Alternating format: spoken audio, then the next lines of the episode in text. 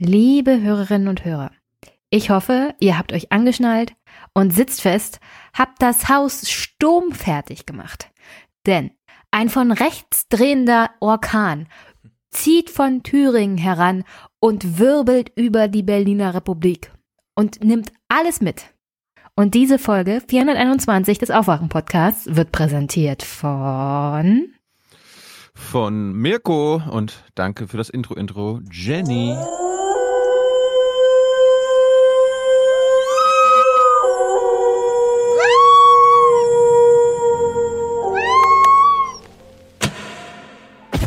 Zur Politik. Auch da ist der Sturm nicht vorbei in Thüringen. Wie sollte er auch? Meine sehr verehrten Damen und Herren, das ist äh, kein guter Tag für Thüringen, kein guter Tag für Deutschland und erst recht keiner für die Demokratie in unserem Land. Muss man sagen, dass dieser Vorgang unverzeihlich ist und äh, deshalb auch das Ergebnis wieder rückgängig gemacht werden muss. Es war eine der übelsten Tricksereien und Betrug am Willen der Wähler und Wählerinnen in Thüringen, was wir heute dort erlebt haben. Herr Kemmerich, was hat Ihr Bundesvorsitzender Lindner denn zu dem Wahlausgang gesagt? Hat er Ihnen schon gratuliert? Er hat mir gratuliert und gute Nerven gewünscht. Herr Kemmerich selbst steht äh, im schärfsten Kontrast zur AfD, ein Mann der Liberalität, der im Wahlkampf vor der AfD gewarnt hat. Ich bin anti-AfD, ich bin anti-Höcke. Wir haben es mit einem nationalliberalen Thomas Kemmerich zu tun. Herr Höcke ist ein Faschist und von einem solchen Mann lässt man sich nicht in ein Amt heben. Es hat eine Wahl gegeben. Ähm, wir können nicht so lange wählen, bis uns das Ergebnis irgendwann passt. Es ist eine freiheitliche Wahl ge gewesen. Ja, das war ja auch äh, Sinn der ganzen Strategie. Ne? Wir haben also versucht, Herrn Kemmerich als Gegenkandidaten überhaupt erst mal aufs äh, Podium zu locken. Das hat er, hat er auch gemacht. Und dann haben wir ihn äh, planmäßig gewählt. Bin eigentlich entsetzt, welche Wellen das geschlagen hat. Für mich war das ein ganz normaler demokratischer Vorgang. Die FDP hat mit dem Feuer gespielt und hat heute Thüringen politisch und unser ganzes Land in Brand gesetzt. Das Verhalten der CDU in Thüringen im dritten Wahlgang geschah ausdrücklich gegen die Empfehlungen und gegen die Forderungen und Bitten der Bundespartei. Gerne wäre ich heute Abend persönlich zu Ihnen gekommen. Aber Sie alle haben die Entwicklungen der letzten Tage verfolgt. Wie fest sitzt Frau Kamm-Karrenbauer im Sattel? Sie hängt mit einem Bein im Steigbügel, würde ich sagen, und wird äh, hinter dem Pferd hergezogen gerade. Ich werde mich nicht um eine Kanzlerkandidatur bewerben. Ich halte den Rücktritt für falsch in diesem Augenblick und deswegen ist mir nur noch schlecht. Die SPD fordert, dass es sofort Neuwahlen gibt. Wenn wir zu Neuwahlen kommen wollen, haben wir als Linke überhaupt keine Angst vor Neuwahlen. Sind Sie bereits gescheitert, bevor Sie überhaupt gestartet sind? Nein. Morgen. Guten Morgen. Morgen. Morgen. Hallo. Hallo, guten Morgen. Hier ist der Aufwach-Podcast. Wake up. Neuwahl, würde ich dann sagen. Auf jeden Fall. Warum? Weil die AfD da nichts zu sagen hat. Die AfD muss da einfach raus, das geht nicht.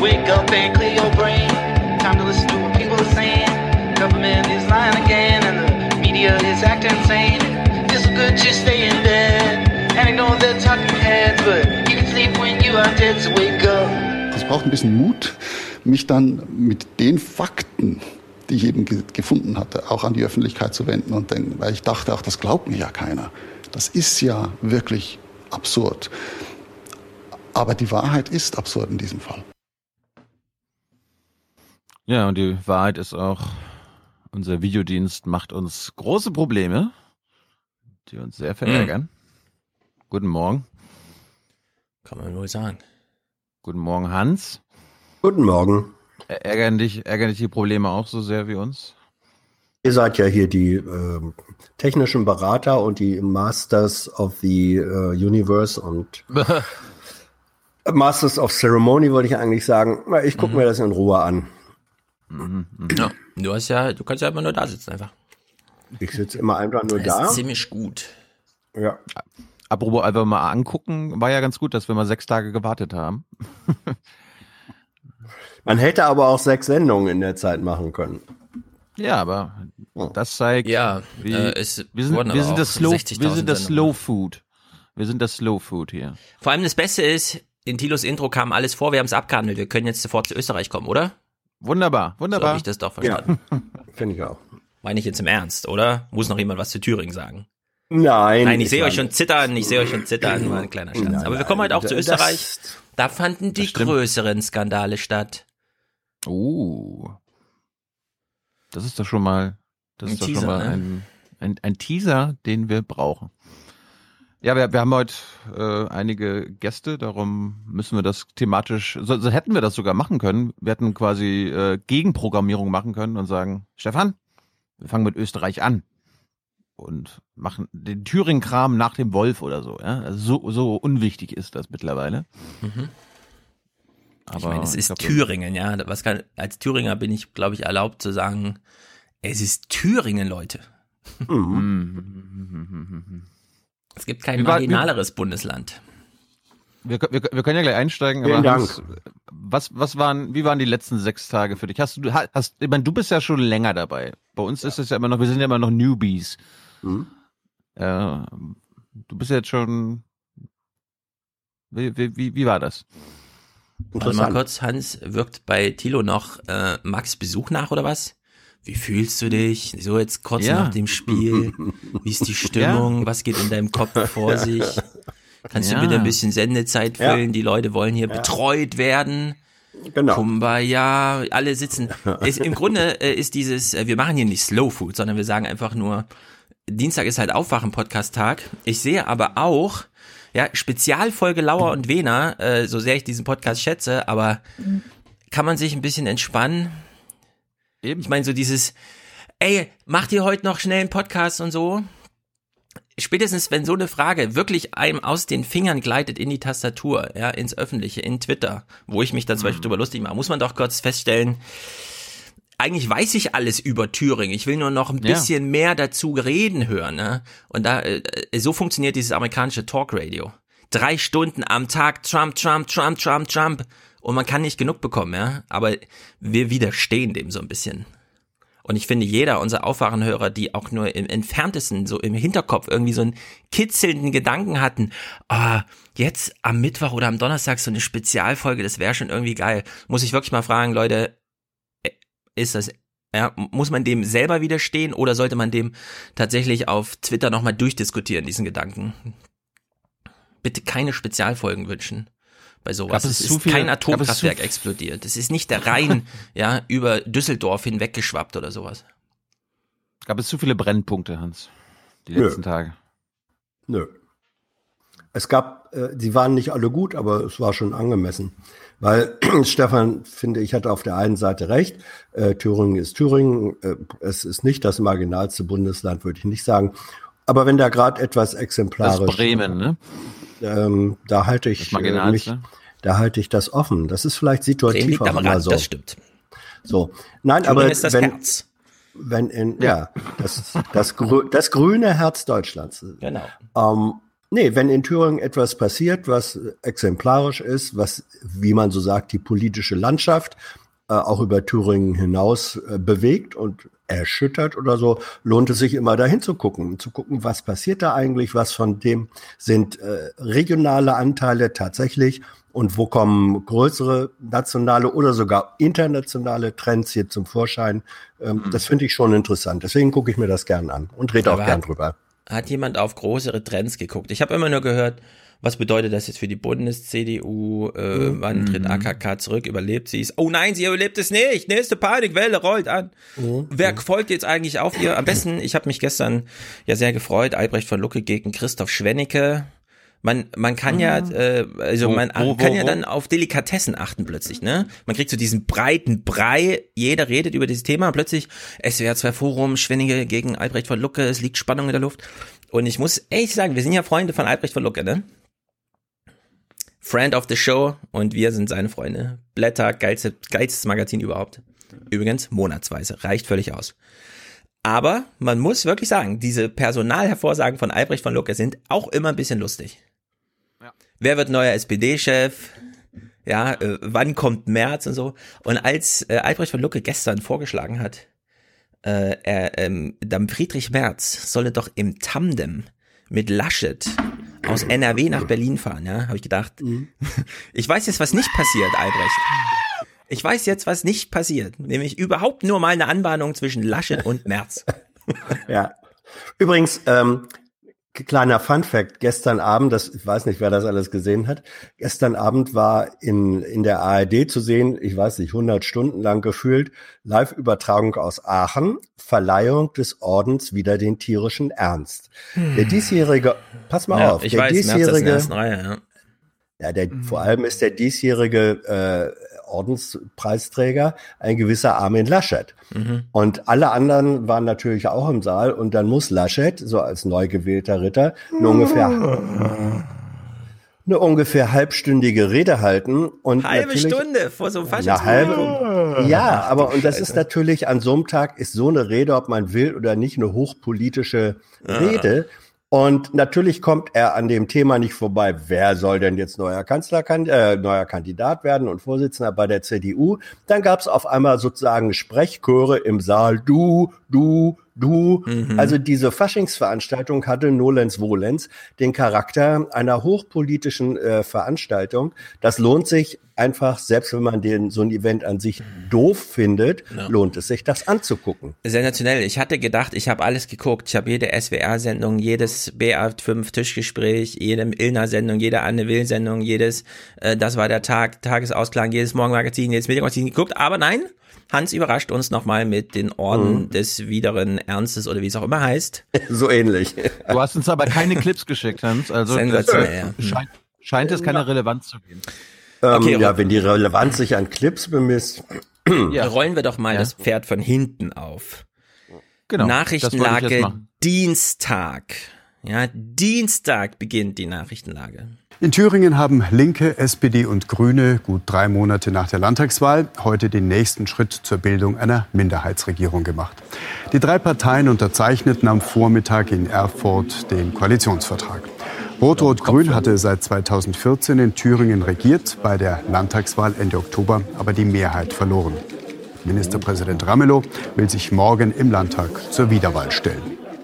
Mhm, so, kleine Erinnerung. Deutschland funktioniert so noch. Man weiß noch, wie das funktioniert. Erstmal ein Koalitionsvertrag, erstmal Gespräche, erstmal Anbahnung, erstmal Vorausplanung, erstmal Interviews, erstmal den Leuten im Wahlvolk sagen, was Sache ist. Ja, einen Tag später dann Donnerwetter, Sensation, Eklat, Peinlichkeit, Sieg, Niederlage, Zerstörung der Demokratie, Weimar 2.0. Uh! Aber ja, es gab noch den Versuch, es ordentlich zu machen. Danke, Bodo Ramelow und alle Beteiligten. In dem Falle auch SPD und Grüne. Naja, Mittwoch jedenfalls. Ich fand ja den wichtigsten Moment Mittwoch und den hat auch der Spiegel so ein bisschen verpasst. Ich weiß nicht genau, warum man einen 15 Meter hohen ähm, Nazi in Hamburg tapezieren muss an seiner Hauswand. Wird, glaube ich, nie eine Antwort auf diese Frage geben, oder? Also sich wird, besser. das Spiegelcover wird jetzt immer ausgedruckt. Und dann hängt das wirklich vom Dach bis zum Boden in Berlin, in, in Hamburg da am, am, an der Spiegelfassade. Das ist unglaublich. Man hat verpasst, diesen Moment, der auch fotografisch festgehalten wurde, aufs Titelblatt zu heben. Nach seiner Vereidigung Glückwünsche von AfD-Chef Höcke. Offene Ablehnung hingegen aus der Linksfraktion, die obligatorischen Blumen vor die Füße geworfen. Mhm. Blumenstrauß vor die Füße geworfen. Da braucht man nicht mal eine Bildunterzeile drunter schreiben. Das versteht jeder in dieser Nachrichtenwoche am Wochenende. Das war das Bild der Woche, ja. Sensationell. Mit ihr reden Sensationell. wir gleich. Und dann, alle fangen plötzlich an zu überlegen, ist es ein abgekartetes Spiel? Gab es da irgendwelche Plane? Was ist denn da Sachlage? Und so weiter und so fort. Während noch am Mittwoch selbst, ja, wir haben es im Intro eben auch schon gehört, der AfD-Chef von Thüringen dieses hier sagt. Der AfD-Kandidat Kindervater erhält null Stimmen. Die AfD hat geschlossen Kemmerich gewählt. Ja, das war ja auch äh, Sinn der ganzen Strategie. Ne? Wir haben also versucht, Herrn Kemmerich als Gegenkandidaten überhaupt erstmal aufs äh, Podium zu locken. Das hat er, hat er auch gemacht. Und dann haben wir ihn äh, planmäßig gewählt. Weil wir wollten ja, das war unser oberstes Ziel, Rot-Rot-Grün 2.0 verhindern. Und danach taten alle, als gäbe es noch offene Fragen. Ich hab's nicht verstanden. Jetzt sechs Tage später immer noch nicht. Wir müssen jetzt nochmal erklären. Gab's da jetzt Absprache? Nochmal nachfragen. Oh, die sagen alle nein. Was ist denn da los? Morings Strategie war von Anfang an klar, das ist auch von Mittwoch. Wenn zwei Kandidaten zur Auswahl stehen von der AfD und von der Linkspartei und es gibt ein Angebot aus der Mitte, dann ist es doch wohl folgerichtig, dass die CDU, die sich als Partei der Mitte sieht, auch diesen Mitte-Kandidaten unterstützt. oh Gott. Gut, wir fangen jetzt mal an. Oh ich habe 35, hab 35 Minuten Material, Stefan. Oh nee, 35 Minuten, Tilo. Jawohl. Spielt hintereinander ab und es ist immer noch zu lang, ehrlich gesagt. 35 Minuten zu Thüringen, Rohmaterial. Okay, let's ja, go. Also, Thüringen indirekt, manchmal nur FDP-Kram, CDU-Kram, aber jetzt, das sind mhm. jetzt die 8,5 Minuten zu Thüringen. Ja, was ist passiert? Ich fand, äh, ich habe mir mal das Phoenix MDR Spezial an dem Tag angeguckt und äh, die haben vor dem zweiten Wahlgang da mal eine Straßenumfrage gemacht, die fand ich schon passend. Was fordern Sie von der Politik für Thüringen für die nächsten fünf Jahre? Äh, sichere Arbeitsplätze, sicheres Einkommen für die Leute und dass eben Industrie vielleicht hier, also hochwertige Arbeitsplätze kommen. Die Renten endlich mal steuerfrei. Man muss, ich, man hat Angst vor jeder Rentenerhöhung, weil man das Finanzamt kassiert, weil man ein paar Mark wegen der Witwenrente zu viel hat. Mhm. Ja, aber ich muss jetzt gehen, meine Tochter wartet. Ich habe keine Ahnung. Ich habe keine Ahnung. Das sind doch mal ehrliche Aussagen, Hans. Ja. Aber dass, dass äh, eine rot, rot-grüne Landesregierung die Renten steuerfrei machen kann, ist, glaube ich, Bundessache, ne? So ist es. Aber sie kann über den Bundesrat zum Beispiel initiativ werden. Also geht schon. Mhm. Mindestens Impulse geben, Zeichen setzen, Druck machen, das geht. Ja. Also ich fand ja, äh, ich weiß nicht, ob Stefan das ein bisschen übertrieben hat, aber ich, aber ich fand schon, es war eine historische, ein historischer Tag letzten Mittwoch. Absolut, mega historisch. Es war der historischste Tag der letzten 30 Jahre in Deutschland, würde ich sagen, oder? Gut. Und die ersten beiden Wahlgänge, da war es ja noch so, der geschäftsführende Ministerpräsident ist angetreten, Bodo Ramelow, und der Kindervater von der AfD, den die AfD aufgestellt hat. Was war das? Ein Bürgermeister aus Thüringen, oder? Ja, der nicht Parteimitglied ist. So, für beide gab es keine absolute Mehrheit, also die Mehrheit, eine Mehrheit plus eins der Stimmen im Landtag. Darum musste es einen dritten Wahlgang geben. Und der sah dann so aus. Sehr geehrte Damen und Herren, wir setzen in der Sitzung fort, befinden uns vor dem dritten Wahlgang. Ich frage, gibt es Ergänzungen zu den jetzt hier vorliegenden Vorschlägen. Vorgeschlagen ist Herr Abgeordneter Bodo Ramelow. Die AfD-Fraktion wollte sich noch mal äußern. Bitte. Ansonsten bleibt das bei Herrn Kindervater. Das sehe ich richtig. Ja. Gibt es weitere Bemerkungen in dem Wahlgang, Anträge? Äh, Herr Montag, Herr Abgeordneter Montag, bitte. Äh, für die FDP-Fraktion darf ich Ihnen Thomas Kemmerich vorschlagen. Vielen Dank. Dann befinden sich auf unserem Wahlzettel drei Namen. Warum lachst du, Hans? Freudscher Versprecher. Vor, äh, sie hat ja angefangen auf dem Warnzettel ja. und machte dann daraus den Wahlzettel. Also der Wahnsinn war in den Köpfen schon ver, äh, verankert. Mhm. Mhm. Was, was ich dann interessant fand, ich weiß nicht, ob äh, Stefan da in der Nachrichtenwoche was zu hatte, aber der MDR-Korrespondent sagt uns vor dem dritten Wahlgang, was er einen Tag zuvor im Hintergrundgespräch mit Herrn Kemmerich erfahren hat. Ja, es gibt vor allen Dingen äh, gespanntes Warten, äh, wie dieser Wahlgang ausgehen mag. Das ist ja für CDU und FDP ein hohes Risiko. Ich hatte gestern hier in Berlin noch Gelegenheit, mit dem Kandidaten, der jetzt seinen Hut in den Ring wirft, mit Thomas Kemmerich äh, zu sprechen. Der gab ja einen Hintergrund für uns Hauptstadtjournalisten und er sieht durchaus äh, die Gefahr, dass die AfD hier nicht sauber spielen könnte. So formulierte er das ungefähr.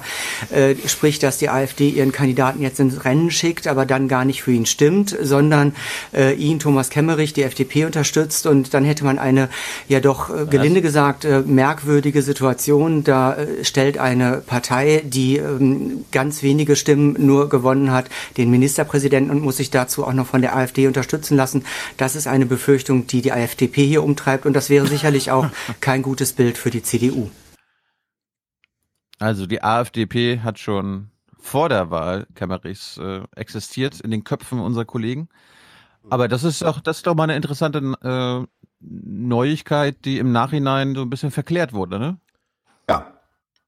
Ja, ähm, wir sollten jetzt aber nicht das Horse Race Horde Spiel mitspielen. Das war von Anfang an so geplant. Kemmerich kannte den Plan und es wurde so durchgezogen und jede so Analyse oder Überlegung und so weiter ist völlig nichtig. Die Analyse, denn so funktioniert es nun mal in den Parlamenten. Stefan, es geht darum, dass es jetzt keine Analyse nach der Wahl ist, sondern vor der Wahl schon äh, uns gesagt wurde und dem bekannt war. Er tut, er tut ja und hat ja so getan, also es der Gegend, das Gegenteil der Fall war. Ja, alle Beteiligten wussten das vor der Wahl. Das ist der Sinn von Planung, dass man das, bevor man sie exekutiert, mhm. macht. Und das hat man halt die Tage vorher gemacht. Und deswegen gab es ja auch die Tweets aus der SPD vorher, wo genau das äh, veröffentlicht wurde, dass diese Gefahr droht. Und ja, oh Wunder, äh, es wird halt so gespielt. Ja. Und trotzdem ist es, äh, glaube ich, immer noch dran, dass die auf der einen Seite wussten, dass das eine sehr realistische Option ist, dass man davon ausgehen muss, dass mindestens äh, die AfD genauso spielt. Und sie waren dann, denke ich, ein Stück weit, aber dann haben sie den Kopf in den Sand gesteckt bei CDU und vor allem FDP und haben gesagt, na, wird schon nicht so kommen. Und das ist die, das ist eine Mischung ähm, aus Chutzpe, aus Dummheit, aus Augenverschließen und äh, an die erste Stelle einfach nur zu setzen, Hauptsache, wir verhindern diesen Ramelow, scheißegal wie. Und das mischt sich. Also äh, hinterher sagen sie natürlich alle nur, vor allem ähm, Cameron sagt, ja, das hätte natürlich überhaupt niemand vorhersehen können. Das ist die Lüge aber sie haben, glaube ich, darauf spekuliert, dass es schon irgendwie doch nicht so kommen würde. Und das ist ja, die Dummheit. Aber in dem Moment, ja. wo man die Planspiele macht ja. und feststellt, ah, es gibt auch diesen Plan, muss man sich vor dem Ereignis entscheiden, nehme ich die Wahl dann eigentlich an, ja richtig, oder nein. Und dem Moment, wo ich sie annehme, richtig. sage ich, ich ja. gutiere das, ich finde das gut, das ist ja. auch mein Plan. Und deswegen war das von Anfang an ein durchgedingstes Spiel, bei dem alle Beteiligten der Meinung waren, auch wenn so gespielt wird, spielen wir das mit. Deswegen sind alle schuldig. Und es gibt da überhaupt gar keine Diskussion. Ich habe seit sechs Tagen erlebe ich Diskussionen zu dieser Frage. Das finde ich unglaublich. Ja, nein, ich sag doch, ähm, die Tatsache, dass man eine realistische Option äh, kennt, diskutiert, weiß, es kann darauf rauslaufen und dann so tut, als ach, wird schon nicht passieren, äh, da ist die Mischung aus Lüge und Dummheit äh, und Absicht. So, und der Moment, an dem alles hätte verhindert werden können, ja. gucken, gucken wir uns jetzt an. Jetzt kommt die, das Ergebnis an die Landtagspräsidentin. Und guck mal, Hans, den mhm ihren Kollegen daneben, der guckt ja. gerade in Richtung Linksfraktion. Also ich finde, mhm. der wusste schon Bescheid. Hm. Ja, ja. Durchaus ein spannender Augenblick, auch für Bodo Ramelow. Vor allem für Bodo Ramelow. Sehr geehrte Damen und Herren, ich gebe die Anzahl der abgegebenen Stimmen bekannt. Abgegebene Stimmzettel 90, gültige Stimmzettel 90, Enthaltungen eine auf den Wahlvorschlag der Fraktion Die Linke, der SPD, Bündnis 90, Die Grünen, Drucksache 7-204 für Abgeordneten Bodo Ramelow stimmten 44 Stimmen. Wahlvorschlag der Fraktion der AfD in Drucksache 7-240, Herr Christoph Kindervater, null Stimmen. Wahlvorschlag der Fraktion der FDP, Drucksache 7-242, Abgeordneter Thomas Kemmerich, 45 Ja-Stimmen. Thomas so, Kemmerich. Damit haben wir das Ergebnis, dass man merkt es auch. Es kommt ich frage Herrn Abgeordneten Kemmerich, nehmen Sie die Wahl zum Ministerpräsidenten an? Nein, nein, nein. Dann darf ich Ihnen gratulieren. Es war Hans. so einfach. Es war so einfach. Ja, der Aufreger der letzten mhm. sechs Tage ist ja, die AfD war involviert, ne? Jetzt nehmen wir mal die AfD raus, kurz, ja, für die nächste Frage, die ich jetzt stelle. Jetzt nehmen wir mal die AfD raus. In dem Deutschen Landtag wird ein Ministerpräsident gewählt, der nicht ein Wort zu irgendeiner Programmatik vorher gemacht hat, der nicht ein Gespräch öffentlich mit irgendwem geführt hat. Kann man so eine Wahl überhaupt annehmen, ja? Unabhängig davon, dass äh, die AfD da mitgewählt hat, ja? Kann man einfach sagen, ich nehme die Wahl an. Ähm, Minister keine Gedanken gemacht bisher, Programm auch nicht. Ähm, ich bin jetzt die Regierung. als einzelnes Mitglied und ich habe auch erstmal keinen Plan, wie ich zu weiteren Mitgliedern komme in dieser Regierung. Was Trump kann. Also, naja, äh, wenn man weiterdenken könnte als von der Tapete bis zur Wand, hätte man diese Wahl nicht annehmen können. Man hätte sie äh, auch vorher sich gar nicht zur Wahl stellen dürfen. Ähm, Nein, aber das finde ich nicht. Ja, doch, doch. Jeder in diesem Ähm, Landtag hat das Recht, sich aufzustellen. Ja, Die aber- Frage ist, nimmt man die Wahl an? Das ist die entscheidende Frage, nicht vorher. Ja, doch, vorher auch schon, weil äh, für mich bedeutet, und jetzt bin ich da vielleicht ein bisschen, wie soll ich sagen, eher pusselig, wer sich zur Wahl stellt, ähm, bedeutet, deutet für mich äh, darauf hin, dass er dieses Amt will, dass er sich selbst in der Lage sieht, es auszufüllen, sonst wird der Gedanke einer Kandidatur unterhöhlt. So, und deswegen sage ich, all das hatte Kemmerich erkennbar nicht, deswegen hätte er sich erstens gar nicht zur Wahl stellen dürfen und zweitens erst Zweitens, erst recht hätte er sie selbstverständlich nicht annehmen dürfen. Ähm, übrigens interessanter äh, Moment, als das Ergebnis für Kemmerich ähm, genannt wurde, da pustet er einen kurzen Moment die Backen auf. Ach Ähm, du Scheiße, hat er gesagt. Genau. Mm, mm, Ach, mm, mm, doch, nein. doch, doch. Das war ein, das, Andere das war ein. Ding. Ich biete Ja, eine gut. alternative Interpretation. Er hat nicht Okay. gedacht, ach du Scheiße, er hat gedacht, Yes. hat geklappt. Puh, hat geklappt. Kann das Gleiche bedeuten. Ja, Ach du Scheiße, Aber hat trotzdem. geklappt. Genau. Ach du So, pass Scheiße, hat geklappt. Ich bin aber trotzdem nochmal, nochmal, nochmal, also ich unterstelle jedem in einem deutschen Landtag gerne Ministerpräsident zu sein. Deswegen hat jeder erstmal das Recht, sich zur Wahl zu stellen. Häufig ist das albern, das muss man sagen, denn zu einer Wahl gehört dazu, dass man vorher Absprachen trifft, dass man der Öffentlichkeit erklärt, was man vorhat und sich dann Unterstützung organisiert. Ich bin trotzdem der Meinung, es darf erstmal jeder Hansel, ja, Frauke Petri als einzelne Abgeordnete Fraktionssitz im Bundestag darf sich natürlich auch auf die Wahlliste für die nächste Kanzlerwahl äh, stellen. Nur, ja, eigentlich wird man dann nicht gewählt und wenn man dann gewählt wird unter solchen Bedingungen, muss man Mannes genug sein zu sagen, sorry, tut mir leid, ich weiß, ich sehe hier aus wie ein Fool, aber ich kann diese Wahl leider nicht annehmen. Ja, aber jetzt bist du wieder bei der, also du wolltest vorher es diskutieren ohne AfD, jetzt baut deine Argumentation wieder auf Nee, der nee. AfD nein, auf. Nein, Doch. ist völlig ohne AfD argumentiert. Wenn man als kleinste Fraktion den Anspruch hat, na klar will ich auch Ministerpräsident werden, dafür gehe ich Ja. in die Politik, ja, dann stellt man sich da auf. Und wenn man dann feststellt, oh, ich wurde jetzt gewählt, muss man sich das Nein, Leute, ich weiß, ich bin ja so einer gewissen persönlichen Pflicht nachgekommen. Ich wollte auch, aber ich habe gar kein Programm auch gar keine Fraktion und so weiter. Ich nehme die mal nicht an, ja. Damit, wenn, da, wenn du das ohne AfD diskutierst, dann, dann enteierst du jeden äh, Kandidaten oder der enteiert sich selbst, ja. Also vorne zu sagen, ich kandidiere mal, um deutlich zu machen, dass ich gern Ministerpräsident werden würde, dann werde ich gewählt und also ich, ach nee, ich kann das doch nicht, ich nehme es nicht an, das geht nicht. Also die, die, die Nichtannahme der Wahl ähm, ist, wäre notwendig gewesen, weil es der AfD-Trick war. Aber das ist, man muss, glaube ich, diese Diskussion nicht, nicht fortsetzen. Die Ich hätte unter dieser? Bedingung, die die da in Thüringen gerade haben, gesagt, jede Fraktion stellt jemanden auf und es wird gewählt, wer am meisten Stimmen hat und das ist dann Bodo Ramelow. Das Ja. war doch un, das war, wir Ja. waren da uns genau vor einer Woche genau darüber Ja. einig. Das war Ja. doch für alle die beste Aber das heißt eben auch, gewesen. die FDP stellt jemanden auf und das ist in dem Fall der Fraktionsvorsitzende Kemmerich. Das, Und wir gu- aber, äh, Hans, Hans, Hans, wa- wir gucken, wir kümmern uns ja noch genug um Kemmerich. Wir müssen jetzt ein bisschen Grundlagen legen für das Gespräch mit Susanne gleich. Äh, aber wir, gucken, wir gucken uns aber ganz kurz an, warum ihn dann doch einiges qualifiziert hat für den Posten. Mit Cowboystiefeln und Glatze in der Politik unterwegs. Die Markenzeichen von Thomas Kemmerich.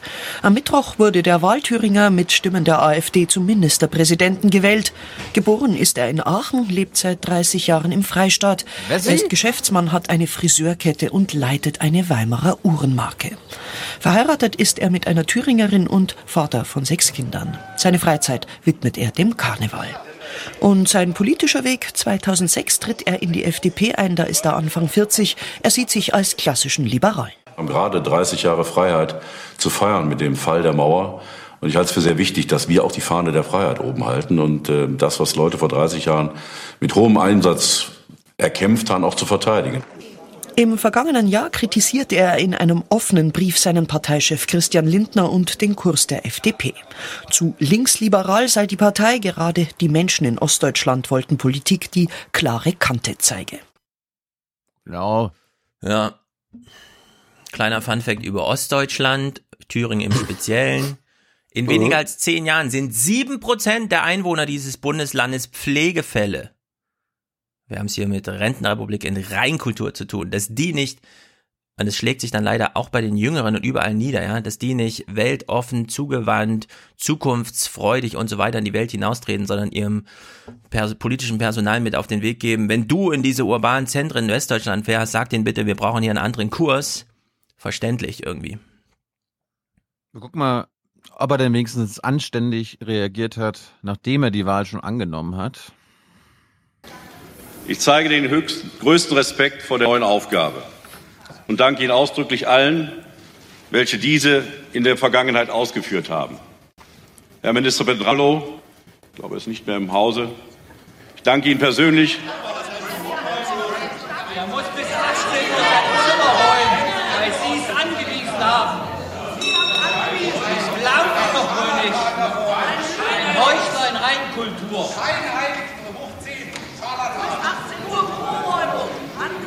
Ich weiß ja nicht, wo das herkommt. Herr, aber ich- Minis Herr Ministerpräsident, Entschuldigung für das Wort Heuchler und Scharlatan. Muss ich hier einen Ordnungsruf erteilen? Das habe Ja. ich, jetzt- das hab ich, jetzt- das hab ich jetzt erst gehört. Die eine schreit, ja, bis 18 Uhr Büroräumung. Also Ramelow musste gehen, um, um noch sein Büro rechtzeitig aufzuräumen. Ja, wir Ja. haben es hier und es wurde leider nicht in den Medien, die ich gehört habe, diskutiert, aber wir haben es hier mit, un, mit einem unglaublichen persönlichen Hass auf Bodo Ramelow zu tun, der sich Ja, hier nee, das- niederschlägt gen- einfach. Ja, die, die denken, Bodo Ramelow, der Sozialdemokrat, ist ein Stalin. Das ist doch die Logik, Hans, oder? Ja, und das, das völlig Verrückte dabei ist, äh, wenn man sich diese Umfragen anguckt, äh, ob wer findet, dass Ramelow ein guter Ministerpräsident war, ähm, in allen Parteien Mehrheiten, Mehrheiten der Parteianhänger, die sagen, ja, guter Ministerpräsident. Selbst bei der AfD, 30 Prozent der AF, des AfD-Klientels sagen, Ramelow, guter Ministerpräsident. Und wie sich das dann in den Köpfen dieser Funktionäre derartig verselbstständigen kann, dass sowas dabei rauskommt, das ist für mich noch eins der ungeklärten äh, Phänomene dieser, dieser politischen Dynamik, die da entsteht. Das, das, Das finde ich ungeklärt. Versetz Ja. dich doch mal in deren Lage. Die machen 30 Jahre lang rote Sockenkampagne. Das erfolgreichste Programm, das sie fahren, ist die Trennung von SPD und Linke. Und dann kommt ein Linker ins Amt Ja. und räumt komplett ab. Ja, Ja. Da, das, das nährt diesen persönlichen Hass und äh, dass Kemmerich dasteht und sagt, äh, er ist, glaube ich, nicht mehr im Haus, ja, noch so einen verhöhnenden Halbsatz in sein Ding einbaut, ja, in seine vorbereitete Rede für diesen Mund. Das finde ich un, also unerhört, wirklich, ist unglaublich. Ja, es ist, es ist unerhört und ich sage nur nochmal, ähm, das, das Besondere finde ich, dass in der sozialen Basis dieser Parteien, in ihrer Wählerschaft, ähm, dass da die Person Ramelow als ein guter Ministerpräsident mehrheitlich angesehen wird und dass sich da äh, die Parteikader, nenne ich das jetzt mal, äh, die Funktionäre im Parlament und so weiter, sich so komplett von dem, was ihre Basis denkt, entfernen, das finde ich einen interessanten Vorgang. Na, das werden wir nachher erklären, ob sie wirklich so weit von der Basis weg sind, Hans. Und wenn eine Mehrheit bei CDU und FDP sagt, äh, äh, Ramelow ist ein guter Ministerpräsident, Ja, ich nenne doch nicht Stalin einen guten Ministerpräsidenten. Naja, ich habe eher so auf die, auf die Reaktion, nachdem Kemmerich gewählt wurde bei der Ja, ja, FDP. Die waren sehr, sehr froh, dass ihr Typ gewonnen hat. Natürlich. Ja, in, also, also in der Erfurter Blase, ja klar. Nicht auf der Die Straße. FDP-Basis? Doch, doch. Komm mal. Naja, ja, Leute, die so Die einen so, die sind, so. dass sie sich abends nochmal äh, bei ähm, Tim äh, in der Kneipe versammeln und so weiter, ja, die feiern das natürlich. Aber wenn du rumfragst auf der Straße, das fanden sehr viele sehr schockierend, was da abgelaufen Die ist. FDP ist gespalten in ihrer Basis und ihren, genau. in ihrer Anhängerschaft. Tief Also, gespalten. Das war ja, das war ja die, die krasseste Umfrage letzte Woche, dass 25 Prozent äh, der FDPler nur sagen, wir finden es richtig, dass Ja. Zusammenarbeit mit der AfD grundsätzlich ausgeschlossen wird. Das ist eigentlich das Krasse. Wir gucken mal, äh, es ging weiter mit dem Debakel für Kemmerich. Nachdem er eine Rede halten konnte, wo er äh, sich distanzieren konnte von sich selbst, hatte er die erste PK. Es war eine geheime Wahl unter drei Kandidaten. So. Dass die AfD so agiert hat, wie sie agiert hat, können Sie selber bewerten. Ich kann nur nochmals betonen, die Brandmauern gegenüber der AfD bleiben bestehen. So. Ich habe Meiniges habe ich dazu gesagt. Das ist eine geheime Wahl. Und offensichtlich versucht die AfD das, wo der ein oder andere jetzt es mir unterstellen muss. Wir haben keine Kooperation, keine Absprache, nichts mit der AfD. Wenn sie versucht, das Amt des Ministerpräsidenten und meine Wahl damit zu beschädigen, hat sie mit mir einen erbitterten Gegner gewählt für die Politik der AfD. Ich bin anti-AfD, ich bin anti-Höcke. Wir werden keinerlei Politik mit der AfD betreiben, in keiner denkbaren Form. Herr Kemmerich, was hat Ihr Bundesvorsitzender Lindner denn zu dem Wahlausgang gesagt? Hat er Ihnen schon gratuliert? Er hat mir gratuliert und gute Nerven gewünscht. Ich wurde ganz fies für einen Putsch in Thüringen missbraucht. Ja. Ich bin gegen diese Ermächtigung ja. meiner Person. Ja. Ja. ja. Übrigens. Es ist ein hilfloses Gestammel, ein ja, hilfloses Gestammel. Und äh, ich will es gleich festhalten, wir werden, glaube ich, noch ewig sonst über dieses, es war eine geheime Wahl. Eigentlich haben die FDPler alle den Linken gewählt, weil die den ärgern wollten, aber plötzlich haben die Linken alle mich gewählt und sie wissen gar nicht, wer hier wen gewählt hat. Also Frank Decker, Frank Decker war beim Deutschlandfunk und hat alles Wichtige zu dieser, es war eine geheime Wahl gesagt. Wir müssen endlich mal darüber nachdenken, ob wir diesen Modus der geheimen Wahl der Ministerpräsidenten Präsidenten, auch des Bundeskanzlers. Es ist in allen Landesverfassungen und im Grundgesetz so geregelt, äh, ob das so bleiben kann, denn es ist eigentlich ein Verstoß gegen die Demokratie. Mhm. Natürlich kann jeder Abgeordnete wählen, wen er will. Es gibt das freie Mandat aber er muss für sein Votum öffentlich einstehen. Und das funktioniert nur bei einer offenen Wahl. Und das galt schon bei Heide Simonis so, diese hinterlästigen, hinterlistigen äh, und so weiter, das, das funktioniert so nicht in der Demokratie. Bin ich absolut dafür. Es war damals wichtig, aber wir sind jetzt 70 Jahre weiter. Kemmerich hatte seine nächste Chance abends bei äh, Slomka. Das die staatspolitische Verantwortung lag jetzt erstmal bei Ihnen, in diesem dritten Wahlgang anzutreten. Ahnten Sie denn nicht, was da auf Sie zukommen würde? Nämlich, dass die AfD diese Gelegenheit nutzt. Davor gab es ja auch ausdrückliche Warnungen.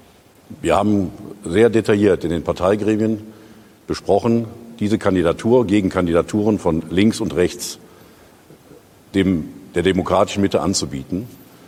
Und wir mussten damit rechnen, dass dieses passiert. Wir werden jetzt eine Politik machen kontra AfD, auch gegen linke radikalistische Forderungen, Jawohl. Enteignungsfantasien. Moment, da habe ich Sie richtig Wir verstanden. Sie haben damit überzeugen. gerechnet, dass das passiert. Das heißt, Sie waren nicht überrascht, deshalb hatten Sie auch schon eine Rede vorbereitet. Nein, die Rede habe ich nicht vorbereitet. Frau Slomka, Sie brauchen jetzt mir das nicht versuchen, in den Mund zu legen.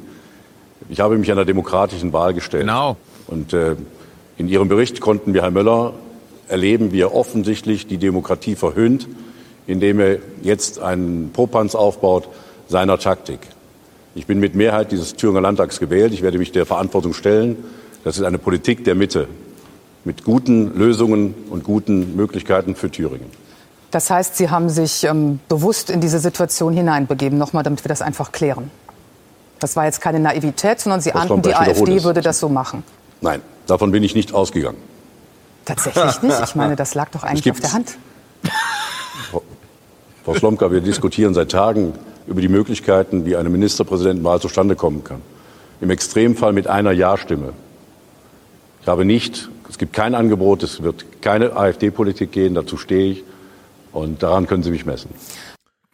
Ja, Herr Kemmerich ist so eine Art David Copperfield. Äh, alle ja. ärgern sich, wenn sie wissen, morgen muss ich im Parlament reden. Scheiße, die Rede muss ja noch geschrieben werden. Er macht einfach Schnipp und zack, Aus ist dem Ärmel. schwarz auf weiß auf seinem Papier. Ist unglaublich. Fein säuberlich ausgedruckt. Ist echt gut. Ja, und vor allem, er hat sich, er hat sich selbst innerhalb von zwei Minuten äh, massiv widersprochen und fundamental. Er sagt vorne, wir mussten damit rechnen, dass das passiert. Mhm. Und äh, zwei Minuten später sagt er auf Nachfrage, nein, davon kommt, musste ich ja nicht ausgehen. Also äh, tiefer kann man sich nicht selbst widersprechen. Ähm, ein tieferes Ausmaß von politischer Dummheit ähm, lässt sich gar nicht mehr persönlich präsentieren. Ich hatte mich ja nicht wirklich auf ihn äh, eingeschossen. Also er hat ja auch ein junge Naiv-Interview abgelehnt damals im Wahlkampf. Darum war mir gar nicht so klar, dass der seit 2006 in der Politik ist und auch schon im Bundestag gesessen hat. Hätte ja sein können, dass er quasi Spitzenkandidat als Unternehmer wird und dann zum ersten Mal in den Landtag einzieht und dann so ein bisschen doof und wirklich naiv ist.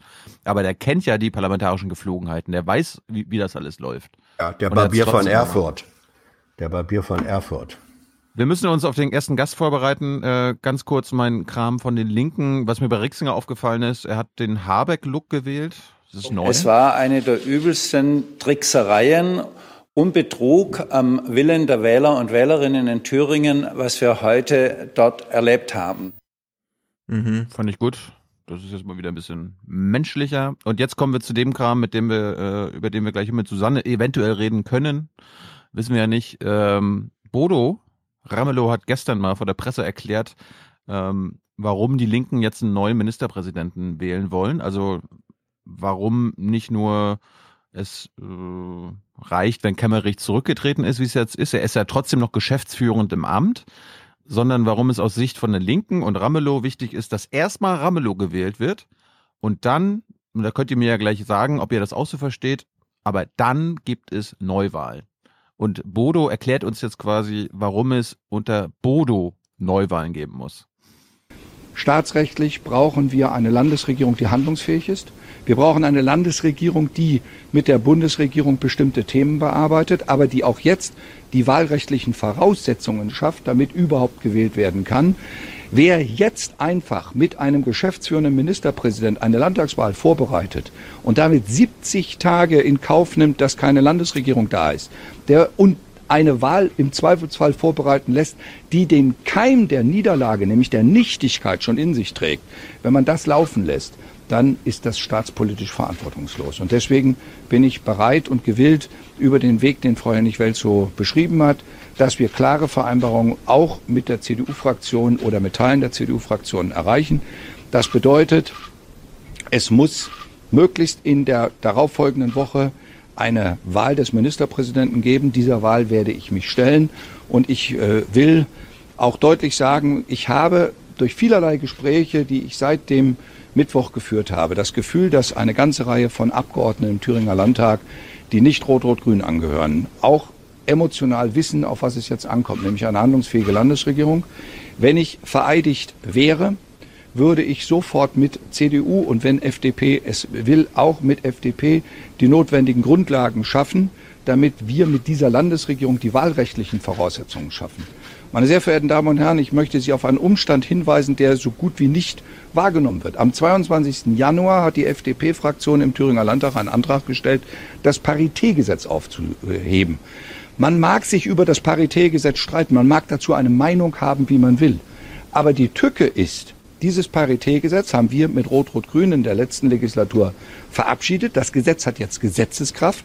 Dieses Gesetz ist beklagt von der CDU und der AfD. Das ist deren gutes Recht. Der Verfassungsgerichtshof möchte dazu im Frühjahr eine Verhandlung führen. Wenn jetzt eine Aufhebung im Raum steht, wird das Verfassungsgericht nicht keine Entscheidung treffen.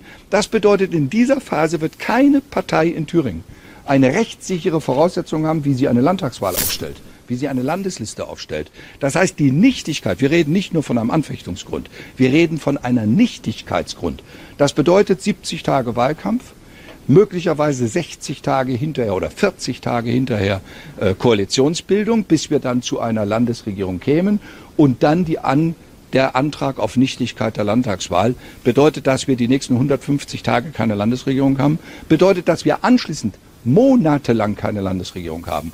Und damit sind wir in einer Situation, bei der wir in die gefährliche Ecke kommen, dass wir bis zum Ende des Jahres keine Haushaltsgrundlage haben und die kommunale Finanzlage in eine extreme Schieflage gerät.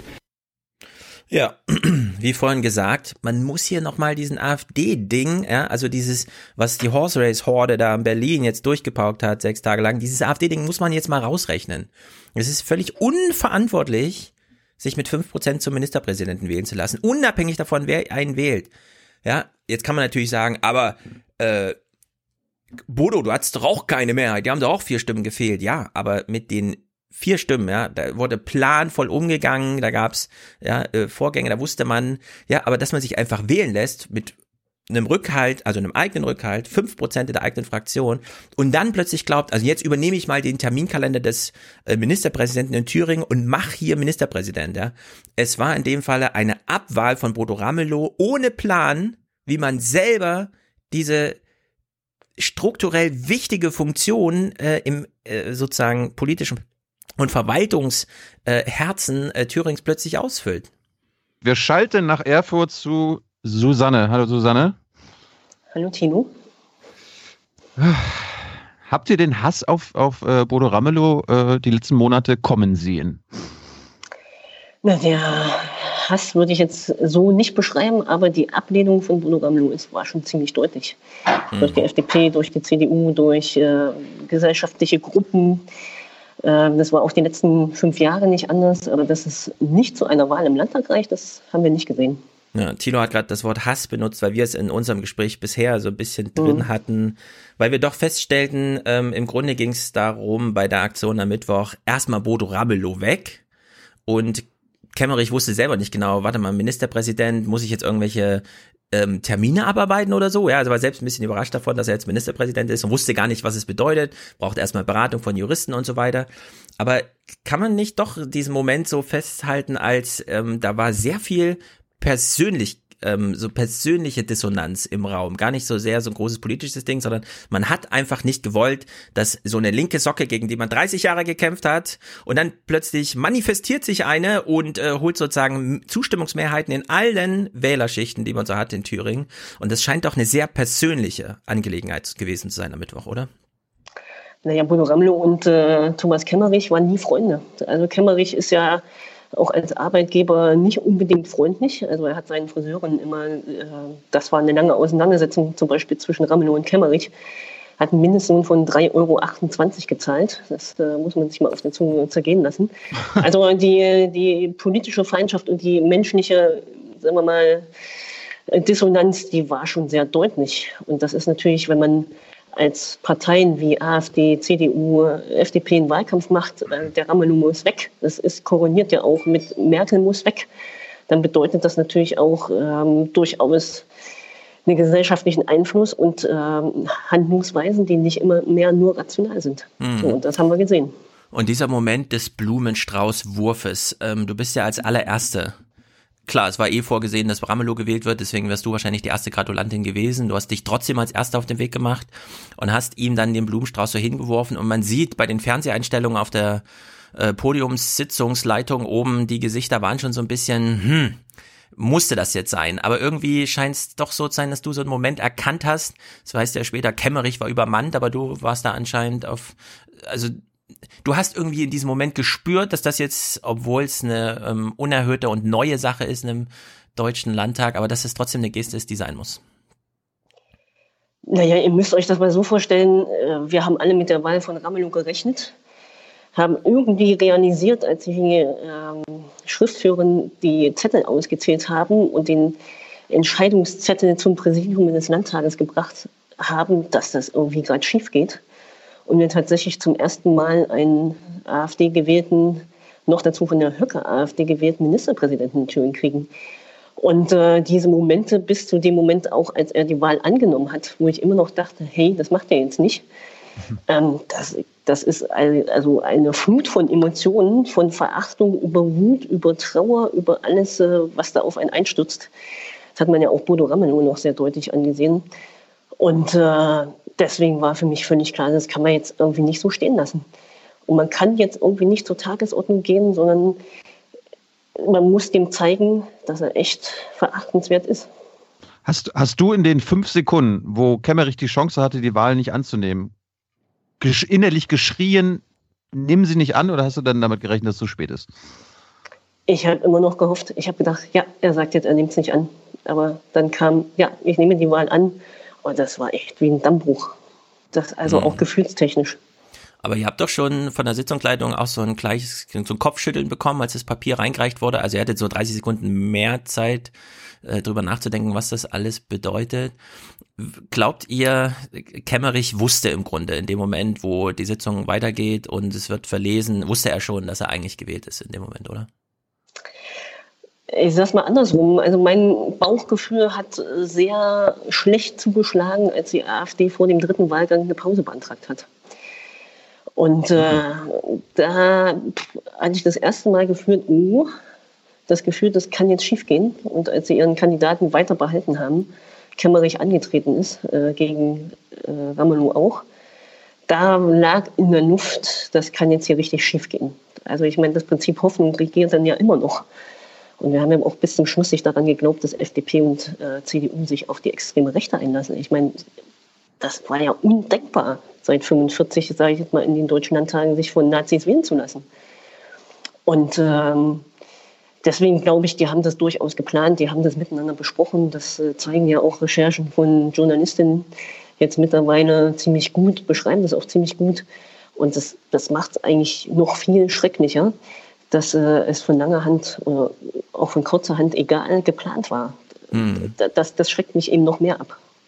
Wie, wie seid ihr denn nach der Wahl und den letzten Tagen mit dem ganzen, mit der ganzen Angelegenheit umgegangen? Also erst, erst war es ja ein bisschen, wir wollen irgendwie Neuwahlen und dann ja doch keine Neuwahlen, sondern nur einen neuen Ministerpräsidenten. Also wann habt ihr, habt ihr euch einen neuen Plan gemacht und wann stand der? Also zuallererst, wir haben jede Situation vor der Wahl durchgespielt, auch die, dass Kemmerich gewählt wird. Immer also muss man ja machen. Ich meine, das ist äh, professionelle Politik, das heißt, man muss sich auf jede Situation einstellen. Ähm, auch wenn wir nicht daran geglaubt haben, dass es so kommt. Aber so. Das Erste, was wir gemacht haben in der Situation selbst, wir haben erstmal die ganze Fraktion zusammengeholt. Äh, unsere Fraktionssitzungssaal war voll von äh, Menschen uns nahestehen, die Bodo Ramelow eigentlich gratulieren wollten. Wir haben da Gespräche geführt. Wir haben, also ganz viele haben geweint, getrauert, alles, was dazugehört. Und ich habe da schon gesagt, äh, wir geben jetzt nicht auf und wir versuchen alles, damit wir diese Entscheidung korrigiert bekommen.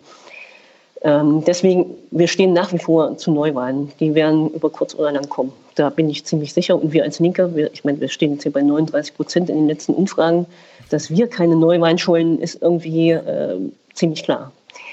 Aber, aber, Und, das, aber, das, äh, aber das sagt ihr ja nicht. Ihr sagt ja, ihr wollt jetzt einen neuen Ministerpräsidenten. Genau. Und das hat, äh, das hat einen entscheidenden Grund. Kemmerich ist zurückgetreten. Das heißt, er ist geschäftsführender Ministerpräsident ohne Kabinett. Das heißt, wir mhm. haben keine Regierung. Ähm, bis wir in Neuwahlen kommen und eine neue Regierung gebildet ist, sind wir bei etwa 150 Tagen. So, das heißt, in der Zeit wird Thüringen überhaupt nicht regiert. Dazu kommt ähm, so ein paar juristische Kleinigkeiten. Das hört sich jetzt wahrscheinlich auch total doof an, aber wir haben zum Beispiel gar keine Verordnung für Neuwahlen. Die Verfassung sagt was anderes als, die, äh, als das Bundeswahlrecht bei uns in Thüringen. Das muss erst angepasst werden. Das hört sich jetzt wirklich banal an, ist es aber nicht, weil sonst jede Wahl anfechtbar wäre. Und die muss ein Innenminister machen. Und einen Innenminister haben wir auch gerade nicht. Also es gibt äh, sehr banale Dinge, warum wir erstmal eine Regierung brauchen. Und so ganz nebenbei müssen wir auch Lehrer einstellen. Wir müssen irgendwie Haushalte machen. Ja, aber und das muss trotzdem laufen. Und man dann könnte jetzt nicht ich, äh, in Thüringen auf Basis der Verfassung wählen, sondern man braucht jetzt nochmal ein neues Gesetz. Eine Verordnung. Kein Gesetz. Also das muss einfach angepasst werden, da werden Fristen verkürzt, da geht es um Listenaufstände, so Kram, das muss euch gar nicht so genau interessieren, aber das ist auch so ein, so ein Punkt. Äh, und wir sagen, Regierung bilden und dann geordnet in Neuwahlen. Also insofern ja. ist das kein Widerspruch. Ähm, das ist nachvollziehbar. Äh, und Ramelow, wenn er gewählt würde, könnte eben Regierung bilden. Das Personal ist da. Ähm, das ist der Unterschied äh, zu Kemmerich, der eben vor allem, nachdem er zurückgetreten ist, ja gar keine Minister hätte ernennen können. So, das ist der Unterschied. Warum sagt er und ähm, und die Aussage auch von Ramelow, dass dann möglichst bald ähm, Neuwahlen aus einer funktionierenden Regierung heraus in die Wege geleitet worden, steht auch. Warum sagt ihr jetzt aber, ähm, wir verlangen von der, vor allem dann wohl CDU, dass schon klar ist, dass die Ramlo bei einer erneuten Kandidatur im ersten oder spätestens zweiten Wahlgang mittragen. Ähm, weil die CDU sagt jetzt wieder, das können wir nicht machen. Da sind bei denen die Parteitagsbeschlüsse. Wäre es nicht egal, wenn Ramlo nun auch, sagen wir, im dritten Wahlgang gewählt würde, auch dann wäre er ähm, Ministerpräsident, der eine Regierung bilden kann?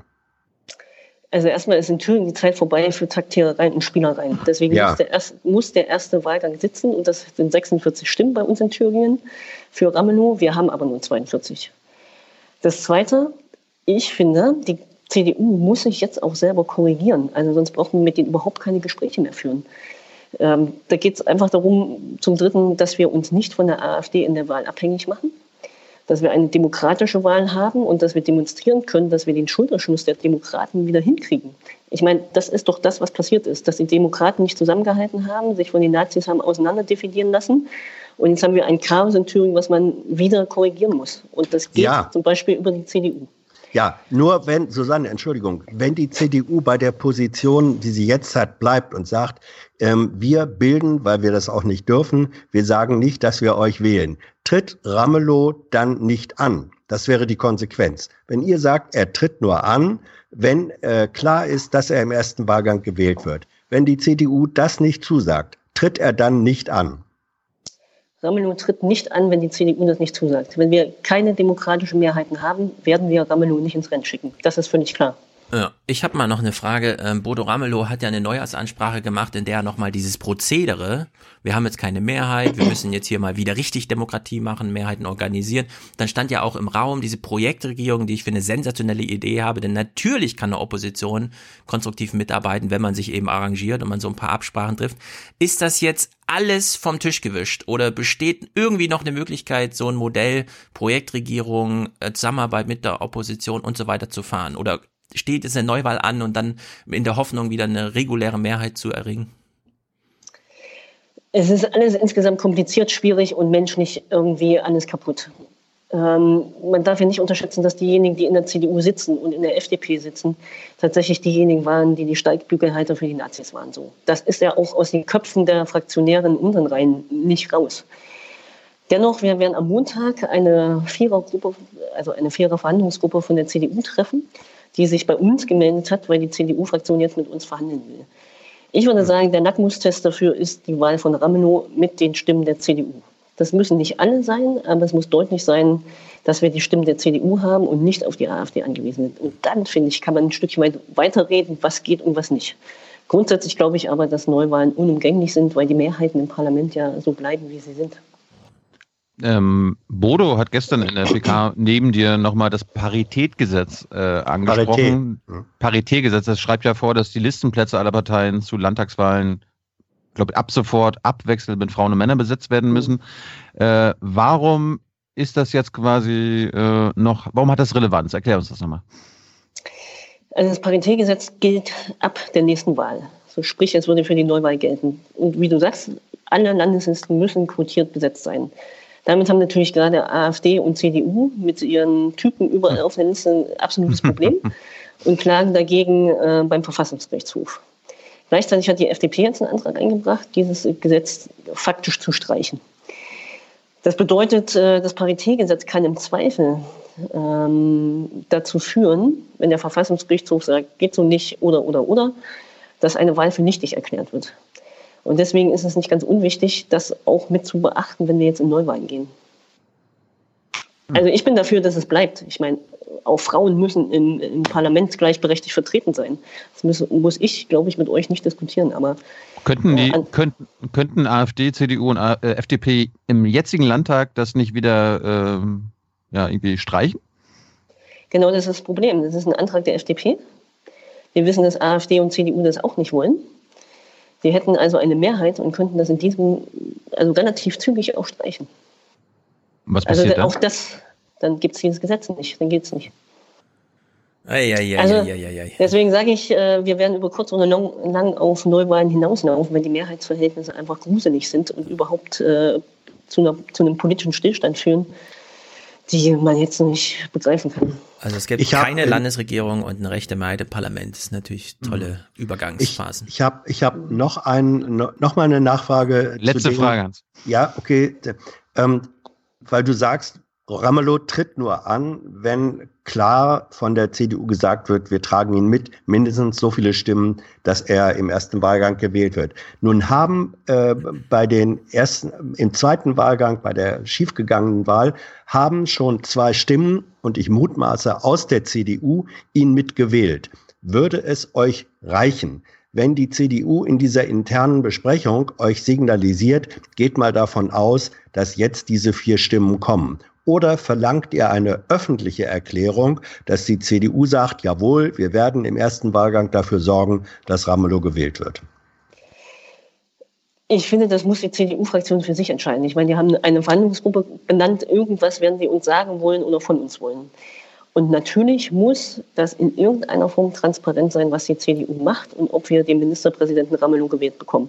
Ob das vier Leute für sich entscheiden und das dokumentieren oder ob die Fraktion dann sagt, von uns stehen zwölf zur Verfügung, die machen das, ist mir egal. Aber klar ist ja auch, dass man nicht einzelne Abgeordnete beim geheimen Wahlrecht und, und, und an die Wand nageln kann und sagen, ihr müsst es jetzt äh, ja. so mal bestätigen. Ne? Aber Gut. das muss schon passieren. Hm. Susanne, äh, wir bedanken uns bei dir. Ich äh, habe von dir gelernt jetzt in den letzten Wochen, dass du wie ich in Dermin geboren wurdest, aber im Landkreis. Ich wurde Malchin geboren, aber ah. wir sind im gleichen Landkreis geboren worden. Das ist ja witzig. Hm. Und äh, falls es zu Neuwahlen kommt, kommen wir ja wieder nach Thüringen mit Jung und Naiv und dann machen wir ein Interview mit dir. Machen wir. Gut, dann. Sehr gut. Toi, toi, toi für die nächsten Wochen und Monate. Ciao. Ja. Ciao. Tschüss. Ciao. Tschüss. Ciao, ciao. Das war Susanne Hennig-Welzow, äh, Mecklenburgerin, die jetzt Fraktionschefin ist in Stefans Heimat. Herkunftsheimat. Ich muss mich ein bisschen distanzieren so langsam von Thüringen. Das kann so nicht weitergehen. Das, das hast du schon die letzten Monate gemacht. okay, gut. Umso äh, wichtiger. Wichtiges Statement fand ich nochmal von der jüdischen Gemeinde in Thüringen nach der Wahl von Kemmerich. Die Leute haben einfach Angst, dass Nationalismus, der in Europa im Wachsen ist, auch durch solche, solche Aktionen wie hier in Thüringen an Bedeutung gewinnt. Und irgendwie haben sie das Gefühl, wenn Nationalismus wächst, also ein Ruck nach rechts geht. Mhm. Ist, glaube ich, nicht mehr nur ein Gefühl. Bevor wir gleich zu der FDP und der CDU kommen, dafür haben wir die Hans-Jassen-Show ja mit dabei. Der kennt die ja wie kein anderer. Ähm, gucken wir nochmal, was die Thüringer sagen zu den Plänen der nächsten Wochen und Monate. Wir haben ja gerade Susanne gehört, auch die Linken wären ja bescheuert, wenn sie jetzt nicht äh, auf Neuwahlen setzen würden. Was sagen denn die Thüringer? Hans, was glaubst du? Sind die alle begeistert? Nein. Ich denke, dass die, na, eine rhetorische Frage, nein, aber äh, die sind, denke ich, äh, so gespalten, wie man nur gespalten sein kann. Also, bin mal gespannt. Na, ich hoffe, der Aufwand ist zu hoch für Neuwahlen und die Stimmung, muss ich sagen, reicht ja wohl aus, um Ramelow zu wählen. Denn die CDU bei Neuwahlen würde ja eine schöne Klatsche kriegen. Ich bin für eine Neuwahl. Und zwar durch den Wähler.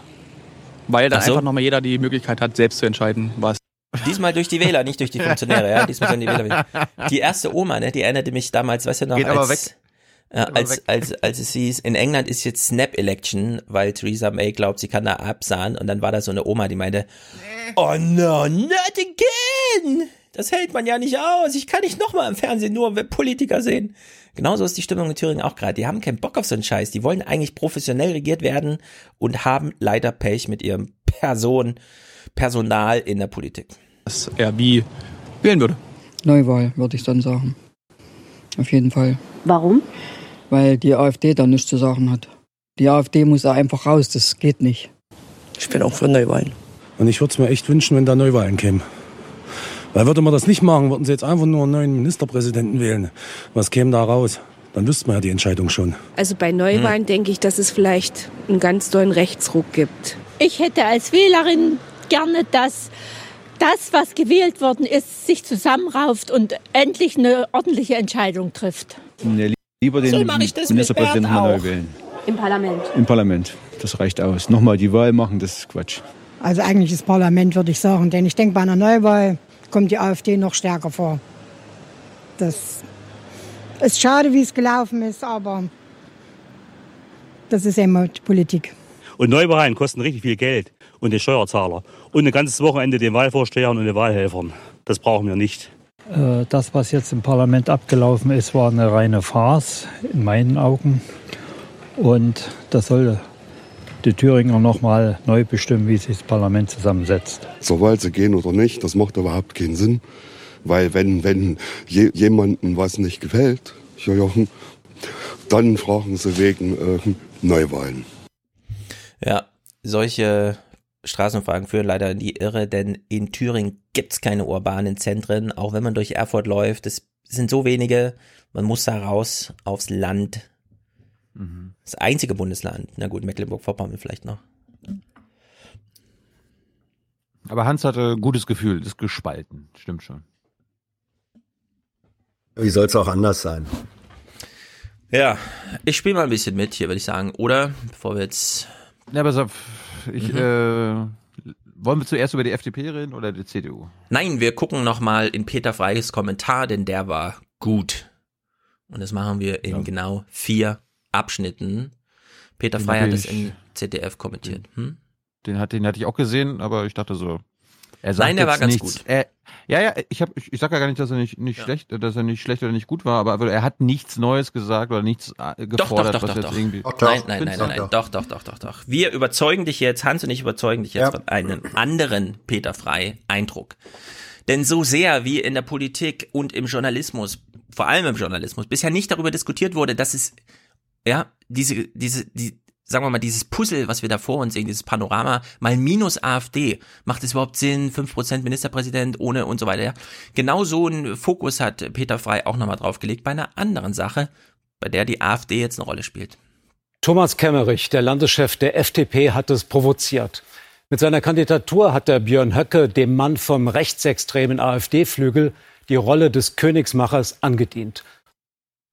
Sehr, sehr wichtiger Punkt. Nicht nur hat die AfD einen Ministerpräsidenten gewählt, sondern ein FDP-Mann hat die AfD zu Königsmachern gemacht.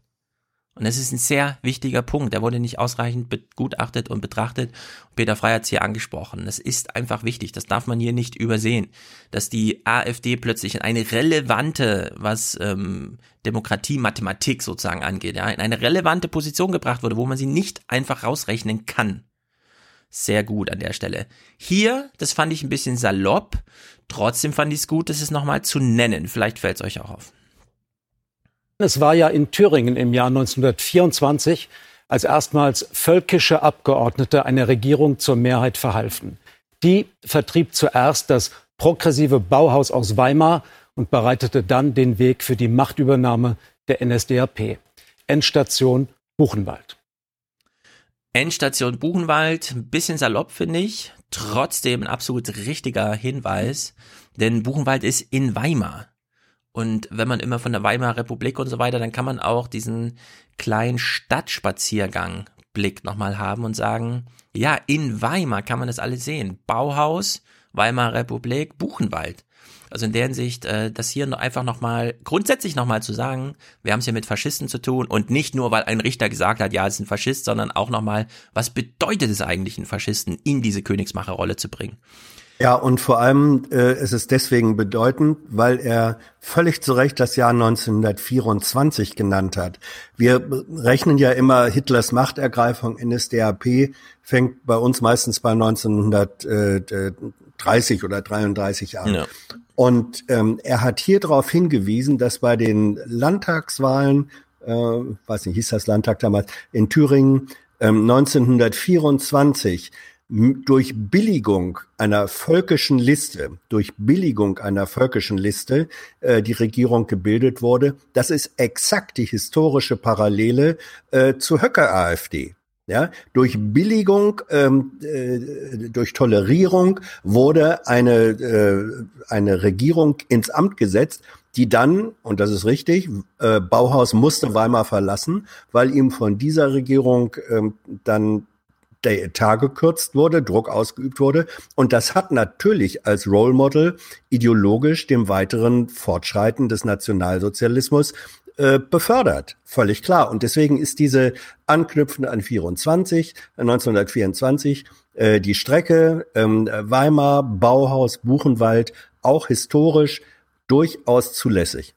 Ja, und man muss auch diesen großen historischen Fokus legen, denn Björn Höcke hat ihn selbst gelegt in dieser kleinen, auch nur zwei Sekunden dauernden ähm, ich äh, Handschlag Kämmerich Zeremonie hat Höcke in der allerletzten Zehntelsekunde den Kopf nochmal so gesenkt, dass es nahe lag, dass Guy Verhofstadt, also der liberale Fraktionschef im Europaparlament, nochmal dieses Foto, diesen Fotovergleich zwischen, Ach. wie sich Hitler Hindenburg, mhm. ja, da ja. unterwürfig sozusagen den Handschlag, ja, kurz bevor man die Asymmetrie umdreht sozusagen und Höcke nochmal genauso vor Kemmerich steht.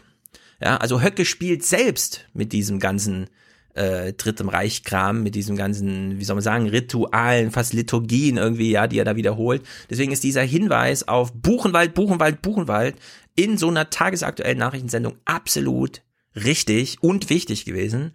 Wenn auch ein bisschen salopp, ja. Endstation Buchenwald fand ich ein bisschen zu salopp, aber gut. Hören wir mal weiter.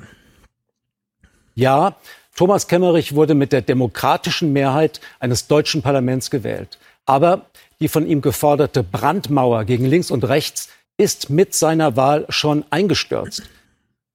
Ja, die Brandmauer ist schon eingestürzt. Die können noch so sehr behaupten und wie auch immer, aber es gibt hier, ja, eine historische Zäsur, 5. Februar, aber es bahnte sich an. Es gibt hier eine Kontinuität. Wir haben nicht ohne Grund AfDP-Witze gemacht. Wer jetzt vom Dammbruch am 5. Februar spricht, ja, der hat den Schuss nicht gehört. Es könnte genauso gut 2021 und da sitzt die AfD jetzt schon mit 24 Prozent, also noch mehr als in Thüringen schon im Landtag bei der äh, Hasselhoff-Wahl in Sachsen-Anhalt der Fall gewesen sein. Ja, es hat halt jetzt historische Zufälle bedingen es, war es mal wieder Thüringen, das da vorangeschreiten ist. Naja, es ist jedenfalls ein sehr, sehr gutes Finale in diesem Kommentar hier gewesen. Es ist unrealistisch und nach dem heutigen Tag auch unanständig, von Verantwortung zu sprechen und dann auf SPD, Grüne und Union zu zeigen. Der FDP-Parteivorsitzende Christian Lindner ließ an diesem Punkt Klarheit vermissen. Dabei ist sein Wort aus der Nacht des gescheiterten Jamaika-Bündnisses heute wahrer als damals. Es ist besser, nicht zu regieren, als falsch zu regieren. So ist es. Und deshalb gibt es für Thüringen nur einen Ausweg, Neuwahlen. Herausragend guter Kommentar und eine Meinung am Ende, der ich absolut beipflichte. Ich bin auch absolut für Neuwahlen, denn diese Idee von Projektregierung und so weiter, wie eben auch mit Sanne das kriegt man jetzt nicht mehr hin in diesem Landtag. Da muss jetzt, hm. das muss jetzt neu sortiert werden. Es war ein bisschen spät offenbar, aber ihr habt recht, der war gut, der Kommentar. Sehr gut. Bester Peter Frei-Kommentar seit Jahren. So viel gibt's wir, ja nicht. Eben, aber wir kennen alle. Ja, Han, Han, Hans darf sich jetzt aussuchen, ob wir jetzt erst über die FDP reden oder die CDU. Ach, ich würfle Ding Dong, Ding Dong. Lass uns über die CDU reden. Ah, du bist ja gleich wieder hammerhart. Wir gucken mal ganz kurz, was Söder. Söder hat genau gewusst, was zu tun ist am Mittwoch. Das muss man ihm lassen. Was nicht schwer war. Es haben nur sehr viele Richtig. nicht gewusst, was zu tun Eben. ist. Das ist der Punkt. Das, ja. darum, darum gucken wir uns die guten Beispiele jetzt mal ganz kurz an. Mhm. Söder. Meine sehr verehrten Damen und Herren, das ist äh, kein guter Tag für Thüringen, kein guter Tag für Deutschland und erst recht keiner für die Demokratie in unserem Land. Es ist ein inakzeptabler Dammbruch, sich mit den Stimmen der AfD und sich gerade mit den Stimmen von Herrn Höcke zur Ministerpräsidentin wählen zu lassen.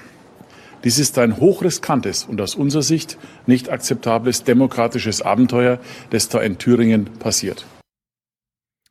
Ja, jedes Wort, das ist, das ist eine Leistung. In diesem Moment, wo man weiß, 16.32 Uhr, okay, es ist spät, aber ich gehe hier als Erster von Relevanz, ja, auch von, wie man so schön sagt, staatsverantwortungspolitischer Relevanz. Ich gehe hier als Erster vor die Kamera und dann eben kein Statement zu verlesen, sondern es sozusagen aus Aha. dem Inneren heraus zu produzieren und trotzdem, wenn man es transkribiert, jedes Wort sitzt. Das ist einfach perfekt gewesen. Ja, das da sieht man eben, was der Mann mal gelernt hatte. Er ist ein Profi, ein absoluter Profi. Wir haben Aber ihn letzte Woche ist, ja noch gelobt, ja. Und jetzt müssen wir nochmal sagen, ist, Söder, er ist, sensationell. Er ist gelernter Rundfunkredakteur. Er weiß, wie man solche Auftritte. Das ist sozusagen ähm, handwerklich ist das auf einer ähnlichen Ebene wie der Kommentar von Frei. Nur, dass Frei abgelesen hat. Ja. Egal. Das ist ja das, Inter das, ist ja das Interessante, be bevor wir das nachher wieder vergessen. Äh, Lindner, ich habe Lindner noch nie so sehr Dinge oh, ja. ablesen sehen wie in den letzten Tagen. Das hat am Mittwoch angefangen, ja. da war, da hat er ja vor uns gestanden und ich so nur Hans, liest da gerade nur ab. Ja. und dann einen Tag später wieder. Also das, äh, dazu kommen wir nachher. Wir reden über Lindner nachher, Hans. Gerade Lindner, ja. Ich kann frei im Bundestag eine Stunde und so. TED ich brauche nicht mal ein Talk, Rednerpult in. Stuttgart. Ich mache das so, ich stehe auf meinem Teppich. Und dann zack, ja, so eine Niederlage. Ist wirklich krass. Gut. Mal gucken, ob Zimiak abgelesen hat. Die FDP hat mit dem Feuer gespielt und hat heute Thüringen politisch und unser ganzes Land in Brand gesetzt. Umso schlimmer ist, dass offensichtlich auch Abgeordnete der CDU Thüringen billigend in Kauf genommen haben, dass durch ihre Stimmabgabe ein neuer Ministerpräsident auch mit den Stimmen von Nazis wie Herrn Höcke und anderen der AfD-Fraktion in Thüringen gewählt werden konnte. Das erste, das erste Statement von Zimiak war sehr gut. Diese in, billig in Kaufnahme war, das ist ja genau der Punkt gewesen. Und darum wundert mich so sehr, dass die CDU in den letzten Tagen dann schon wieder auf den Schwenk umgegangen, so rumgegangen ist. Ja, Ramelow ist selbst schuld, dass er äh, antritt und er hat uns erst in die Lage versetzt. Die erste Reaktion war die richtige. Ja, anders als die CSU ist die CDU hier in einer echten Mitverantwortung, also die Bundes-CDU. Ziemiaks Laden, denn sie haben ähm, Moring dieses Projektregierungszeug ausgeredet ab der ersten Sekunde der Wahl. Da waren sie ja total schnell. Ja, bei Kemmerich hat es irgendwie sechs Stunden gedauert, bis er hier kam. Bei, bei der Wahl überhaupt hieß es sofort links, rechts, da gibt's keine und so weiter und so fort. Deswegen, das ist, also die AKK ist nicht ohne Grund zurückgetreten. Sie hat es mit zerstört und auch wenn jetzt immer viele Angst vor den ostdeutschen Wahl äh, Landesverbänden haben, es gibt eine westdeutsche Wählerschicht und die liegt. Äh, also die macht der CDU ganz schön Feuer. Das kriegen die immer wieder von diesem Michael Jung oder wie er heißt, wenn er da sagt, erstens, euer größter Feind ist der Tod. Zweitgrößte Feind ist nicht die AfD, sondern sind die Grünen. Die nehmen euch viel mehr Wähler weg als die AfD. Für jeden Wähler, den ihr an die AfD nicht verliert, durch irgendeine Scheißrhetorik, verliert ihr drei an die Grünen. Und äh, das haben sie nicht beachtet. Jetzt ist es aber zu spät gewesen. Jetzt nochmal vom, ihr habt das Land in Brand gesetzt, finde ich natürlich ein starkes Wort, ja. Aber das hätte man, das ist leider zu spät in dem Moment. Söder war nicht zu spät. Söder Ja, gut, war ja. vorher nicht in der Verantwortung und hat dann den Moment genutzt, ja, äh, das ordentlich zu machen. Aber äh, Ziemiak kam hier zu spät. Die FDP hat, die FDP hat das Land in Brand gesetzt und die CDU hat ihnen die Streichhölzer gegeben. Richtig, die CDU hat die Streichhölzer gegeben. Hans? Ja, absolut. Die, der Fehler der CDU war gewesen, also des Adenauerhauses, ähm, war gewesen, dass sie den im Grunde richtigen Ansatz von Moring torpediert hat. Ich meine, Moring ist sozusagen eine komplett tragische Figur, wenn man äh, anguckt sich, wie die Mhm. Geschichte gelaufen ist. Moring hatte nach der Thüringen-Wahl den völlig richtigen Gedanken. Er hat akzeptiert, äh, dass diese Regierung im Land, also die Rot-Rot-Grün, etwas ist, was äh, mindestens eine stärkere Mehrheit hinter sich hatte ähm, als CDU oder sonst. Sie haben da gesagt, du, dann tolerieren wir das in einer Art und Weise, die sicherstellt, dass wir ähm, nur Dinge unterstützen, ähm, hinter denen wir auch stehen können. Und diesen richtigen, realistischen Ansatz, der diese ganze Kacke vermieden hätte, den hat ihm das Adenauerhaus zerstört. Genau. Starke Worte, Hans. Es ist doch so. Ja, ist kacke. Hören wir mal, was die Hausmeisterin des äh, Konrad-Adenauer-Haus am selben Tag, als sie in Brüssel als Verteidigungsministerin war, zu Gast war. Äh, Das. Verhalten der CDU in Thüringen im dritten Wahlgang geschah ausdrücklich gegen die Empfehlungen und gegen die Forderungen und Bitten der Bundespartei. Glauben Sie mir, äh, die Gespräche sind von mir ausgegangen am Wochenende vor der Wahl. Und äh, damit ist alles gesagt. Sie Hm. hat abgelesen, er hat geredet. Dann wurde es ja heiß. Ich meine, zwei Tage später, äh, nachdem Lindner nach Erfurt gefahren ist und innerhalb, in, gefühlt innerhalb von einer halben Stunde Kämmerich zum Rücktritt gebracht hat, ist AKK ja am Freitag nach Erfurt gereist, in den Bernhard-Vogel-Saal. Und ähm, die Reporter, ich weiß noch, dachten alle, ja, hier um 20.30 Uhr gibt es ein Statement. Ja, da kommt Moring und AKK raus. Und dann guckst du so Tagesthemen. Ja, die sitzen immer noch. Nachtmagazin, die sitzen immer noch. Phoenix versucht immer noch eine Live-Schalte zu machen. Um 1 Uhr sagen sie dir dann so, ja, äh, wir spielen jetzt eine Doku, aber falls was passiert, schalten wir sofort live rein. Das ist dann irgendwann nachts um zwei gewesen, Hans.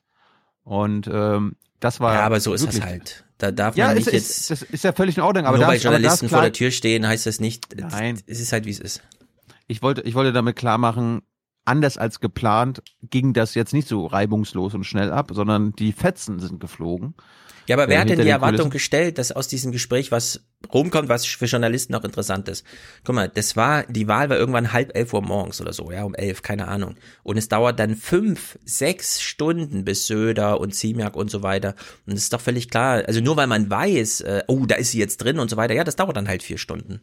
Da, da findet halt sowas dann statt. Da finde ich immer, da, da fällt man sehr schnell in, in diesen Horse Race Horde Modus rein. Ja, Nee, nee, das- Naja, naja die, Ansa die Ansagen kommen doch in so einer Situation ähm, von denen, äh, die da drin sind. Also die Ansage, ihr könnt um, was weiß ich, 20.30 Uhr oder so damit rechnen, das waren Ansagen, die von den CDU-Funktionären kamen. Klarer Fehler. Das heißt, Klar, eben, klarer Fehler. Also da haben sich nicht die Journalisten geirrt und Horse Race, Horse Race, sondern es war eine Hybris, eine Überheblichkeit, eine falsche Lageeinschätzung, vor allem wieder der Bundes-CDU-Funktionäre, die dachten, jetzt kommen wir da mal her äh, von der Zentrale, setzen die auf den Pott äh, und in zwei Stunden treten wir mit unserem durchgesetzten Plan vor die Presse. Und da hat dann eben alleine dass das so etwas signalisiert wird an die Medien. Wir haben das im Griff. In zwei Stunden ist hier klar Schiff. Alleine ein solch komplett falscher Plan äh, oder Ansage macht deutlich, wie wenig sie wissen, wussten und wissen darüber, was tatsächlich auf so einer Landesebene los ist. Ich meine, das war, Stefan, das war inhaltlich eine Showdown. Da kam AKK aus Berlin mit der Bundesansage, ihr macht nichts mit der AfD und äh, das ist hier die Linie und auch Linke und so weiter. Und dann kam Hm, Moring mit, mit Nee, pass auf. und Moring Mhm. wurde gerade frisch wiedergewählt als Fraktionsvorsitzender, hat das Vertrauen bekommen äh, mit der Ansage, wir stehen dazu und wir wollen jetzt hier keine Neuwahlen und so weiter und so fort. Ne? Also Berlin kam Ja, an, ihr macht jetzt hier Neuwahlen. Genau, und Erfurt. CDU Das Erfurt hat gesagt, wir machen keine Neuwahlen. Ja. Und da war das Spannende, was, wie, erstens, wie kriegen sie das hin, das beides miteinander zu verein, äh, vereinbaren und zweitens, das auch noch einvernehmlich aussehen zu lassen. Weil Moring hat ja quasi das Vertrauen seiner Thüringer CDU bekommen, aber ihm wurde ja währenddessen aus ganz Deutschland von führenden CDU-Lern der Rücktritt nahegelegt. Also das war faszinierend. Also da, da hätte ich gerne mal den Seibert gemacht und hint, also wär, wäre mal gerne drin gewesen, weil das muss faszinierend gewesen sein. Und wir hören Ja. uns mal an. Na, warte, warte, warte. Das muss man nochmal ganz klar jetzt markieren. Ähm, Boring hatte da schon kein Vertrauen mehr, sondern er hat es nur noch mal bekommen als Stinkefinger nach außen. Wir unterstützen ja nochmal unseren Mann, AKK, wenn du jetzt kommst und Neuwahlen forderst. Denn, und das ist der wichtige Punkt, AKK kam nicht mit, ach, wir klären es jetzt hier mal, sondern sie kam mit, ich setze jetzt hier mal eine Neuwahl in dieser Fraktion durch. Das heißt, sie trifft dort auf 15 Leute, denen sie sagt, sieben von euch sind in drei Wochen ihren Job los und müssen sich was Neues suchen und ihr knubbelt jetzt aus, wer. Ja, weil die Listenaufstellung wird normal in dieser Restfraktion dann da irgendwie gemacht und so geht's überhaupt gar nicht, ja. Das war von Anfang an klar, dass man, dass die sich da nicht innerhalb von drei, vier Stunden irgendwie überzeugen lassen, aufgrund einer Berliner Stimmungslage oder so, weil die waren ja noch bis 10 Uhr der Meinung, ah, ist nicht so wichtig, ist in Thüringen, da guckt eh keiner hin. Gut, da gibt's heute Abend einen blöden Text bei mdr.de oder so, ja, was diese Wahl betrifft, aber ja, die haben ja diese Lage nicht richtig eingeschätzt. Und dann plötzlich kam die Bundesvorsitzende mit einer Forderung, die Hälfte von euch fliegt ja mal raus. Und da war natürlich dann, ja, also dass man das AKK da auch reingegangen ist mit, ich kläre das hier bis 2030, ist natürlich absurd, ja. Hätte sie nie, also muss man einfach sagen, okay, ich fahre jetzt mal dahin, liebe Journalisten, ich sag euch Bescheid, wenn es soweit ist. Kann morgen sein. Das, das Interessante war ja auch, ähm, keine Bundespartei kann Abgeordneten befehlen, was zu tun ist. Und darum war ja auch, okay, wie, wie, wie, bisschen schon. welche, welche, nee. Aber es gibt Sanktionsmöglichkeiten der Bundespartei. Und das Einzige, was AKK hätte machen können, ist äh, Moring aus der Partei schmeißen. Und damit quasi auch aus der Fraktion. Aber da hatte, also habe ich ja spekuliert mit Hans, okay, wenn sie Moring das droht, ihn rauszuschmeißen, dann sagt die ganze Fraktion, ja, der, müsst, der musst du uns auch rausschmeißen. Und das kann eine äh, Parteivorsitzende nicht machen, quasi ihre ganze Fraktion entlassen. Und die wären ja trotzdem weiter im Landtag. Und dann hätten wir erst recht keine Neuwahlen. Warum, weil, weil, warum sollten die Interesse haben, quasi Ja, raus, also rauszugehen? es, es, es ist so, du hast entweder ähm, eine formale Autorität, die auf Regeln äh, beruht, dass Vorsitz oder die übergeordnete Ebene den Untergeordneten vorschreiben kann, so und so müsst ihr das machen. Ähm, und wenn du diese, die existiert aber nicht. Äh, Die Landesverbände sind da selbstständig. Äh, es gibt keine sanktionierte, also jedenfalls keine formale äh, Befehlshierarchie. So, wenn du die nicht hast, dann bleibt dir als einziges, wenn du was durchsetzen willst, als Zentrale oder Vorsitz, dass du eine inhaltliche Autorität haben musst, dass die Leute sagen, äh, okay, wir sehen ein, wir müssen jetzt diesen Weg mitgehen. Ähm, das aber hatte Annegret Kramp-Karrenbauer und das gesamte Adenauer Haus auch nicht. Also sie hatten weder die formale Autorität ähm, noch die informelle, die inhaltliche. Und deswegen, das hätten sie aber im Grunde wissen müssen. Sie hätten wissen müssen, ähm, und auch das zeigt wiederum, die Zentrale in Berlin hatte keine Ahnung von dem, was äh, auf dieser Länderebene, konkret in Thüringen, tatsächlich los ist. Deswegen ist diese Bundesvorsitzende ist, und das zeigt auch, warum sie als Bundesvorsitzende ungeeignet ist, sie ist in ein Messer reingelaufen, das sie selber mhm. aufgestellt hat und nicht gemerkt hat, dass sie es aufgestellt hat. Und das ist ein Mangel an politischem Instinkt, Führungskraft und so weiter. Das hat sie gemerkt. Ich glaube, also sie hat glaube ich, schon später Frage, dann. Ja, ja, später nicht, dann. Nicht lauter, nicht lauter werden. Hans. Frage, okay, Entschuldigung. Ja. So wird alles gelevelt am mhm. Ende. Angenommen, wir haben ja vorhin schon gesagt, Kemmerich hätte ja die Wahl nicht annehmen sollen. Ja, dann hätte er ganz schön viel Schaden abgewendet, sozusagen. Ja. Sollen ist schon normativ genug, dürfen muss man da nicht sagen, Hans.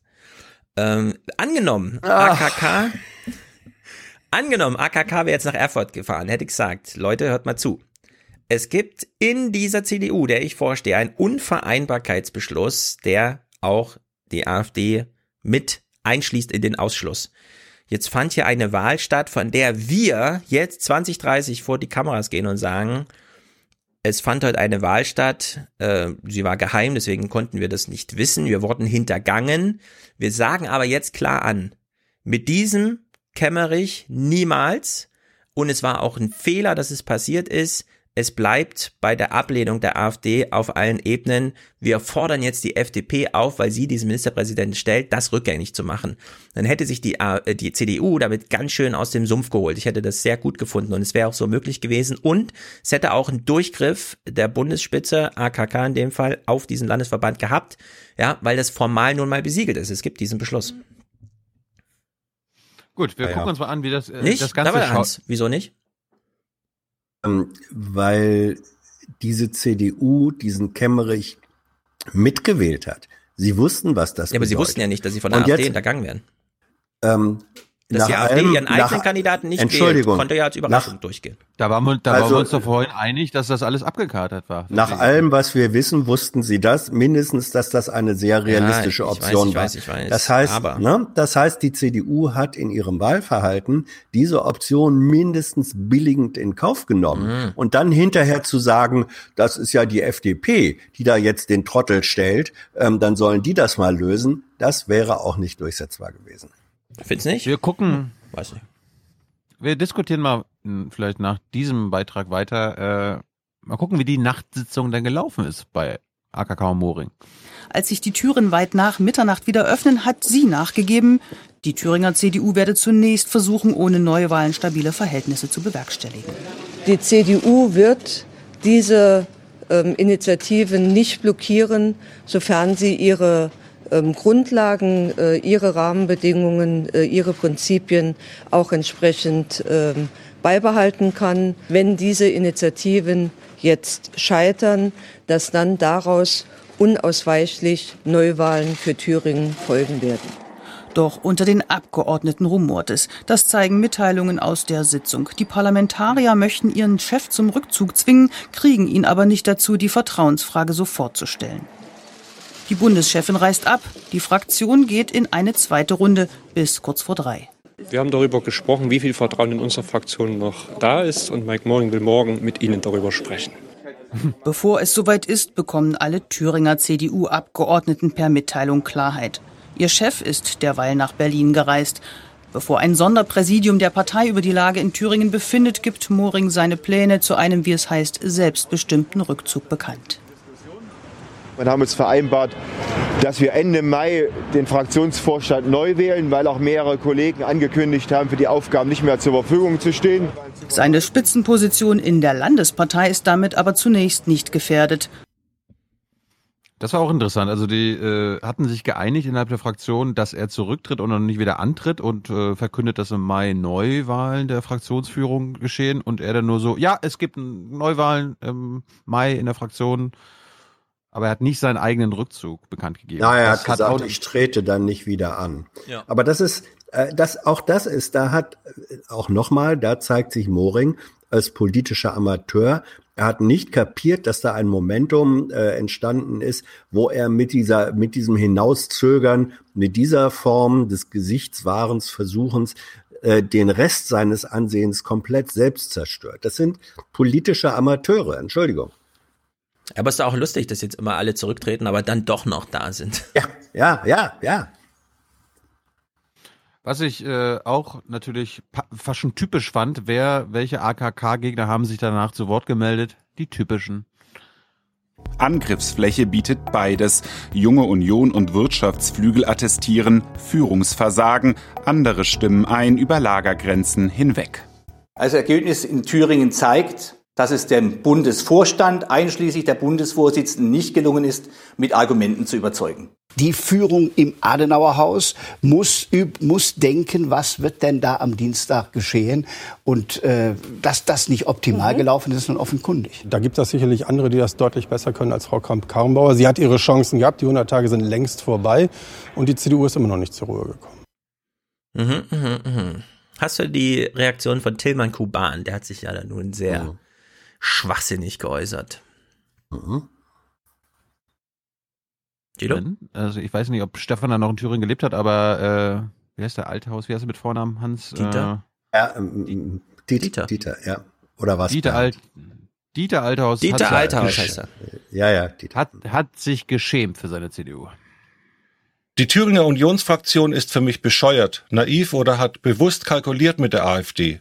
Höcke hat mit seinem Kandidaten die Leimroute ausgelegt und die Unionsfraktion ist draufgegangen. Das ist absolut politischer Dilettantismus und brandgefährlich. Ihr müsst sehr schnell die Konsequenzen ziehen. Mhm. Mehr muss man auch nicht sagen. Wir hören mal, was die Werteunion Typ, der Typ, den haben wir letztes Mal schon im Intro gehört, worauf mhm. wir mit Max ganz kurz über Thüringen geredet haben und so fast schon so gelacht haben, hahaha, die hoffen noch, dass äh, Ramelow nicht gewählt wird. Tja, wie der reagiert, können wir uns denken. Und dann hören wir auch nochmal den Bundesvorsitzenden der Werteunion. Der Vorsitzende der Werteunion in Thüringen bezeichnet das als Zitat typische Folklore einiger CDU-Mitglieder. Ich bin eigentlich entsetzt, welche Wellen das geschlagen hat. Für mich war das ein ganz normaler demokratischer Vorgang. Mhm. Einen liberalen, bürgerlichen und in meinen Augen unbescholtenen Mann zu wählen. Und ich bin immer noch entsetzt, was in der Republik daraus geworden ist. Wenn man das sehr rational betrachtet, das Ergebnis, dann wurde ein Ministerpräsident der FDP gewählt, einer der Linken wurde abgewählt. Und ich glaube, nicht nur für Anhänger einer schwarz-gelben Koalition ist doch das eigentlich ein gutes Ergebnis. Darüber müssten sich alle Demokraten in Deutschland freuen. Alter. Ja.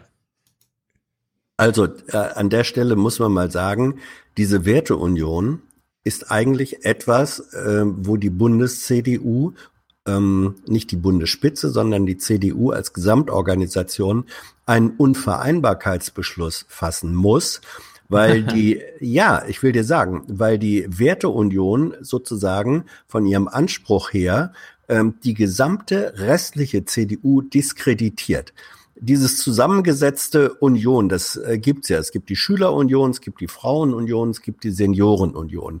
Das bedeutet, diese Form von zusammengesetzter Union innerhalb der Union, die Schülerunion ist Schülerunion, weil die anderen nicht die Schüler sind. Die Frauenunion ist die Frauenunion, weil die Gesamt-CDU nicht aus Frauen besteht. Die Senioren, die Senioren. So, das bedeutet, die Werteunion beansprucht etwas zu haben, was sie der gesamten CDU abspricht. Wie Sie sehen sich, und das ist der Anspruch dieser Bezeichnung, Sie sehen sich als diejenigen, die die Werte haben. Im Umkehrschluss, die die Gesamt-CDU damit nicht hat. Und das ist eine Diskreditierung der Union durch einen selbsternannten Werteeliteflügel. Das kann sich eine Partei eigentlich überhaupt nicht mhm. gefallen lassen. Werteunion ist halt ein Marketingname. Es ist ja nicht, es sind ja nicht alle Frauen in der Union, die besten in der Werte. Frauenunion. Die haben die besten Werte, Stefan. Ja, Man kann auch mit 18 in die CDU eintreten, da muss man nicht in der Jungen Union bleiben. Ja, aber es ist ein, ein allein, es ist ein Alleinstellungsanspruchsmerkmal, das da erhoben wird. Und wenn hier eine Gruppe sagt, wir sind diejenigen, die die Werte haben, bedeutet es damit, die anderen haben diese Werte nicht? Ja, im Sinne der deutschen Parteiengeschichte können sie sich ja U-Union nennen, um sich da zu markieren. Und ich glaube auch, man muss hier nochmal charakterisieren. Für mich ist die Werteunion eigentlich ein AfD-Arm, der nur ein Natürlich. Ziel hat, die CDU zu zerstören. Ja, das ist der rechtsradikale Flügel der CDU. Ja, da, als, als Äh, hätte man ihnen gesagt, bleibt mal da, ihr müsst jetzt nicht alle zu uns kommen, dort könnt ihr mehr Schaden anrichten. Ja? Es ist ein, es ist ein Organisationsmodell, eine U-Boot-Geschichte, die man historisch immer eher den äh, linken Parteien vorgeworfen hat. Diese Es gab immer- U-Boot-Union, U-Union. Ja. Nicht schlecht. Gut, wir hören mal, Paul Ziemiak war am Sonntag bei Berlin direkt. War auch irgendwie grotesk. Keine Zusammenarbeit, kein Millimeter mit der äh, AfD. Das verstößt gegen die Grundprinzipien äh, der CDU. Und deswegen sage ich jedem, auch der äh, sich als sehr rechts und sehr konservativ einordnet in unserer Partei, ihr müsst das Bollwerk sein gegen die AfD und nicht der Brückenbauer. Mhm. Bla bla, ist klar. Ähm, wir gucken jetzt mal in ein anderes Bundesland. Aber da hast du Tilman. Kubans Reaktion. Äh, kommt vielleicht noch. Mhm. Ich, ich, seh- ich sehe es gerade nicht. Also heb's dir mal auf. Mhm. Aber der ist, der ist ja auch auf der Seite der Werteunion. Ja, aber der hat einen sehr fiesen Spruch gemacht, finde ich. Sollte man mal diskutieren. Aber gut, geh erst mal wieder die Länder. Ist ja eine lange Rundreise heute. Nee, es ist wichtig äh, zu verstehen, was in der CDU gerade gärt. Und dass da nicht nur die Werteunion aufmüpft, sondern auch die Ost-CDUler. Und äh, wir gucken uns mal das Beispiel Sachsen-Anhalt an, weil da ist die nächste Wahl, nämlich nächstes Jahr, äh, wo es passieren kann, dass die AfD mit der CDU koaliert. Die AfD gehört ja nun mal mit dazu, weil die wurde ja von den Bürgern und gerade aus der Basis ja gewählt, äh, ja. Und äh, dass man da jetzt äh, auch so, so, so sich reinhängt und, und sagt, das geht so nicht. Eine von der CDU mitgetragene Minderheitsregierung, die auch von der AfD toleriert wird. Ist das für Sie in Ordnung? Also eine Minderheitsregierung, äh, eine CDU-Minderheitsregierung äh, ist absolut denkbar, natürlich. Auch wenn sie von der AfD toleriert wird? Ähm, von wem sie dann toleriert wird, weiß ich ja in dem Moment nicht. sagt der stellvertretende Fraktionschef im Landtag. Nächstes Jahr wird in Sachsen-Anhalt gewählt. Zuletzt wollte die Landespartei in einem Grundlagenpapier ihre Identität klären. Auf Druck konservativer Kreisverbände wurden Passagen aus der Rohversion gestrichen oder aufgeweicht, die klar gegen die AfD gerichtet waren. Es ist kein Zufall.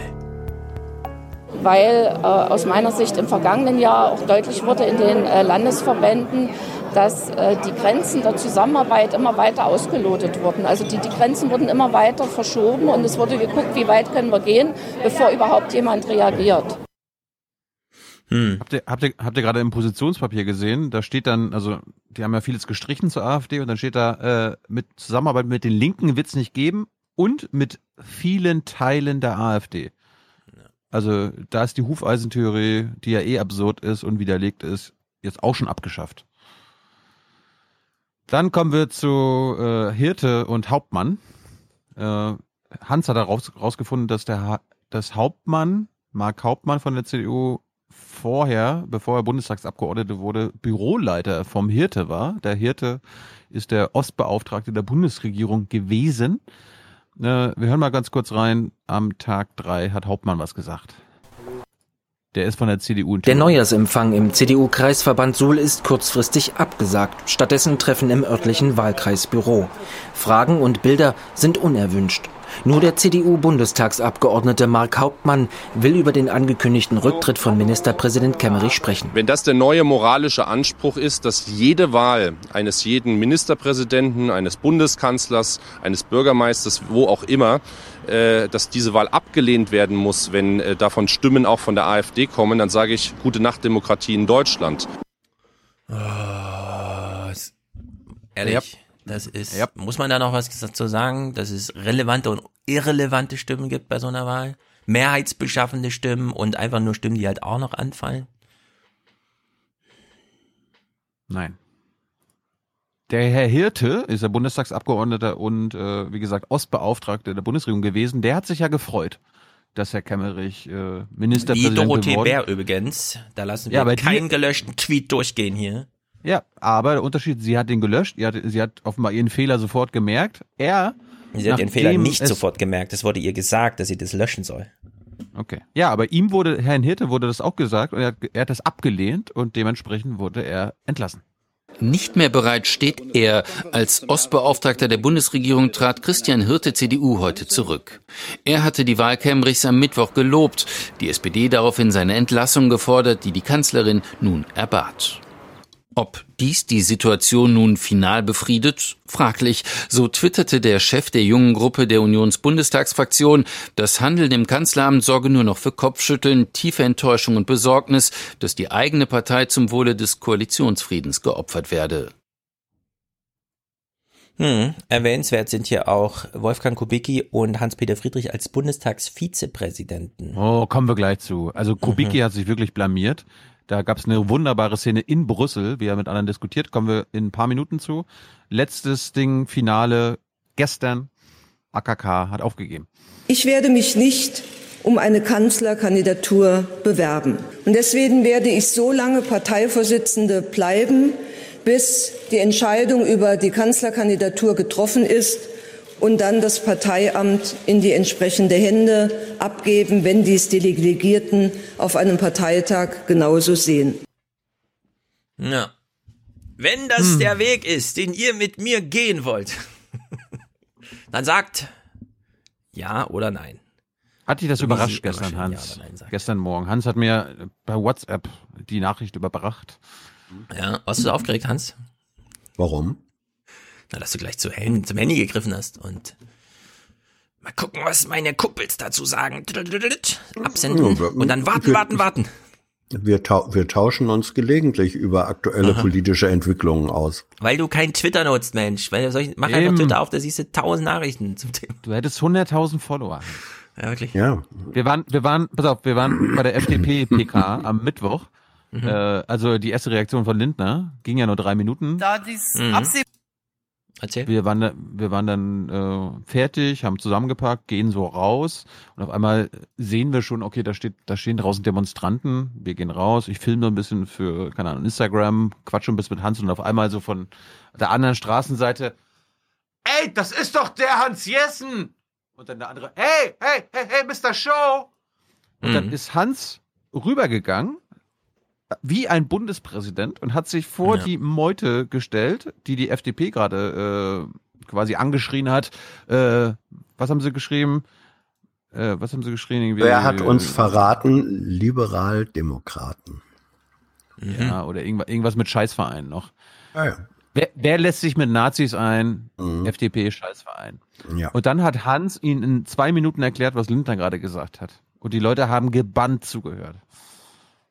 Ja, so ist Also es. es, es, es war so, ähm, wir kamen aus der, aus der Pressekonferenz raus, dann war die Spontandemo da drüben und dann brüllte irgendjemand, der mich da wohl erkannt hat, ey, Jessen, falsche Straßenseite. Und ähm, dann bin ich da eben rübergegangen, habe gesagt, wieso, falsche Straßenseite? Wir Lindner, FDP, ne? hier ist die Demo. Ja. Ähm, Lindner hat gerade eine Pressekonferenz gegeben. Interessiert euch vielleicht, was er zu sagen hatte? Ja, ja, ja. Und habe ich das erzählt. Haben die auch kein Twitter oder was? naja, die waren nicht bei der PK dabei. Da habe ich gesagt, Die, ähm, die haben nur nehm- Instagram. Na, dann habe gesagt, äh, war vielleicht doch die richtige Straßenseite, wenn ich da an der PK teilgenommen habe. Ne? Also ähm, das war ein ganz amüsantes, ähm, eine ganz amüsante Begegnung und das haben dann auch die Kollegen ähm, von ARD, ZDF und anderen äh, Anstalten, die auch drin bei der PK gewesen waren, äh, genutzt, um dann, ähm, und das ist in allen Nachrichtensendungen am Nachmittag gelaufen, O-Töne mit den Demonstranten zu machen, ähm, die dann relativ gut informiert über das, was Lindner äh, Mhm. gesagt hatte, kluge O-Töne von sich gegeben haben. Ja, wer Das, Das war amüsant. das Ja. ist, Hans ist der wahre Influencer. Ah, du bist der Influencer. Hans. Du bist der, Ja, du ja. hast, du hast die eigentliche Street Credibility, weißt du? Da Ja. steckt Straße drin. Ja, ähm, mit, mit Verlaub, das sind Sachen, die ich nun mal vor 40 Jahren äh, oder 45 Jahren inzwischen fast ähm, aktiv gemacht habe. Und es gibt ja. bestimmte Sachen. Also wenn Rudi Völler gegen Ball tritt heute, dann trifft er den immer noch. Sehr gut. Siehst, hast du auch ein bisschen seine Haare. Ja.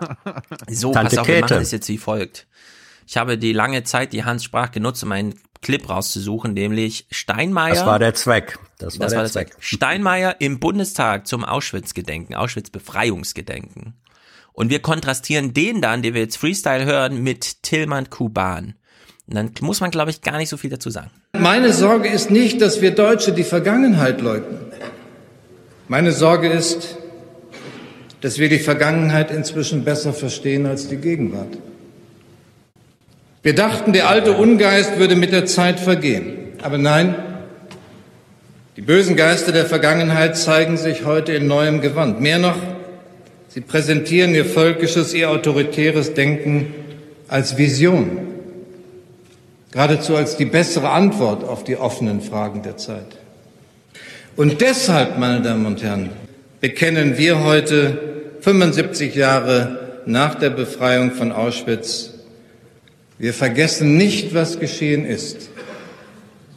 Aber wir vergessen auch nicht, was geschehen kann. Das ist unsere Aufgabe, die Aufgabe, die uns die Erinnerung aufgibt. Damit, was geschehen kann, nicht geschehen wird. So, also eine sehr wichtige Zäsur in der Erinnerungsgeschichte, nämlich die sozusagen Aktualisierung äh, des schlimmsten Verbrechens der Menschheit, zu sagen, ja, es lag in der Vergangenheit und vielleicht sollten wir es dort einsperren, denn es kann auch in der Zukunft noch möglich werden. Und jetzt Tilman Kuban, ja, wie er sich hier, wo sich diese dunklen Geister wieder zeigen, wie sich Tilman Kuban hier aus der Sache rausredet. Der CDU-Nachwuchs jedenfalls geht auf Konfrontation. Neuwahlen in Thüringen? Nein. Lieber eine Expertenregierung. Und die Vorsitzende habe es an Klarheit in der Debatte um den Umgang mit der AfD missen lassen. Das sind Themen, wo wir eben nicht vorher konkretisiert haben, was wir unter der Unvereinbarkeitsklausel der CDU verstehen. Und äh, da finde ich es schon schwierig, wenn man jetzt anschließend die Keule rausholt und auf die CDU Thüringen eindrischt, wo man vorher selbst nicht dafür gesorgt hat, diese Punkte auch näher auszuführen. So, es gibt also in der CDU ein Versäumnis zu klären, wie jetzt die Unvereinbarkeit mit einer AfD gemeint ist, weil eine Zusammenarbeit, man kann ja nicht von einer Zusammenarbeit reden, wenn die Wahl geheim ist für einen Ministerpräsidenten, oder? Da stand nur keine Kooperation. Herr ja. Schulz, da stand keine Kooperation. Zusammenarbeit stand nicht im Beipackzettel, ja. Äh, Holocaust? Pff, keine Ahnung, stand nicht im Beipackzettel, ja. Wir wussten ja damals nicht, was passiert. Wir haben halt einfach ja, Hitlers Verneigung vor Hindenburg als Unterwürfigkeit miss, äh, miss, äh, missinterpretiert sorry dafür, ja. Also das finde ich, äh, Tilman Kuban, AKK hat quasi zwei große Fehler gemacht, ja. Der eine ist, überhaupt das Saarland zu verlassen, in dem Glauben, ich kann hier auf Merkel folgen. Und das andere ist, ich nehme mal den Paul Ziemiak aus der Jungen Union raus, damit die Ruhe gibt. Zack, Hybris, ja, Hydra oder ja. wie sie auch immer heißt. Ein Kopf abgeschlagen, 70 neue Köpfe draufgesetzt. Also mhm. Tilman Kuban, ganz, ganz schändlich, muss ich echt sagen. Das finde ich ganz mies. Da setzt sich ja. eine CDU, CDU, zusammen und macht so einen Beschluss, ja. ja. Und dann kommt er mit. Da fehlte ja. leider im Absatz 7 von dem nur ein Satz lang äh, Beschluss, ja, fehlte leider so eine kleine Note, dass man doch mal und so kein Ministerpräsident zusammenwählt. Ja, und vor allem der Begriff der Keule, nicht? Dann wirft er vor, sagt, man kann doch jetzt nicht die Keule rausholen und gegen die Thüringer. Das geht auch nicht. Und, und selber hat die dickste Keule gegen AKK äh, und alles, was äh, er als links in der CDU empfindet, in der Hand. Ähm, also er ist der größte Keulenschwinger da. Ja, und außerdem wollte ich noch mal einen Clip spielen, nur weil ich ihn lustig fand. Das ist die Situation, die du gerade beschriebst, wo du auf der Straße rumgerannt bist und so. Da erwuchs ja ähm, dieses Statement, ich glaube, es ist dieses Statement, wo Lindner noch mal dieses besondere Wort seiner ohnehin schon äh, nicht von sehr viel Weiblichkeit besetzten FDP einbrachte in die Debatte. Wenn man das sehr rational betrachtet. Oh, das ist der Mietsch, da muss ich vorspringen. Moment. Den will ich nicht nochmal hören. Den will ich ne? nicht nochmal hören. Okay, wir leiten die FDP ein mit diesem Satz. Herr Kemmerich war offensichtlich übermannt und hat spontan eine Entscheidung getroffen, die Wahl anzunehmen. Und äh, jetzt, einen Tag später, hat er diese Entscheidung selbst korrigiert. Und ich finde, da muss man menschliche Maßstäbe anlegen und auch erlauben, dass jemand sich selbst korrigieren. Ja, es gibt ja, ja. immer die schöne Geschichte und die ist, glaube ich, auch richtig. Umso mehr Frauen in solchen Gremien, umso besser läuft es auch. Und hier übermannt zu werden, äh, ja, durchaus verständlich. Das ist übermannt, das ist ein so groteskes Verb in dem Zusammenhang. Ja, sensationell einfach. Ich finde ja, man muss eigentlich nicht mehr von der FDP hören, aber ich bin gespannt, ja. was wir jetzt nach paar, zwei paar, Stunden zum Thema noch hören. Ein paar lustige Sachen mhm. gucken wir uns noch an. Äh, für mich das Highlight an dem Abend, äh, also an dem Wahltagabend, äh, war Kemmerich im Brennpunkt. War schon im Intro, aber wir gucken es einfach nochmal an. Sind Sie bereits gescheitert, bevor Sie überhaupt gestartet sind? Nein. Nein. Ich habe übrigens diese, der war ja bei äh, Ilna, ne, sieben Minuten lang.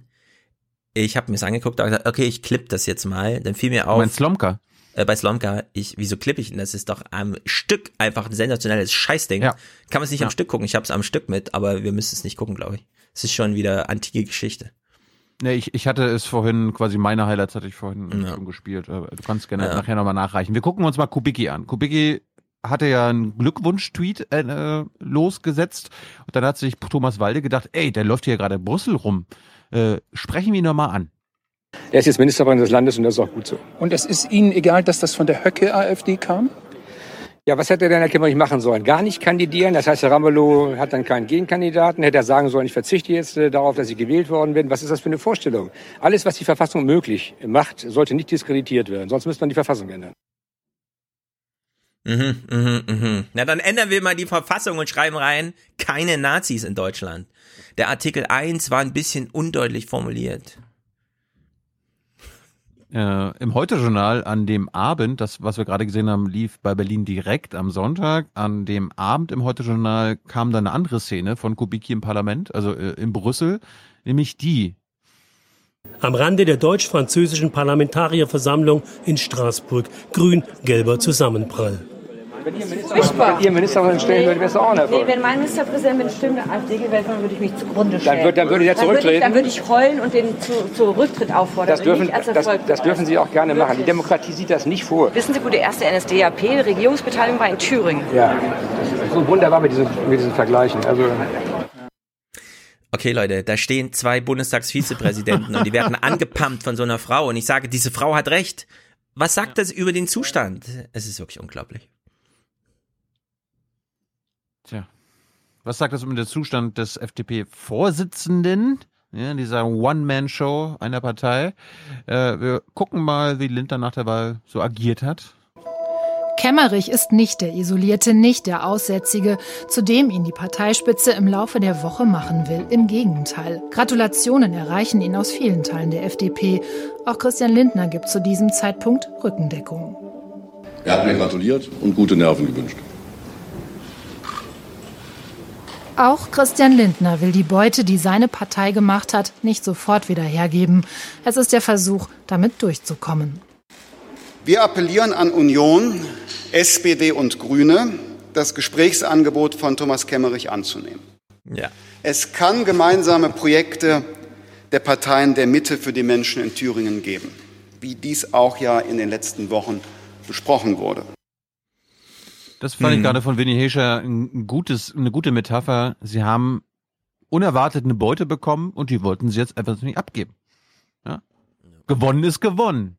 Jetzt, weißt du, Tyler hat so schon äh, irgendwie erzählt, ich weiß nicht wo, äh, die gewinnen ja nie. Die haben seit 70 Jahren nicht gewonnen. Ich glaube, es gab einen FDP-MP mal in Baden-Württemberg, ansonsten gar nicht mehr.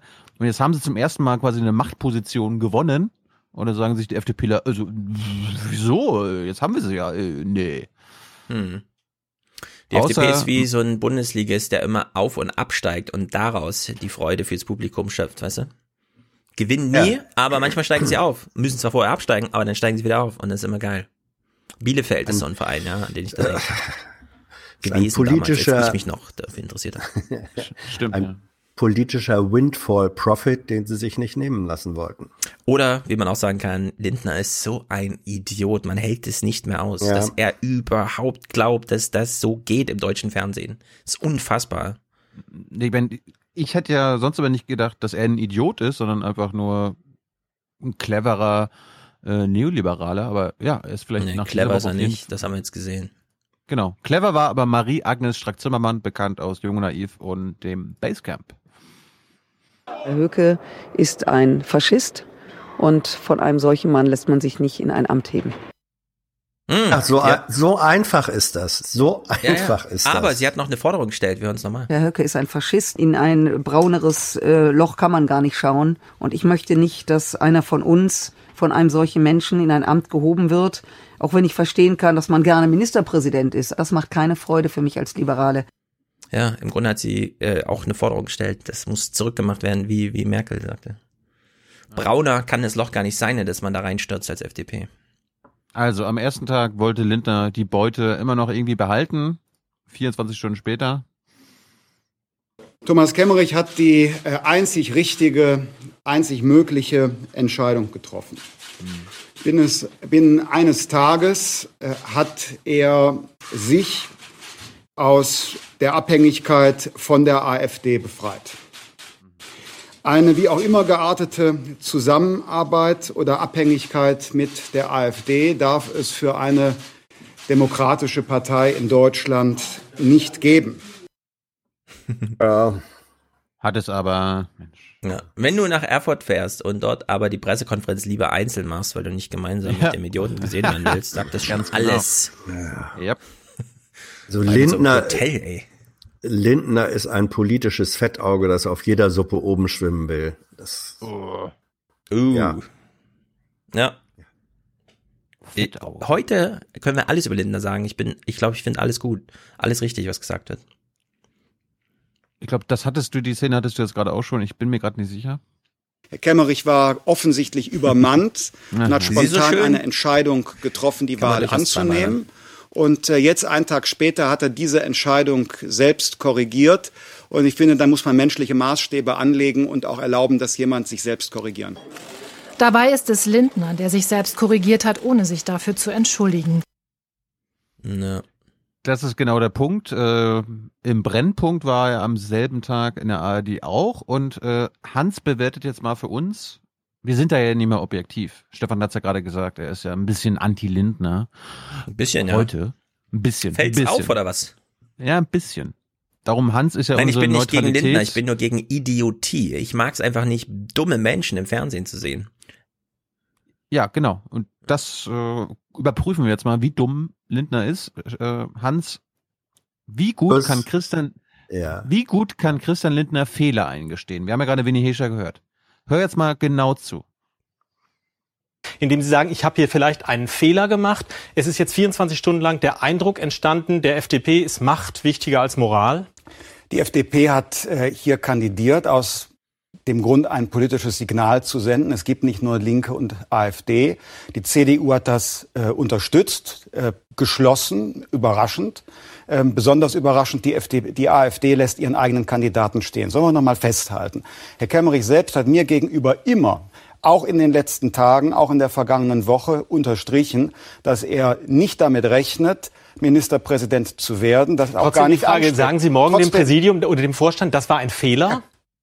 Herr Kör, ich sage noch einmal, ich äh, glaube, dass ähm, in dieser Situation ähm, Herr Kemmerich überrascht worden ist. Jetzt kann man im Nachhinein immer sehr neunmal klug sein bei der spontanen Situation der Übermanntheit. Er hätte das Amt nicht antreten dürfen in der Nein. Situation. Das können wir beide im Nachhinein 24 Stunden später mit viel Nachdenken immer sagen. Muss ich kurz unterbrechen, denn unsere Zeit Sie ist gerne. abgelaufen, aber die Frage die- muss ich noch beantworten. die- Vertrauensfrage ist, es gibt ja eine öffentliche Diskussion. Hans, wie gut sind seine Fehlereingeständnisfähigkeiten? Ja, er fügt seinen vielen Fehlern einen weiteren hinzu, indem er nicht klar sagt, ja, da habe ich Fehler gemacht. Ähm, das meinte ich mit diesem politischen Fettauge. Übrigens fürs Protokoll, ich bin natürlich weder objektiv noch neutral. Ähm, das, Was? Äh, Das der fordert niemand, Hans. Ja, Das fordert bitte? niemand. Das fordert niemand. Ähm, Thilo hat das äh, im Antext mir unterstellt. Das wollte ich nur klarstellen. Herr ah. Ja, den versteht ja nicht jeder. Gut, also ähm, nein, also Lindner, Lindner ist offensichtlich nicht in der Lage, klipp und klar das äh, zu bestätigen, was jeder weiß. Er hat, auch er hat massive Fehler gemacht und dadurch, dass er da so rumeiert und wieder versucht zu sagen, ja, konnte ja niemand ahnen, nachdem wir nun tausendmal gehört haben, dass Kemmerich sehr wohl wusste, dass diese Option auf dem Tisch war, man damit rechnen musste, kommt Lindner wieder damit. Also ja. der, ein weiterer Fehler, in dem er nicht in der Lage ist, äh, Fehler offen zuzugeben. Ja, Lindner sagt immer Kemmerich, aber meint eigentlich immer Lindner sich selber. Ja, natürlich. Er ist übermannt worden, er hat einen großen ja. Fehler gemacht. Ja. ja, genau. Er, er wurde selbst übermannt. Und ich meine, das Ja, war ja ja, das Ding. Kör, Kör fragt ihn nach seinen Fehlern und Ja, er so, ja. ja, aber Kemmerich und so, ne? Ja, ja. Was mir nochmal wichtig war, zu betonen, Lindner über Antifaschismus. Und äh, Mhm. die FDP ist viel, viel antifaschistischer, Stefan, als die CDU. Ich weiß, das habe ich gehört. Das ist die sehr gut. Abgrenzung zur AfD als Koalitionspartner im Thüringer Landtag seitens der Unionsfraktion ist ja auch viel weicher als unsere. Wir schließen es nämlich prinzipiell aus. Machen es dann trotzdem. Trotzdem. Aber äh, Tilman Kuban hatte ja recht, ne? Es ist einfach unklar formuliert bei der CDU. Keine Zusammenarbeit mit, mit der AfD. Hm. Keine Ahnung. Slomka war jedenfalls äh, wie am Vortag gut drauf und äh, Lindner ist dann so richtig so, so nein, nein, nein, nein, nein, nein, nein. Äh, Ich habe äh, bereits in der vergangenen Woche bei jeder Gelegenheit deutlich gemacht, eine solche Kandidatur kann nicht auf die AfD, auf der AfD aufbauen. Es kann keine wie auch immer geartete Hat's Zusammenarbeit mit der AfD geben. Hat's aber jetzt nun mal und er hat das Nein, getan. das- nein, haben, Sie das- ihm, nein. haben Sie ihm denn vorher gesagt, ähm, lieber Thomas, das kannst du nicht machen? Und Ja. Ja, nein, also Wie kann er da auf Nein gehen? Ja, Das hat er bei Sebastian Kurz gelernt, sowas. Ja, das ist, äh, er, er versucht, das Offensichtliche zu ignorieren und macht es dadurch nur noch offensichtlicher. Es ist richtig, Slomka war gut. Im Übrigen, ähm, Oliver Kör war auch gut, nicht nur in dieser äh, Fragesituation, sondern auch schon vorher. Der kommt ja vom, äh, vom MDR, das heißt, er kennt die Verhältnisse da auch relativ gut. Das ist dann, auch wenn man auf einmal Hauptstadtjournalist ist, schon immer ganz gut, wenn man einen regionalen Background äh, hat. Mhm. Ja, die Ja. hätten ja jetzt nicht Hans Jessen hinschicken können. Der kennt sich ja nur in Bremen aus. Mhm. Ich weiß jetzt gerade nicht warum, es war anscheinend spät gestern. Habe ich das jetzt nochmal? Ähm, das ist immer so bei den, bei den Beobachtern danach. Stunden später ist man viel schlauer und weiß, was man tun muss. Herr Kemmerich war offensichtlich übermannt Ah. und hat spontan eine Entscheidung Sorry. getroffen, die Wahl Nicht anzunehmen. schlimm. Den Clip kann ich noch tausendmal Und äh, jetzt, einen Tag später, hat er diese Entscheidung selbst korrigiert. Und ich finde, da muss man menschliche Maßstäbe anlegen und auch erlauben, dass jemand sich selbst korrigieren kann. aber wenn es um das Amt eines Ministerpräsidenten geht, dann ist das doch kein Spiel, bei dem man mal eben so übermannt wird. Doch. Ja, sie ist, sie ist gut. Bei den Horden in Thüringen schon. Die kennen das noch nicht so mit der Demokratie. Was ich, was ich interessant fand, nachdem Lindner ja das Vertrauen ausgesprochen wurde in seinem Vorstand, äh, was ja keine Überraschung war, weil er hat sich den, seine Partei ja so gebaut, äh, die auch personell so besetzt, dass sie ihm quasi hörig ist. Also da muss, glaube ich, noch einiges anderes passieren, damit sie ihn abwählen. Aber vielleicht wird auch der öffentliche Druck zu stark. Das ist die Hoffnung meinerseits in den nächsten Wochen und Monaten. Äh, Lindner ist jedenfalls rückfällig geworden. Am Sonntag, nachdem er quasi überlebt hat intern, hat er dann gleich mal wieder, ist er, ich, ich, ich, ich weiß nicht, ich weiß nicht, was das soll. Dies der Rückblick, dann der Ausblick. Ich persönlich halte in dieser extrem empfindlichen Situation Herrn Ramelow aber nicht für einen geeigneten Kandidaten, um das Land zu beruhigen. In dieser Situation würde ich es für empfehlenswert halten, wie seinerzeit in Österreich eine unabhängige Persönlichkeit für die Österreich! Übergangszeit an die Spitze einer Landesregierung zu wählen. Dass Herr Lindner jetzt schon wieder fordert, es müsse doch vielleicht lieber ein unabhängiger Kandidat aufgestellt werden, vor, glaube ich, einer halben Stunde, zeigt, dass er noch nicht verstanden hat, welchen Schaden er, auch er persönlich, angerichtet hat. Und er zündelt schon wieder. Das finde ich ungeheuerlich. Aber Stefan, das hat Kuban nicht dasselbe gefordert? Expertenregierung? Alle wahrscheinlich. Alle Idioten haben das, glaube ich, gefordert. Wie gesagt, wo, wo sich die Idiotie niederschlägt, ist in dem Fall unerheblich. Es ist einfach Idiotie im Fernsehen zu sehen gewesen. Also wenn, wenn ein Schachspieler weiß, dass er äh, im Grunde matt ist und dann noch versucht, sich irgendwie in einen Putt zu retten. Äh, das ist das, was die hier probieren. Nicht? Sie wissen, dass sie da granatenmäßig Scheiße gemacht haben und versuchen jetzt das, was ihr eigentliches Ziel immer war, äh, dieser Neo-Stalinist, Ramelow, Ramelow, der muss weg, der muss Ja, weg. der Stalinist. Und nicht? der Neo-Stalinist muss weg. Na, und, und wenn wir es mit Kemmerich nicht schaffen, dann eben mit der Expertenregierung. Ähm, das ist nichts anderes als wieder eine Mischung aus Dummheit, Borniertheit ähm, und einen dritten Fehler auf die zwei vorherigen draufgepackt. Haut Zwischendurch- alles nicht hin. Zwischendurch gab es auch diese Nachricht, wie viel Kemmerich jetzt verdient durch einen Amtstag und dann sechs Monate Übergangszeit und so weiter. Irgendwie Ja, 92.000. Nee, Genau. 90.000 plus, aber da hat er schon, das muss man jetzt auch sagen, er hat dann äh, erklärt, er werde dieses Geld äh, an die Staatskasse Ja. äh, zurückführen. Wir, ja, ja. Und was hat er vorher gesagt? sag Was hat er vorher gesagt? Ja. Bevor er Ähm, die Staatskasse ins Spiel AfD brachte, was hat er da gesagt? Er wollte Äh, es für eine Opferorganisation, äh, Organisation, die Stalinismusopfer. Äh, ja, wirklich, ja, ist, ja, ja, natürlich. Äh, auch das, auch das ist töricht, wenn man sich diese äh, Organisation wieder, um die es da ging, ähm, anguckt. Also ähm, er kommt aus seiner selbstgestellten äh, Dummheits- und Borniertheitsfalle einfach nicht raus. Ähm, ich sag nur, äh, man kann jetzt nicht mehr sagen, ah, jetzt kriegt er noch die 90.000 in den Arsch geschoben. Das wird äh, vom Ergebnis her jedenfalls so nicht passieren. Und das ist ein, ein kleiner Moment der Genugtuung. Was ich jetzt auch gelesen hatte, äh, glaube ich, in der thüringischen Allgemeinen, dass er sogar in dem Moment, als er MP wurde, gegen die Ja. äh, Verfassung so. verstoßen hat, weil er nicht sofort seine anderen Geschäfte ruhen lassen hat. Also er hätte Ja. sofort, eigentlich schon vorher sagen müssen, Unternehmen, also wenn er sich aufstellt, muss er damit rechnen, gewählt zu werden und dann hätte er seine Unternehmensführung ruhen lassen müssen. Er darf nicht beides sein. Und er ist jetzt immer noch Unternehmenschef seiner Ja, jetzt darf er Friseurbetriebe oder so weiter. Jetzt darf er es ja auch wieder. Wir hören mal noch rein, nicht, was noch nicht. Oder? Darf er schon wieder? Geschäftsführend Hans? Er ist ja. Darf er, ist darf ja er beide zurück- Geschäfte führen? Darf Ja, er beide er- Geschäfte führen? Er ist jetzt, er ist jetzt Doppel, Doppelgeschäftsführer. Ja, er kann ja, er kann ja seinen Friseurladen in die Staatskanzlei bringen. Aber das ist eine, also das ist jetzt eine, eine formale Petitesse, die sollte man auch nicht zu hoch hängen. Wir hören mal rein, was Frau Kemmerich so die letzten Tage erlebt hat. Die Beamten werden außerdem gebraucht für den Schutz besonders gefährdeter Objekte oder Personen. Das gilt für aktuelle wie für ehemalige Regierungsmitglieder und auch für deren Familien. Zum Beispiel Familie Kemmerich, die in Weimar wohnt und sich seit Tagen Anfeindungen gegenüber sieht. Ich habe mich nicht getraut, einfach so, wie ich es gewöhnt bin, durch Weimar zu spazieren. Ja? Weil die Leute wirklich am Haus vorbeilaufen, sich in Gruppen aufschauen und einem klar machen, Nazis wollen wir nicht. Und ich bin's aber nicht. Die wohnen in Weimar. Das, ich finde es immer unglaublich. Ja. Du wohnst Ja. in Weimar, weißt du? Ja. Und lässt, machst noch ein, bist Politiker, wohnst in Weimar, machst ein Plakat mit, endlich eine Glatze, die im Geschichtsunterricht aufgepasst hat, und lässt dich dann von Björn Höcke ins Amt des Ministerpräsidenten wählen. Wirklich, ich weiß nicht mehr, was, wie man das einschätzen soll. Ja, und wunderst dich dann hinterher, we- wenn nicht alle Menschen dir freundlich gegenübertreten. Ja, wirklich. Ich meine, man muss mal, nee, man muss jetzt, man muss jetzt äh, äh, eins sagen, ähm, das, was nun auch vorgekommen ist, dass dass FDP ähm, Politiker, ähm, ob in Weimar oder sonst wo, ähm, äh, verunglimpft werden, dass sie, dass, dass ihre Häuser mit, mit Parolen und so weiter äh, äh, verschmiert werden, dass es da auch äh, Attacken gab.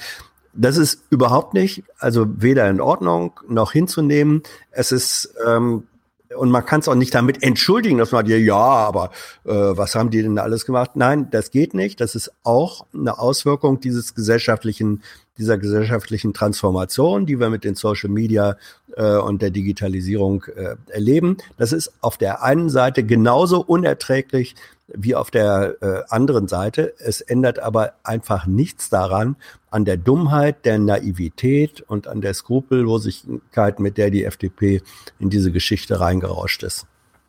Gut, Ja, und man muss auch sagen, äh, sehr viele Familien können leider wirklich nichts dafür, was der Mann im Hause in der Öffentlichkeit so treibt. Das äh, tut mir dann auch sehr leid. Er hat sechs Kinder, wie wir vorhin gelernt haben. Das Ja. ist für die beson nicht besonders schön, glaube ich. Nee, überhaupt nicht. Überhaupt nicht. Und es darf da auch gar keine, das muss man auch sagen, es darf da auch gar keine Sippenverantwortung ähm, oder so weiter geben. Ja, wenn das, wer das, äh, wenn jetzt irgendjemand sagt, ich als Linker sage jetzt mal ähm, diesen Kemmerich-Kindern, was für Arschlöcher sie sind oder so, ähm, das ist dann auch eine Form von von Mobbing äh, mindestens, die in, eben auch genauso wenig in Ordnung ist, wie wenn das äh, andere machen. Das geht nicht. Ja wir hören uns jetzt mal an, Hans, zum Schluss, letzter Clip von mir, äh, wie die FDP-Basis in Thüringen sich von ihrem Vorsitzenden und ihrem Bundesvorsitzenden distanziert hat. Die waren, denen war das richtig peinlich, was da am Mittwoch passiert ist, Hans. Richtig. Muss ja für viele Mitglieder die reinste Achterbahnfahrt gewesen sein, oder? Ja, fragen wir doch einfach mal nach. Äh, wir sind also beim Ortsverein der FDP hier in Ilmenau und ich frage einfach mal äh, in die Runde, wie haben Sie denn den Tag heute als FDP-Mitglied erlebt? Ja, ich bin kein Mitglied, ich bin Sympathisant. Als erstes eben halt, und ich habe den Tag eigentlich recht durch erlebt, auf der Arbeit, wie auch immer. Ich, hab, ich war auf dem Rathaus, habe meinen Personalausweis abgeholt und schlag mein iPad auf, Spiegel. Ja. Thomas Kemmerich ist zurückgetreten. Schock oder Erleichterung? Überraschung. Nicht, dass er, ich denke, es war ein Fehler. Ich finde gut, dass er die Frage tatsächlich so beantwortet, wie, er, wie sie gestellt wurde. Was, wie haben Sie den Tag erlebt? Ja, ich war erst im Rathaus. Habe ich mein iPad aufgemacht. Äh, Perso neu gemacht und so weiter. Gut, wir hören mal ein Mitglied jetzt. Komm, von der Basis. Sie denken, es war ein Fehler. Äh, Gibt es denn jemanden in der Runde, der sagt, Thomas Kemmerich äh, hat das richtig gemacht, indem er zurückgetreten ist? Oder sind Sie alle der Meinung, das war äh, die falsche Entscheidung? Vielleicht Sie? Also ich, gehe, ich sage definitiv falsche Entscheidung. Es, ist eine, es hat eine Wahl gegeben. Ähm, wir können nicht so lange wählen, bis uns das Ergebnis irgendwann passt. Es ist eine freiheitliche Wahl ge gewesen und ähm, er ist gewählter Ministerpräsident und ich denke erstmal, das steht überhaupt erstmal überhaupt gar nicht zur Debatte. Okay. Also halten wir fest, wir sind noch am Anfang des Abends. 19 Uhr war Start hier beim Stammtisch und äh, wir lassen jetzt mal noch ein bisschen diskutieren und dann wird sicherlich noch ein bisschen heißer hergehen heute. Insofern sage ich schon mal Danke ähm, ne? und in diesem Sinne eine fröhliche Diskussion und zurück ins Studio. Ja, weil die nämlich so schön diskutieren. Die sitzen da, um ja. Bier zu trinken. Jawohl. Okay, das waren deine Thüringen-Clips. Mm, dann. Ich hätte, ich, ich habe mich noch geärgert über diesen ja. rechten Konserva äh, diesen konservativen Historiker bei, bei Kleber, aber den können wir uns auch sparen. Hm, den habe ich gar nicht mitbekommen. Wann war der denn gestern? Ja, aber, aber, ja der war am Sonntag da. Ich habe ich hab's zusammengefasst. Der, mhm. ich, Hans, den Lass kennst du, mit dem, ja, mit dem hab, ja, ich hab's, ich hab's äh, genau so gemacht. Hans, den kennst du, ich habe mit dem bei Phoenix gesessen. Ja? Ach der. Mhm.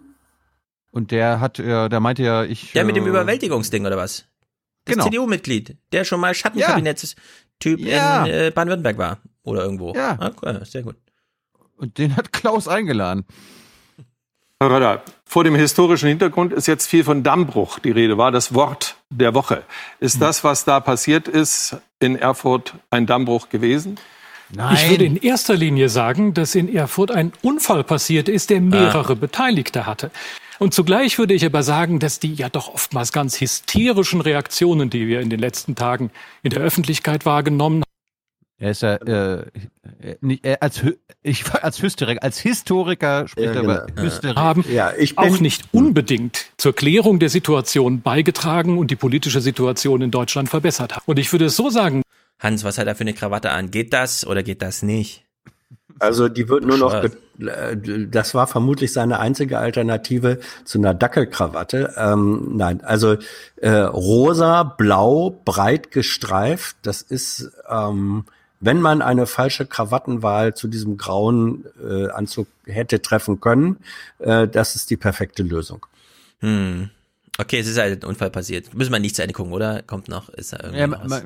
Lass das wieder. Ah, gut. Thüringen zeigt uns, welches Problem darin liegt, wenn die bürgerliche Mitte so schwach ist, wie sie es in Thüringen ist, sodass die bürgerliche Mitte in Deutschland nicht mehr Politik gestalten kann. Die große Partei der bürgerlichen Mitte ist die CDU mhm. nach wie ja. vor.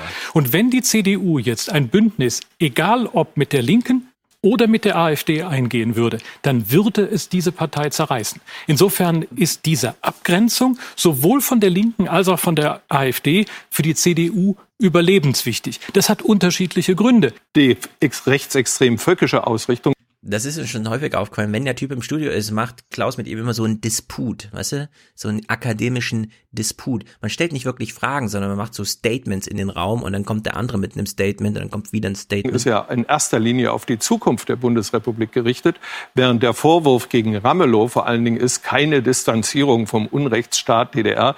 Das ist eher ein Aufarbeitungsproblem der Vergangenheit. In Thüringen ist die Lage in der Tat so, dass Höcke ja für den am meisten rechtsextremen völkischen Flügel der AfD steht und Bodo Ramelow auf der anderen Seite für eine Linkspartei in Thüringen steht, die ja in vielem rechts von der SPD-Führung unter Walter Borjans und Eskens steht. Mhm. Insofern ist die Situation in Thüringen eine besondere. Also Röder, mhm. Röder tut so, als ob die Linken immer noch die Stalinisten sind, äh, die sie ja tatsächlich sind. Wir unterstützen die Ziele ja. und Werte. Die ähm, mhm. Aber Stalinisten, die rechts von Esken und Borjans äh, stehen, das ist ja, ja. auch ein interessantes Geschichtsbild. Ja, aber er rechtfertigt die Äquidistanz ja, ja, zur Linken und ja, AfD ist, mit quasi, die Linken sind ja Stalinisten, außer in Thüringen. Da, äh, da stimmt, ja gut, da ist es jetzt irgendwie was anderes. Hm, wir also, gucken Rodde, jetzt ja, zum Abschied. Ich habe auch noch kleine, kleine Clips. Wir müssen auch noch mal auf die Politbarometerzahlen zu sprechen kommen. Mhm. Äh, AKK ist ja zurückgetreten, wie wir wissen, und es hat sich angebahnt, denn sie hat musste sich nee, hier ist sie nicht. Sie ist, sie ist nicht zurückgetreten. Sie hat angekündigt, dass sie nicht als Wieder Kandidatin für das Bundeskanzleramt ja. zur ja. Verfügung steht und sobald jemand da ist, der das kann in der CDU, über den sie aber noch entscheiden möchte, wird sie dann auch den Vorsitz abgeben. Das finde ich clever, denn wer entscheidet über den äh, Kanzlerkandidatenposten? Nicht mal am Parteitag, soweit ich weiß. Das werden die ganz intern machen. Söder hat eine Stimme, AKK hat eine Stimme und dann wird ausgeknobelt. Naja, Jedenfalls, AKK war hier im Gespräch und sie hat von äh, Maite Slomka mal diese Frage bekommen. Geschehenes, was die CDU in Thüringen gemacht hat, das war gegen ihren Willen, gegen die Beschlusslage der Bundespartei, gegen ihre Forderungen, ja sogar gegen ihre Bitten. Das heißt, Sie konnten sich noch nicht mal gegen einen Landesverband mit doch überschaubarer Größe durchsetzen als Parteichefin? Also zuerst einmal, es ist ein schlechter Tag für Thüringen, weil wir keine stabile Regierung haben, einen Ministerpräsidenten, der von Höckes Gnaden abhängig ist. Es ist ein schlechter Tag für das politische System in Deutschland. Und es ist auch kein guter Tag für die CDU. So, jetzt war sie natürlich diese Antwort, deswegen schneiden wir sie ab. Nicht äh, mit, ja, ich konnte mich da nicht durchsetzen und so weiter, aber sie wird jetzt auf Lindner angesprochen und da enthüllt sie in so einem, ich will nicht sagen Freudchen irgendwie, aber in so einer Art man kann daraus ablesen jetzt, ja, weil sie das Wort auch benutzt, wie es in der CDU mit ihr umging. Ich habe darüber äh, auch im Kontakt gestanden mit Christian Lindner, habe ihn sehr herzlich darum gebeten, auch seinerseits dafür zu sorgen, dass die FDP keinen Kandidaten aufstellt. Was hat er dazu gesagt? Ähm, äh, augenscheinlich äh, auch ähm, nicht äh, den Durchgriff äh, in Thüringen, also in Thüringen gehabt, äh, dass die FDP vor Ort sich davon hätte abstellen lassen. Ja, hatte leider auch keine Durchgriffsmöglichkeiten. Ja, hm. auch, so wie ich auch. Ja. Aber das hat sich natürlich vorher nicht eingestanden. Ja, Hier wir zwei Ohnmächtigen. genau. Hier hat sie es leider entblößt. Äh, dann äh, hier ähm, Lindner im Gespräch, das überspringen wir kurz, denn es Das war offensichtlich ein, eine Infoantrag seitens der Unionsfraktion. Bla bla bla. Es gab hier einen sehr schönen Versprecher von äh, AKK noch. Es war aus meiner Sicht erkennbar, dass die Gefahr der äh, AfD-Wolte besteht. Das hat sich heute Abend beschädigt, äh, bestätigt. Die AfD-Wolte hat uns beschädigt und es hat sich ja. bestätigt, dass wir jetzt beschädigt ja. sind. Naja, gut. Ja, es ist natürlich so. Ja, hier, das finde ich natürlich, man muss auch mal fragen, was wäre denn gewesen, wenn? Was genau hätten denn die Thüringer CDUler heute tun sollen? Sich besser enthalten? Das wäre das Beste gewesen, so wie sie auch in den ersten beiden Wahlgängen weder für den Linken noch für den AfD-Kandidaten gestimmt hätten, hätten sie im dritten Wahlgang sich enthalten sollen. Ja, auch bei der Frage äh, musste die Wahl annehmen. Ne? Was wären gewesen, wenn äh, Kemmerich gesagt, ich nehme die Wahl nicht an, hätten die dann nochmal einen Wahlgang gemacht oder ja. was wäre dann eigentlich ja. passiert? Mhm. Ja. Na gut, dieses kleine Finale, ne, das ich, sie geht zurecht, finde ich, wegen diesem Abschiedssatz, den sie hier drin hatte.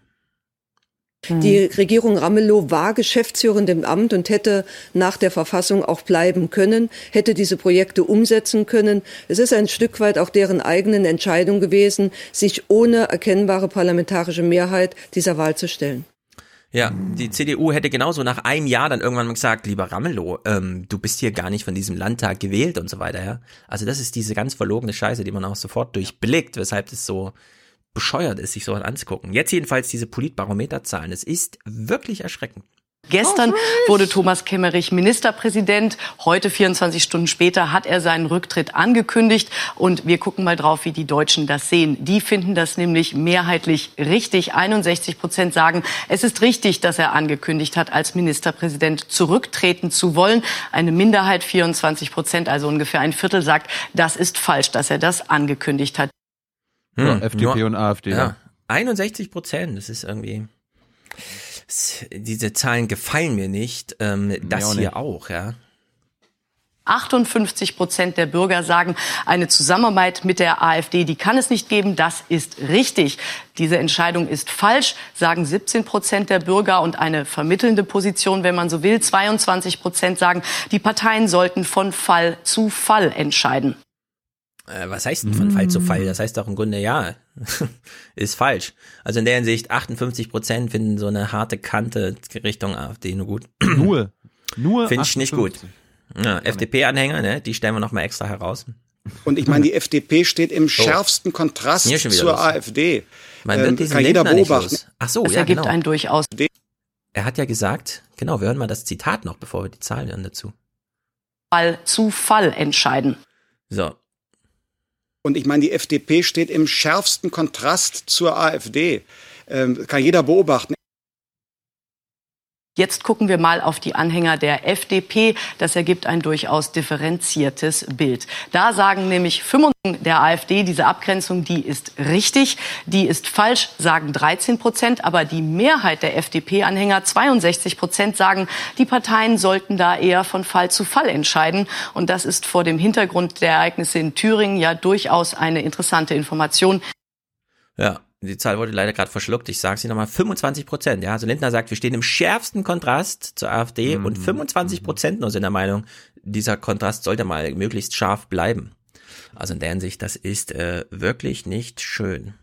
Naja. Wir, wir, wir können ja nochmal kurz zusammenfassen, warum wir hier schon seit langem sagen. AfDP. Die FDP und die AfD haben beide Klimaleugner, Klimawandelleugner in ihren Reihen. Bei der FDP natürlich deutlich weniger als bei der AfD. Die AfD ist ja generell klimawanderleugnisch unterwegs. Die FDP und AfD sind beide Windkraftgegner in Deutschland. Bei der Überwachung und Bürgerrechten sind sie, äh, spielen sie äh, die gleiche Geige bei der Privat, bei der Privatisierung des Rentensystems. Wenn man die Meuten-AfD nimmt, äh, haben sie die gleichen Konzepte. Und wenn man äh, bei Steuer- und Wirtschaftsfragen daran denkt, ne, sie beide sind gegen eine Vermögensteuer, Beide sind für mehr Verteidigungsausgaben. Beide sind gegen Mittel für den sozialen Wohnungsbau. Beide sind für die sofortige Abschiebung von integrationsunwilligen Flüchtlingen. Also mhm.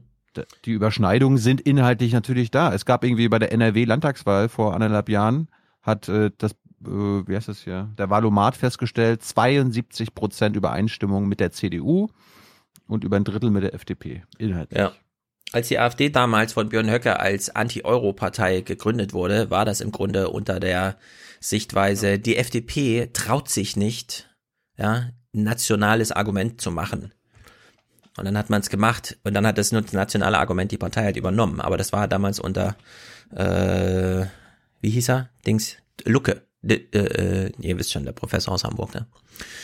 Das, Bernd Lucke. Bernd Lucke, richtig. Bernd Lucke. Darum, darum ging und geht es ja auch äh, beim Gespräch mit Andreas Kemper, was ich mit Hans am Sonntag schon aufgezeichnet hatte, äh, bevor AKK jetzt gestern zurückgetreten ist. Wollen wir das jetzt hier gleich anschließen, Stefan? Ja, warte.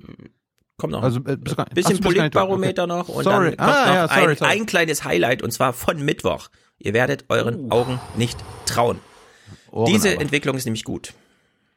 Der Blick auf die CDU hat sich für vier Prozent der Bürger verbessert. Für 56 ich finde die CDU jetzt besser, sagen vier Prozent. Ja. Das ist eine herausragende Leistung. Egal, was man macht als Politiker, ne? wenn das das Ergebnis ist bei den Blitzumfragen danach, ist auf jeden Fall mies. 40 Prozent hat sich die Meinung zur CDU nicht verändert, verschlechtert das Image der CDU bei den Bürgern. Das sagen 51, 41 Prozent der Deutschen aktuell. Und jetzt gucken wir noch auf die FDP. Da sagen auch 4 Prozent, mein Blick auf die FDP hat sich verbessert. Mein Blick auf die FDP hat sich nicht geändert, sagen 43 Prozent und sogar 44 sagen, meine Meinung zur FDP, die hat sich verschlechtert. So, und äh, um mal festzustellen, was das für eine besondere Nachrichtenlage ist, spielt Tilo jetzt mal den Horse Race Jingle ab. Jawohl, Moment, Moment, Moment, Moment. Hausland, Hausland! Yeah, yeah, yeah, yeah, yeah, yeah, yeah, yeah, Mhm. Wir hatten heute natürlich eigentlich einen ganz normalen Deutschland-Trend. Wenn Sie sich also für die aktuelle Sonntagsfrage interessieren oder zum Beispiel äh, zu, für den Blick der Deutschen auf das Coronavirus, dann schauen Sie doch bei uns im Netz vorbei auf tagesschau.de. Man hat es aus der Sendung geschmissen. Ah. In der Hinsicht Gratulation FDP, das Horse Race aus der ähm, Sendung geschmissen. Das ist nicht schlecht. Zwei kleine Zahlen noch. Zwar finden es 33 Prozent richtig, dass Thomas Kemmerich die Wahl zum Ministerpräsidenten angenommen hat, die Mehrheit aber 58 Prozent findet das falsch. Ja, 33 Prozent, ja. 33, Leute. Naja, die Top 3 der Bundespolitiker.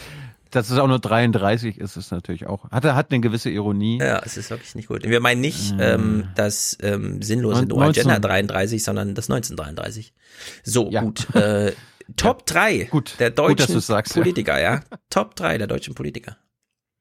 Zum ersten Mal dabei und gleich auf Platz 3 Annalena Baerbock 0,8. Auf dem zweiten Platz Robert Habeck 1,2, leicht verschlechtert. Merkel. Ganz vorne Angela Merkel Ja. 1,4, unverändert. So, Leute, ich will nichts sagen, aber die Frage ist, wann geht Merkel und soll das Habeck machen oder Baerbock, oder? Also in Sogar. der Hinsicht ist das wirklich krass, krass, krass. Naja, ähm, Hauptsache, Hauptsache ein Grüner oder eine Grüne. Ja, Im bevor Vergleich bev- zur Union. Genau, bevor wir zum allerletzten Clip gehen, ich habe hier gerade noch einen gefunden, denn wir wollen es nur kurz anklingen lassen. Andreas Künast war natürlich auch nochmal zu hören zur ganzen Misere. Die Mitte lebt, hat die FDP in Hamburg auf ihre Wahlkampfplakate geschrieben und fragt sich heute, ob das noch stimmt. Ob die FDP noch Mitte ist, ob sie noch lebt und ob ein einziger Tag einen Slogan, ein Image und vielleicht sogar eine Partei zerstören kann. Es kommt selten vor, dass alle großen Zeitungen dasselbe Foto auf dem Titel haben und fast dieselbe Schlagzeile. Der Sturm, der den überrumpelten Ministerpräsidenten am Nachmittag umwehen wird, beginnt gestern Abend und nimmt seitdem an Schärfe zu. Ja, wunderschön, Andreas. Ich, ich, stelle, ich stelle fest, bei Andreas Kühners ist in der Presseschau auch das Neudeutschland und noch vor der Bildzeitung. Ja, ist doch gut. So, pass auf. Wir gucken jetzt am Stück einen Zwei-Minuten-Clip aus der Markus-Land-Sendung von Mittwoch. Mittwoch ist der 5. Februar gewesen, also der März, Demokratie-Meltdown in Deutschland. Wie ich vorhin schon mal anmerkte, der im Grunde politisch wichtigste Tag in 30 Jahren deutscher Geschichte. Ja, wir können jetzt 30 Jahre sagen, weil es liegt ein bisschen zurück und so weiter. Gut, Wiedervereinigung kann man, so, ihr wisst, was ich meine. Ich wollte gerade sagen, ja. So, ja. Und ich kann auch 29 sagen, aber ich meine, mit Mauerfall ist vielleicht ein bisschen wichtiger. Würde wir nicht sagen, 29. dass der Mauerfall ist länger als 30 Jahre her, deswegen würde ich sagen 30. So, pass auf. Merz ist zu Gast bei Markus Lanz und neben ihm sitzt äh, Martin. Martin. Schulz. Martin Schulz, wissen wir, großer Demokrat, wollte mal ganz Europa übernehmen, hat nicht geklappt, dann hat er es mit Deutschland versucht, hat auch nicht geklappt. So, und die beiden sitzen jetzt in dieser Sendung bei Markus Lanz und machen ein Happening aus dieser ganzen Sache, die da im Fernsehen passiert. Sie geben offen zu erkennen, dass es sie emotional überhaupt nicht erreicht oder berührt, was da vor sich, also was da einfach vor sich ging. Sondern es ist unglaublich. Wir gucken jetzt also die peinlichsten, ich will nicht sagen Medienminuten, sondern es ist einfach für Friedrich Merz super peinlich. Finde ich. Aber ich finde auch Friedrich Merz jetzt nicht besonders cool, ja. Wie am Abend des 5. Februar 2020 im Fernsehen gesprochen wurde. 22, 23 Prozent für die SPD. Möglich. 18, 19 Prozent, 20 Prozent für die Grünen. Möglich. 8, 9 Prozent für die Linke oder die FDP möglich. Kannst du mit 23 Prozent in Deutschland Kanzler werden? Wir müssen mal aufhören, stimmt, so klar. zu tun, als wären die Zeiten von der CDU für 40 und die SPD für 30 vor, Ja. Noch immer Ich akut. Die sind vorbei. Mit 25 Aber Herr Merz hat gesagt, mit 50% 25 sind möglich. Also, mit 25 Prozent. Mit 25 Prozent. Ja. CDU, da liegen die nämlich zurzeit bei 25 Prozent. Die 28. CDU. 28. Und 20 Prozent Grünen, 45 Prozent Ja. und 6 Prozent FDP. Ist Friedrich Merz der nächste Bundeskanzler? Und wo ist Jetzt der- seien wir da mal. Jetzt seien wir da mal.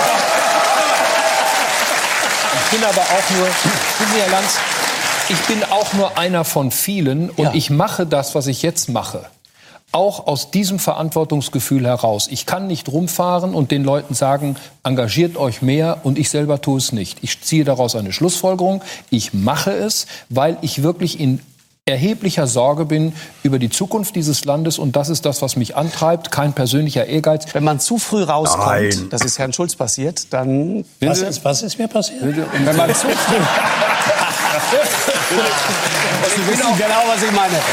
Wenn man Also, zu früh, wenn man zu früh aus der Deckung kommt... 48 Prozent waren mir zu wenig, aber 100 Prozent, wie bei Herrn Schulz, das wären mir zu viel. Legt er sich heute zu früh fest? Hm, schwierig. Sagt er gar nichts? Auch schwierig. Sagt er, ja, ich will, aber halb zog es mich, halb sank ich nieder? Auch nichts. Wissen Sie, was in dessen Kopf vorgeht? Das sage ich jetzt einfach mal. bin ich gespannt. Das ist so Ja. gut. Das ist so gut. Der Zeitpunkt, wo ich aus der Deckung komme, ist ganz sicher nicht eine Sendung bei Markus Lanz.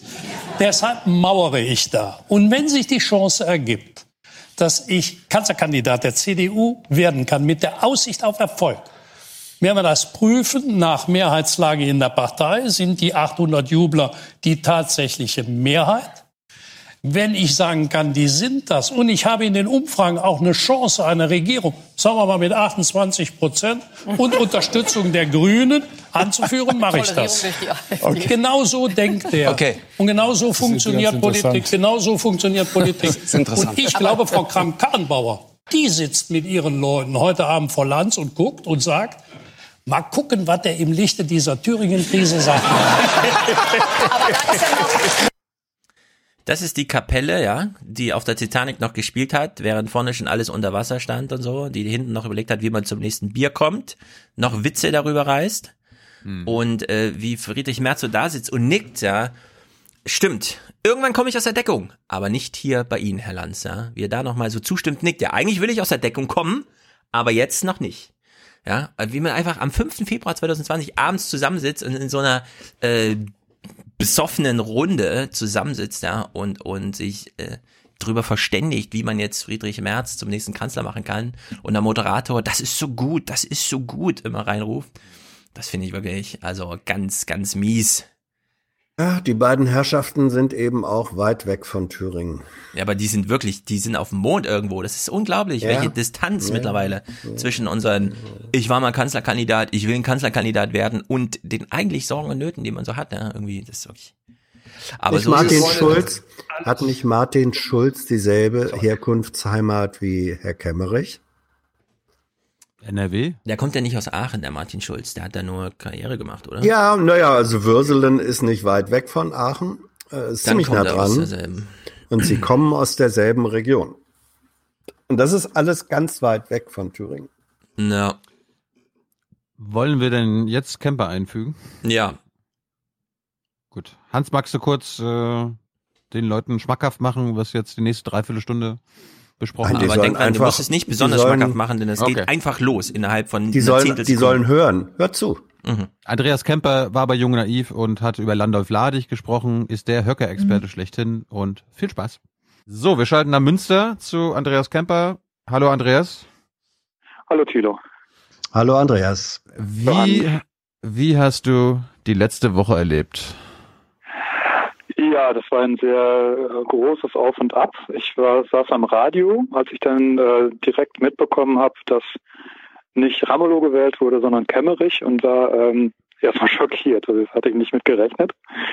Und habe dann die ganze Zeit versucht, das mitzuverfolgen. Ne, Ich wohne ja in Münster, ich habe das dann, ich war ja nicht vor Ort und ähm, habe ja versucht äh, zu erfahren, wie das kommen konnte das, und war dann entsetzt, dass sie tatsächlich von allen AfD-Lern gewählt wurden und dass er das dann auch sofort angenommen hat und ja, habe das dann weiterverfolgt, habe dann geschaut, ähm, wie haben die argumentiert, warum hat er sich aufstellen lassen und das war ja sowas, wo, wo er meinte, er lässt sich halt im dritten, also Kemmerich lässt sich halt im dritten Wahlgang aufstellen, damit es im dritten Wahlgang nicht nur äh, Linke oder Linksextreme gibt und, oder Rechtsextreme, sondern auch die Mitte. Mhm. Ja, und da habe ich schon gedacht, was soll der, der Quatsch? Also und ja, und dann ist er halt von der AfD gewählt worden und äh, das fand ich schon sehr krass, auch dass er das dann angenommen hat. Ich möchte an, an einem Wort deines ersten Satzes eigentlich anknüpfen, weil du sagst, du warst schockiert, damit hattest du nicht gerechnet. Nun bist du ähm, im Grunde einer der besten Kenner der äh, Verhältnisse in Thüringen, auch wenn du aus Münster äh, guckst, aber du bist oft genug da. Ähm, wenn du sagst, das hat dich doch überrascht, damit hattest du nicht gerechnet. Es gibt ja im Moment sehr viele Menschen, gerade auch aus der Linken, in Foren und so, also nicht der Partei Die Linke, sondern aus der politischen Linken im weiteren Sinne, die sagen, das war doch alles von vornherein klar. Das hat, äh, es war völlig klar, dass es darauf rauslaufen würde. Ähm, das war bei dir nicht so? Ja, was äh, für mich nicht klar war, war, dass ähm, Kemmerich das annimmt mhm. und dass die AfD mit tatsächlich geschlossen nicht ihren eigenen Kandidaten wählen, sondern ihn wählen. Also da ähm, war ich tatsächlich überrascht. Bei, wenn ich jetzt drüber na nachgedacht hätte ähm, und halt gesehen hätte, der lässt sich jetzt aufstellen und ähm, da hatte ich schon, ich hatte schon auch sowas, äh, was passiert denn, wenn ihn jetzt die AfD wählt? Mhm. Und habe es dann wohl wieder verworfen. das heißt, äh, ich, äh, aber ich habe ja auch nicht so sehr darauf geachtet. Ne? Ich habe das halt nebenbei, habe ich mitgehört und habe das dann erfahren und da war ich dann tatsächlich schon überrascht, vor allen Dingen, dass er das dann angenommen hat. Das, ja. das war die Überraschung. Ja.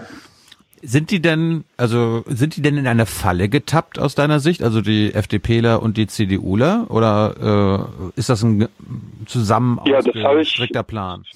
das an, anfangs war mir das nicht klar. Das war mir völlig unklar, war das jetzt Absicht oder war das, äh, war das berechnet oder war das ähm, Naivität? Und jetzt haben sich ja durch einige Recherchen herausgestellt, dass tatsächlich vorher schon Strategiepapiere gab, die genau das Szenario halt ähm, für gut befunden haben, ne, von, einem Wissen, von einem wissenschaftlichen Mitarbeiter der Landesfraktion der CDU. Und das wurde dann tatsächlich auch äh, thematisiert und äh, diskutiert. Und von daher denke ich, das war also kein Zufall. Ne? Also wenn das halt vorher diskutiert wird und dann das auch für gut befunden wird, dann ist es halt kein Zufall. Dann ist es ja ähm, eine, äh, eine Option, die genau angepeilt wurde. Also mindestens. Dann, hm. ja. Mindestens äh, wird man sagen können, die sind nicht äh, völlig blind da reingelaufen. Sie wussten, und zwar sowohl bei der CDU als auch bei der FDP, sie wussten, dass diese Option keine völlig unwahrscheinliche ist. Und sie haben das, wenn man jetzt freundlich äh, ist, sagen wir, billigend in Kauf genommen. Wenn es nicht genau. sogar bei mindestens einigen der Chefplaner da, die es da ja auch gibt, eine Absicht war. Das ist so die Differenzierung, richtig? Genauso würde ich das sehen. Ja, das war ist billigend in Kauf genommen und auch sofort akzeptiert worden, ohne mhm. dass es großartig hinterfragt wurde. Vielleicht gehen wir mal die drei Player nacheinander ab und fangen mal mit der AfD an. Die, da kennst du dich mit Höcke am besten aus. Ist das, was Höcke gemacht hat, war das deren Plan? Ist das quasi ihr größter Erfolg jetzt gewesen? Oder wie bewertest du das Agieren von Höckes AfD? Eigentlich hat er immer gesagt, ich bin äh, an, wir treten nicht an, um als Juniorpartner irgendwo äh, dann in die Regierung zu kommen. Regierung ist uns, äh, wollen wir erstmal gar nicht. Wir wollen halt äh, das Land verändern. Wir brauchen eine Kulturrevolution. Ne? Wir äh, müssen metapolitisch vorgehen, nicht, nicht parteipolitisch, sondern metapolitisch. Ähm, hat immer wieder betont, nur als Seniorpartner gehen wir in die Regierung, nur da arbeiten wir mit. Ne? Und ähm, dann waren die Wahlen und dann kam plötzlich äh, änderte sich das. Ne, da hat er sich ja plötzlich auch sofort angeboten, Mehrheitsbeschaffer zu werden und ähm, ja, das ist halt äh, sofort, äh, als die als die Option da war, da auch agieren zu können im Parlament, äh, wirkungsvoll agieren zu können, wurde das dann auch sofort genutzt. Ja, das ist halt typisch für die AfD. Das ist auch als in Sachsen-Anhalt, die zum ersten Mal ins Parlament kamen, haben die auch sofort mit allen Tricks versucht, möglichst viel Geld zu bekommen und möglichst viel ähm, da ähm, unternehmen zu können. Und das widerspricht komplett dem Bild, was sie nach außen darstellen, dass sie die aufrechten Parlamentarier sind, die ähm, äh, sagen, was sie wollen und dass sie sich auch genauso verhalten. Und das ist halt äh, jetzt, denke ich, ähm, klar, dass es nicht so ist. Das würde ich halt ähm, tatsächlich auch als äh, Selbstentlarvung sehen. Ne, die haben sich damit selbst entlarvt, dass sie eben äh, keine aufrechten Parlamentarier sind, sondern äh, ja skrupellose Taktierer. Und ähm, ja. Was hältst du, Andreas, von folgendem Gedanken? Also der ist mir jetzt so beim Nachdenken, dann hat er sich allmählich entwickelt. Ähm, Höcke und ja, die Höcke ähm, AfD hat äh, maximal erreicht, was sie erreichen wollte, unter dem Anspruch, und das würde ich als die wirkliche politische Absicht sehen, Destruktion und äh, de, ja, Destruktion und Dekonstruktion äh, zu praktizieren. Sie führen das parlamentarische System vor, sie führen äh, andere Parteien vor. Je größeren Schaden sie da anrichten, desto lieber ist es ihnen. Ähm, und da geht es dann auch überhaupt nicht mehr um Sachen wie bürgerliche Regierung bilden und so. Das ist für mich deutlich geworden, dadurch, was Gauland jetzt gesagt hat, ja, dann sollten doch im nächsten Wahlgang wenn Ramelow nochmal antritt, dann sollen doch alle AfDler ihn wählen, weil dann könnte er ja die Wahl nicht annehmen, weil er nicht von der AfD gewählt werden will. Also allein dieser Gedanke und diese Empfehlung ist doch auch wieder ein Ausdruck von nichts anderem als dem Willen zu politischer Destruktion.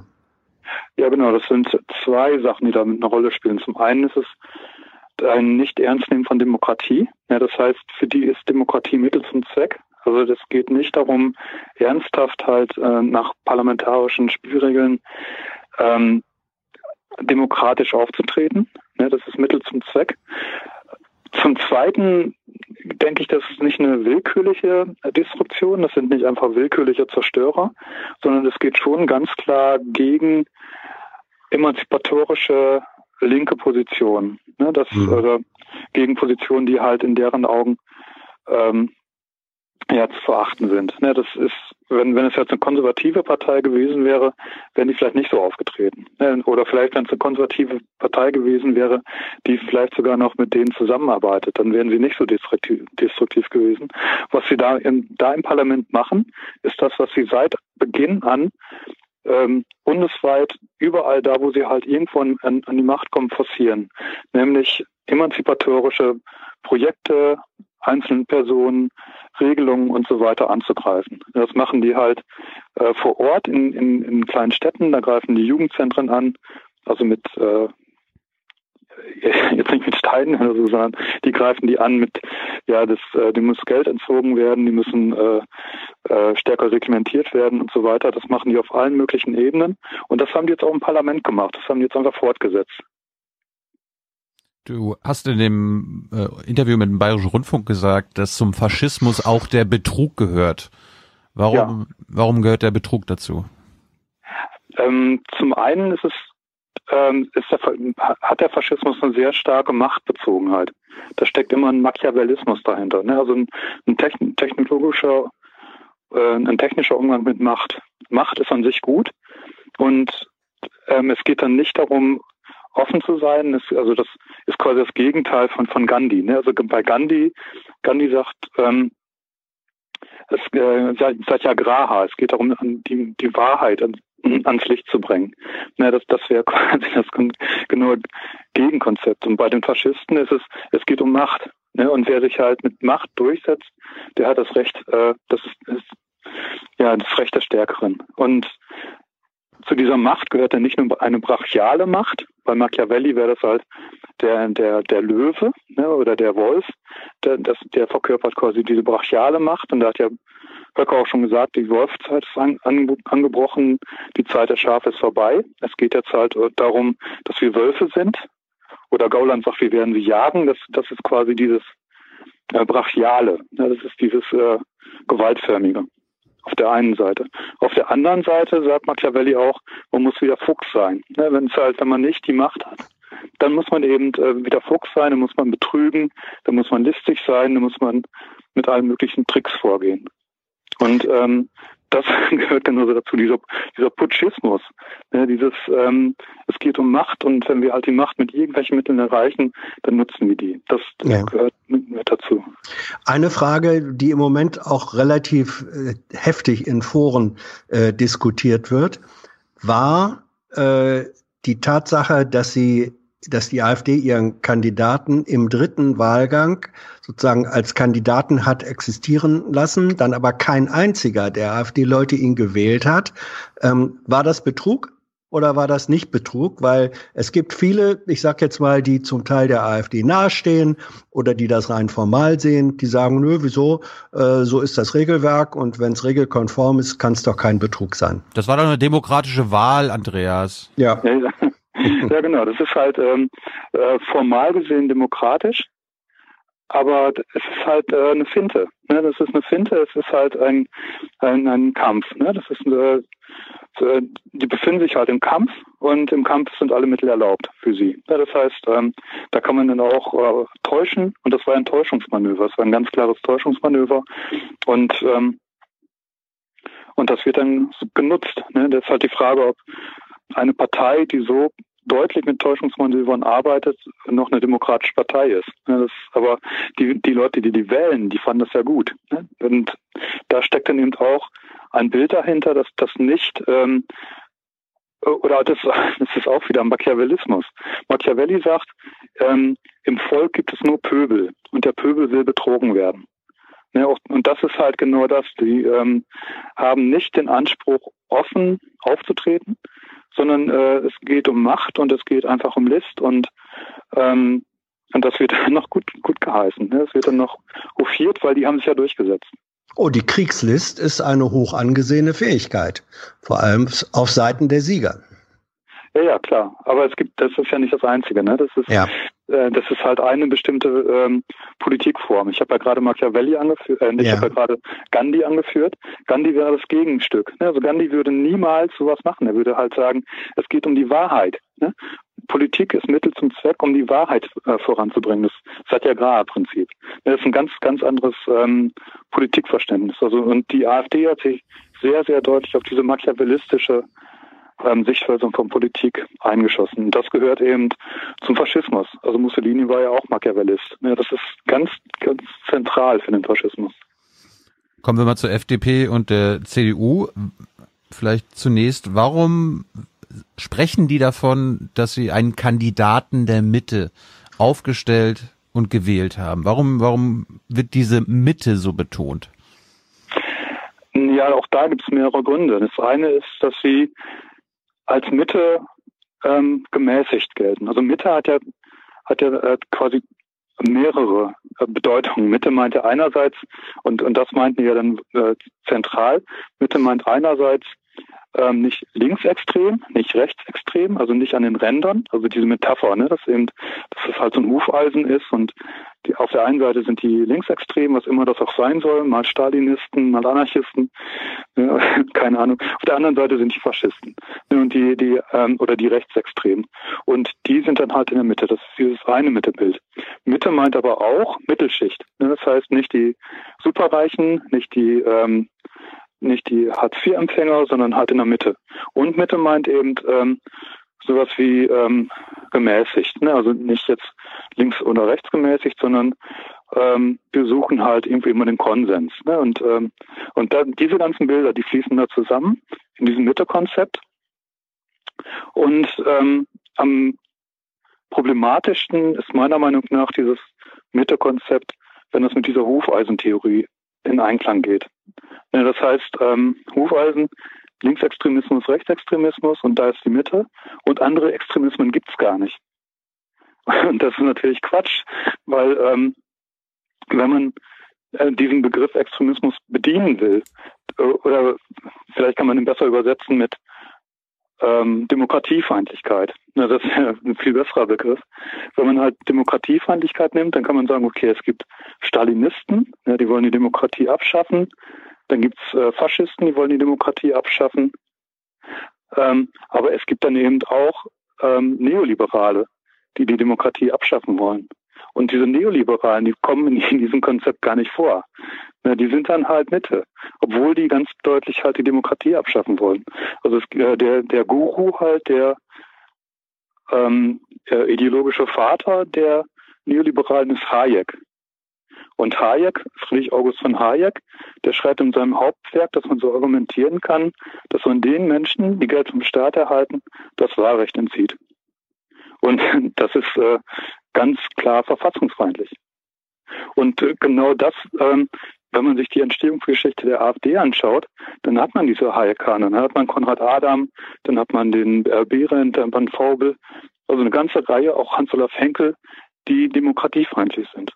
Aber die kommen nicht vor in diesem Rechts-Links-Bild. Wenn ich nochmal äh, jetzt sozusagen unterstellen will, dass ähm, diejenigen, die hier beanspruchen, Mitte zu sein äh, in Thüringen, FDP und CDU, selbst wenn ich das jetzt mal unterstelle und sage, nein, die wollen eigentlich gar nicht die Demokratie abschaffen, sondern die verstehen sich als Mitte gegen die Extreme. In dem Moment, wo jemand aber sich auf dieses Kalkül einlässt, sagt, ja, dann lassen wir uns eben wählen und kommen nur dadurch ins Amt und besetzen dadurch die politische Mitte, wenn wir von der Rechtsextremen mitgewählt äh, werden, verlässt man nicht alleine durch diesen Schritt, alleine durch diesen politischen Schritt die Mitte, die man zu sein beansprucht? Ja, denke schon, weil eben dadurch dann der, der AfD eine Anerkennung gegeben wird. Ne, man macht sich abhängig von denen. Die, die, es ist ja nicht so, dass sie einmal dann äh, sich haben wählen lassen von denen, sondern ähm, man äh, macht den ersten Schritt in der Zusammenarbeit. Also die Zusammenarbeit besteht zunächst darin, dass sie mit deren Hilfe gewählt werden. Und dann geht es ja weiter. Wie sollen dann halt Abstimmungen zu, zustande kommen, wenn halt die äh, CDU und FDP sagt, wir äh, arbeiten nicht mit äh, Ramelow zusammen oder mit der Linkspartei zusammen, wir arbeiten auch nicht mit der AfD zusammen, dann haben die ähm, insgesamt, wie viel waren das, 16, 26 äh, Sitze von 90. Ne? Wie will man halt mit äh, 26 Sitzen halt äh, Gesetze machen? Das heißt, äh, es müsste dann vom, von Mal zu Mal müssten dann irgendwie immer äh, geguckt werden, wie kriegen wir Gesetze durch? Und dadurch sind sie dann extrem abhängig halt von der AfD. Und ähm, das fing ja schon so an, die haben sich halt ähm, wählen lassen, dann gab es halt Debatte und dann hat die, ähm, das war dann die, die erste Abstimmung, dann hat die ähm, FDP oder CDU haben äh, einen Antrag auf Schluss der Debatte gestellt und das haben die dann mit den Stimmen der AfD durchgesetzt. Das war, die, das war direkt die erste ähm, Entscheidung. Ne? Direkt die erste Entscheidung war mit Hilfe der AfD wieder. Haben die gemeinsam gestimmt gegen Rot-Rot-Grün. Ne? Und das ist äh, eine ganz deutliche Zusammenarbeit. Und es ist dann halt auch tatsächlich ein Bruch. Ne? Es ist dann erstmals halt ähm, ein erster Schritt zu einer Normalisierung. Die AfD wird dadurch normalisiert und das geht dann äh, Schritt für Schritt. Das nächste Mal ähm, sitzen wir mit in der Regierung ne? und, und das übernächste Mal stellen die in die Regierung. Apropos Normalisierung, da gehört auch die Dämonisierung dazu, wenn du äh, den dieses Hufeisen ansprichst, den Linksextremismus. Das heißt, die AfDler und auch Teile der CDU und FDP sehen tatsächlich in der Linken, zum Beispiel in Thüringen, die man ja gut und gerne auch als sozialdemokratisch bezeichnen kann. Also Ramelow mhm. wäre ja, glaube ich, der beste äh, SPD-Vorsitzende, den die SPD aktuell haben könnte. Die sehen mhm. die Linken als linksextremistisch an, ja? Ja, ja, ja. Aber das, ja, ist, ja, das, ist, das ist ja völlig gaga. Ja, klar. Also, äh, ähm, wenn man den Begriff Linksextremismus ne nehmen will, dann müsste man ja ein, eine bestimmte Form nehmen, die man als links sieht, die autoritär ist, also das würde ich als Stalinismus. Also Stalinismus wäre dann vielleicht sowas, was man ähm, in, in dieser Denkweise von äh, Extremismus quasi als linksextrem bezeichnen könnte. Ja, da sind wir bei Hannah Arendt, die hat das genauso definiert. Genau. Und aber äh, es gibt, äh, ich glaube nicht, dass irgendein Parlamentarier in Thüringen Stalinist ist. Ich glaube, es gibt keinen einzigen Stalinisten in der, in der ganzen ähm, Bundesrepublik in, in Landesparlamenten. Die Stalinisten, die es heute noch gibt, die kann man wirklich an der Hand abzählen und die sind extrem machtlos. Und äh, das Ding ist ja auch noch, die Stalinisten haben anders als die neoliberalen Demokratieverächter ähm, äh, auch nicht die Wirtschaft im Rücken. Also die, es, es ähm, gab jetzt direkt ähm, nach den Vorfällen in Thüringen hat äh, jemand der André Lichtschlag, der gibt dieses Magazin Eigentümlich frei heraus, das sind so Hayekaner, ne, also radikale Neoliberale. Der hat gesagt, wir brauchen jetzt eine Großdemo, 500.000 Leute und ähm, da wäre es am besten, wenn das der Markus Krall macht. Markus Krall ist seit kurzem der Geschäftsführer von Degussa Goldhandel. Die haben so um die zwei Milliarden Umsatz ne, von August von Fink. Und Markus Krall hat gesagt, ja, wir machen jetzt eine Großdemo. Und Markus Krall ist jemand, der ähm, explizit fordert, dass ähm, Studierenden ähm, äh, das BAföG entzogen wird ähm, oder das Wahlrecht. Ne, also entweder man hat das Wahlrecht, man hat entweder das Wahlrecht oder man hat ähm, oder man kriegt BAföG.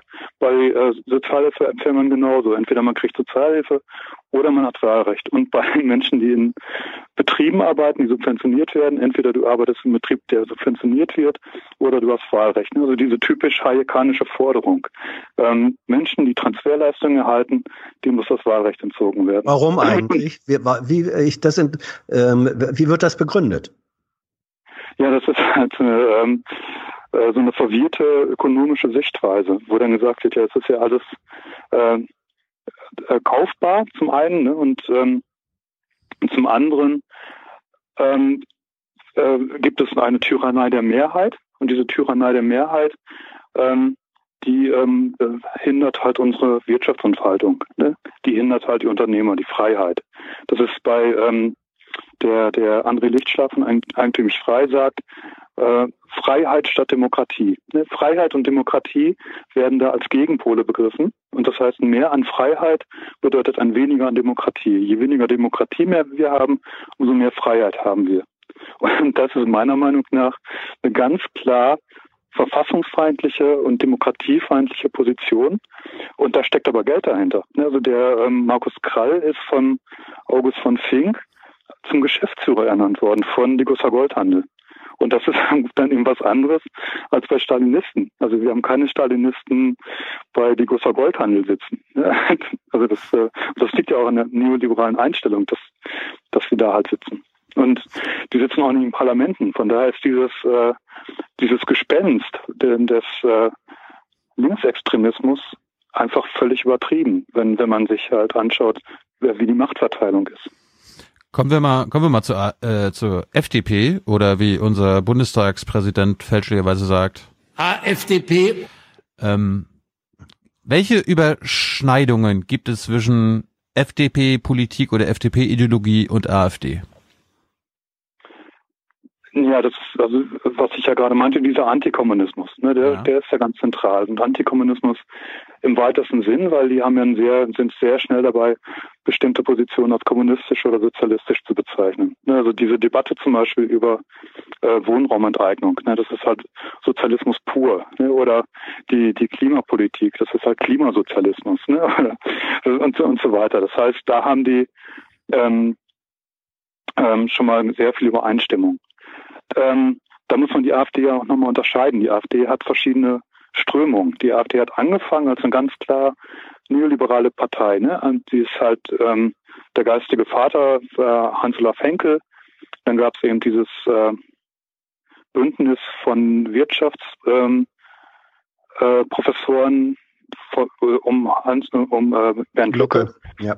Lucke, genau, Bernd Lucke, die mit dem Hamburger Appell, die damals schon gefordert haben, der Sozialstaat muss abgeschafft werden.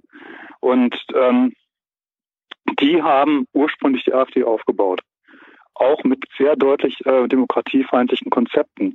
Also in 2015 wurde in Nordrhein-Westfalen als größter Landesverband der AfD Hermann Behrendt zum Chef gewählt. Und Hermann Behrendt meinte, wir müssen den Parlamentarismus abschaffen, weil der Parlamentarismus Arbeitsscheue fördert.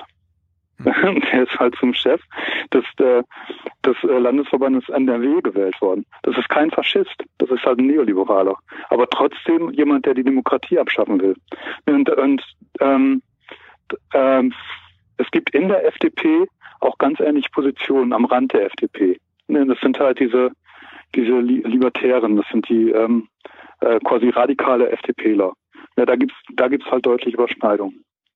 Dann ähm, gibt es halt auch von Begrifflichkeiten her oder überhaupt von, äh, von Einstellungen her zu, zum Sozialstaat oder überhaupt zu sozialen ähm, Ideen sehr viel Überschneidung, weil beide halt, also FDP und AfD, ähm, einen sehr zynischen Umgang haben mit Menschen, die in Armut leben. Ja, das ist ähm, ja so eine soziale Kälte, die bei beiden Rolle spielt. Ne? Also wenn Gauland sagt, man darf sich halt nicht von weinenden Mädchen, äh, von weinenden äh, Kinderaugen irritieren lassen, ne? dann äh, ist es halt ein, ein sehr harter, sehr harter Umgang mit mit äh, ja mit Mensch, mit Menschlichkeit und das findet sich auch bei einigen FDP-Lern, ne, die dann halt sagen, ja, pff, wenn, wir müssen halt dafür sorgen, dass äh, Leistungsträger gefördert werden und wenn Ärmere halt nicht äh, damit nicht klarkommen, dann müssen die halt arbeiten. Das ist ja so. Also das, das äh, gehört auch dazu. Und was auffällig ist, FDP und AfD, das sind beides Männerparteien. Die haben, das sind die Parteien, wo ähm, am meisten Männer halt in den Parlamenten sitzen, im, also relativ im Vergleich zu Frauen. Ja, auch das spielt da eine Rolle. Es gibt halt bei den sogenannten Männerrechtlern, bei den Maskulisten, ähm, die sind äh, weitgehend in der FDP beheimatet. Es, also es gibt so die liberalen Männer, das sind halt Antifeministen mit so einem äh, liberalen Hintergrund, also neoliberalen, wirtschaftsliberalen Hintergrund. nee, Hintergrund, Entschuldigung. Also auch das, das eint die in ihrer Sichtweise. Also was du jetzt, was du jetzt beschreibst, ist, ist eine Form von alternativer Hufeisentheorie, fällt mir gerade auf, äh, dass du nämlich sagst, es gibt bei der AfD wie bei der äh, FDP bestimmte Positionen, die sind so nah aneinander äh, dran, mhm. dass äh, so etwas wie gutwillig unterstellt eine bürgerliche Mitte, die es vermutlich äh, mindestens bei der FDP doch auch noch gibt, äh, die ist ganz weit weg und auf einmal die äh, die, die radikalen Positionen, also das wirkliche Hufeisen ähm, entsteht bei den bei den demokratiefeindlichen äh, rechtsbürgerlich autoritären, richtig? Ja, aber da muss man auch nochmal unterscheiden. Ich habe jetzt ja nur diese, diese neoliberale Schiene mhm. mir angeschaut. Ne? Es gibt äh, in der FDP gibt's in der AfD gibt es ja nicht nur diese Neoliberalen, sondern auch die Faschisten um Höcke. Ja. Und damit können die FDP da nicht so viel anfangen. Wobei es geschichtlich gesehen, es äh, gab es ja auch den Naumann-Kreis in der FDP. Das war bis weit in die 50er Jahre hinein, äh, wo sich die ganzen Neonazis gesammelt haben. Das war eine ganz ähnliche Geschichte damals wie mit der FPÖ. Die FPÖ war ja auch die, die Freiheitliche Partei, also quasi die Schwesterpartei der, der FDP ursprünglich. Und dieser Naumann-Kreis, der ist damals aufgelöst worden vom britischen Geheimdienst. Die haben äh, Leute in Deutschland festgenommen, ne, weil das, weil das Nazis waren. So, das heißt, es gibt da schon auch so eine so eine Geschichte von ähm, Nationalliberalen, die halt ähm, auch so ein ja sehr konservative Positionen halt verbinden mit so einem also auf der einen Seite kulturell gesehen äh, sehr konservative Ansichten und wirtschaftlich gesehen neoliberalen Ansichten. Also das ist dieser Nationalliberalismus. Das ist auch nicht Faschismus. Das ist halt, äh, aber äh, da gibt es halt auch Übergänge. Nur die FDP an sich, also auch der, der neoliberale Teil der, der FDP, ähm, das passt nicht so gut ähm, zu dem Höckeflügel, aber auch in der AfD passt der neoliberale Flügel nicht unbedingt zum Höckeflügel. Und, und ähm, um jetzt die FDP nicht komplett falsch darzustellen, es gibt halt in der FDP auch ähm, sehr viele Menschen, die ähm, entsetzt waren über die Wahl, ne, die ähm, äh, sofort gesagt haben, das geht überhaupt nicht, sofort zurücktreten, sofort zurückmachen. Also es gibt in der FDP natürlich auch ähm, sozialliberale Positionen. Ne, das ist äh, die FDP ist auch nicht eins. So es, es gibt beides. Es gab ja, es gab ja einen Tag nach der Wahl eine, eine Telefonumfrage, wo die zufällig ausgewählten Leute ge gefragt wurden, ob sie es richtig äh, finden, dass eine Zusammenarbeit mit der AfD grundsätzlich ausgeschlossen wird. Da sagen CDU und CSU-Wähler zu 69 Prozent, ja, finden sie richtig. Bei der AfD 8 Prozent und bei der FDP 25 Prozent. Das heißt, 75 Prozent der FDP-Wähler finden es nicht richtig, äh, grundsätzlich auszuschließen, mit der AfD zusammenzuarbeiten. Das hat mich, glaube ich, diese Woche am meisten überrascht? Dich auch? Ja. Ich fand das auch krass, ja. Das, ähm, ich habe es auch gesehen. Ich habe äh, dann auch überlegt, wie kann das sein? Und ähm, habe dann gedacht, vielleicht ist es auch einfach so ein äh, sehr pragmatisches äh, ähm, Machtverständnis. Ne? So was ich ja auch vorhin meinte bei das äh, mit dieser Machiavellismus in der AfD, dass der halt ähm, äh, dieser Pragmatismus auch sehr stark in der FDP vorhanden ist. Ne? Dass man gar nicht so sehr jetzt sagt, äh, es geht jetzt halt um Ideologie, es geht jetzt halt um darum, äh, welche Positionen haben wir, sondern ganz pragmatisch, äh, ja, wieso, wenn das was, was erlaubt ist, das wird auch gemacht. Ne? Das Ja. ist also ein sehr pragmatisches Verständnis von Politik. Und vielleicht steckt auch ein, ähm, wie ich finde, blinder, naiver Liberalismus-Gedanke dahinter, dass äh, es sich dem Liberalen äh, innerlich sträubt, wenn etwas grundsätzlich äh, ausgeschlossen werden soll, weil das hindert ihn ja in seiner situativen freien Entscheidung. Ähm, also Genau, sozusagen. Genau. Hans, äh, Ver Verbot, das Verbot mit der AfD zusammenzuarbeiten lehnen wir ab. Ja, ja. genau. Weil es nicht, weil, weil es nicht liberal ist. Ja, die Anti- Anti-Verbotspartei, genau. Ja. Hm. Wie, Ja, wie, wie erklärst du, wer, wie erklär, ja, wolltest du was sagen? Ja, ja, aber das passt ja zu diesen Macht, äh, Machtpositionen auch. Ne? Das was, was erlaubt ist, ist gut. Ne? Und, ähm, und deswegen werden ja auch dann Verbote umgekehrt gesehen, äh, werden dann auch Verbote eben äh, abgelehnt, weil das steht ja dem im Weg, ne? Und die, der, der Freiheit. Ne? Das ist ja so ein merkwürdiger Begriff von Freiheit. Und wie erklärst du dir das Verhalten der CDU? Uff, ähm, Hat, der, hat die Werteunion Ja, jetzt die, die, die Thüringer übernommen oder was? Ähm, ich, da bin ich mir nicht ganz so sicher. Nicht. Ich glaube, ein Punkt ist tatsächlich auch, waren ursprünglich die Vorgaben ähm, von ganz oben von der CDU, ne, die ganz deutlich gemacht haben, es gibt keine Zusammenarbeit mit Ramelow, es gibt keine Zusammenarbeit mit links und auch nicht mit rechts. Und das hat ähm, ähm, die CDU in in Thüringen quasi eingeschränkt. Ne, Die, ähm, es gab ja tatsächlich auch Überlegungen halt von Mike Moring, pragmatisch mit Ramelow umzugehen. Und das wurde unterbunden. Und da und dann sind natürlich da dann die Positionen stärker ge geworden, die gesagt haben, okay, wenn wir halt äh, nicht pragmatisch mit äh, der Linken umgehen können. Es gab ja sogar auch Positionen, die äh, aus anderen Ländern, die gesagt haben, äh, man kann auch mit der Linkspartei koalieren. Aber das, das ist ja alles unterbunden worden. Ja, Ramelow, Ramelow hat zwei Stimmen gekriegt im zweiten Hm. Wahlgang, die mutmaßlich äh, aus der CDU kamen. Ja, genau, ja. Genau, und das, ähm, und ich denke, weil äh, das hat quasi dann die Position stärker gemacht, die dann auch sehr ähm, machtpolitisch damit umgegangen sind. Ne, Es gab ja dann ähm, ein, ein Schreiben halt von dem äh, aus, dem- aus dem wissenschaftlichen Beirat der CDU-Landesfraktion, äh, der durchgespielt hat, wie man quasi an die Macht kommen kann und der dann tatsächlich auch die Option ähm, gewählt hat und gesagt hat, hier ist äh, wäre nicht verkehrt, von der AfD gewählt zu werden, weil es eine dem- demokratische Partei und das können wir auch legitimieren und äh, das wurde dann ja auch vom Ostbeauftragten der äh, CDU von dem ähm, Vom ehemaligen Ostbeauftragten. ja, vom ehemaligen, ne, vom äh, wurde, genau, Christian wurde das ja auch äh, begrüßt, ne? Der hat das ja Leseempfehlung, hat er gesagt zum Artikel. Und ähm, ja, das, da, da denke ich eben, da, das war jetzt auch wieder so eine Machtoption. Ne? Wir ähm, wollen dann die Macht und irgendwie müssen wir an die Macht und weil es ja verboten ist, mit äh, Ramelow zu paktieren, machen wir halt diesen Trick halt mit der AfD.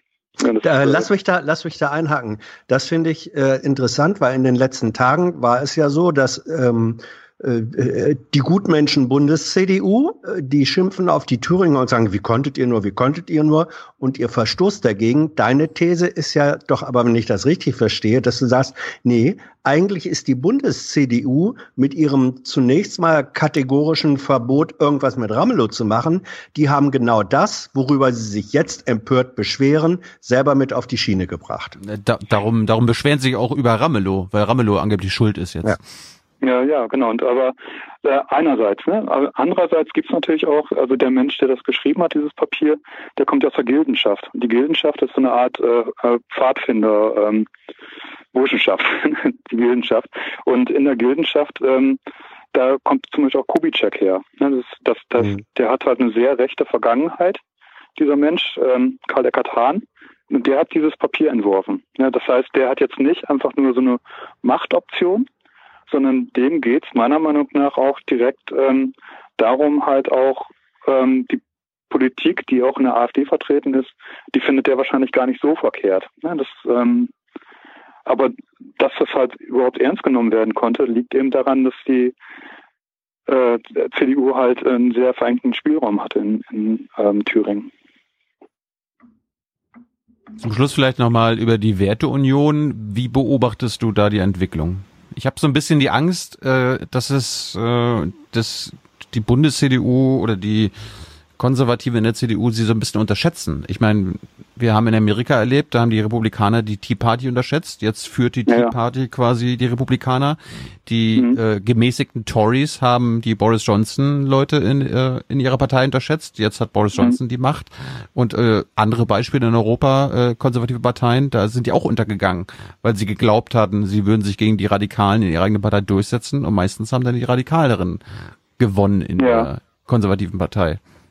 Naja, es, es gab ja halt jetzt äh, zwei Gruppen in der CDU. Ne? Das eine ist die Wertunion, das andere war die äh, Partei der Mitte oder die CDU der Mitte hieß die, glaube ich. Auch eine Gruppierung halt in der CDU mit Ruprecht Polenz, der sehr deutlich anti-AfD ist. Und die haben sich selber, also und dann gab es halt ähm, die Aufforderung, die beiden Gruppierungen, die halt ähm, äh, gegeneinander auch äh, äh, gearbeitet, gearbeitet haben in der CDU, die sollten sich beide auflösen.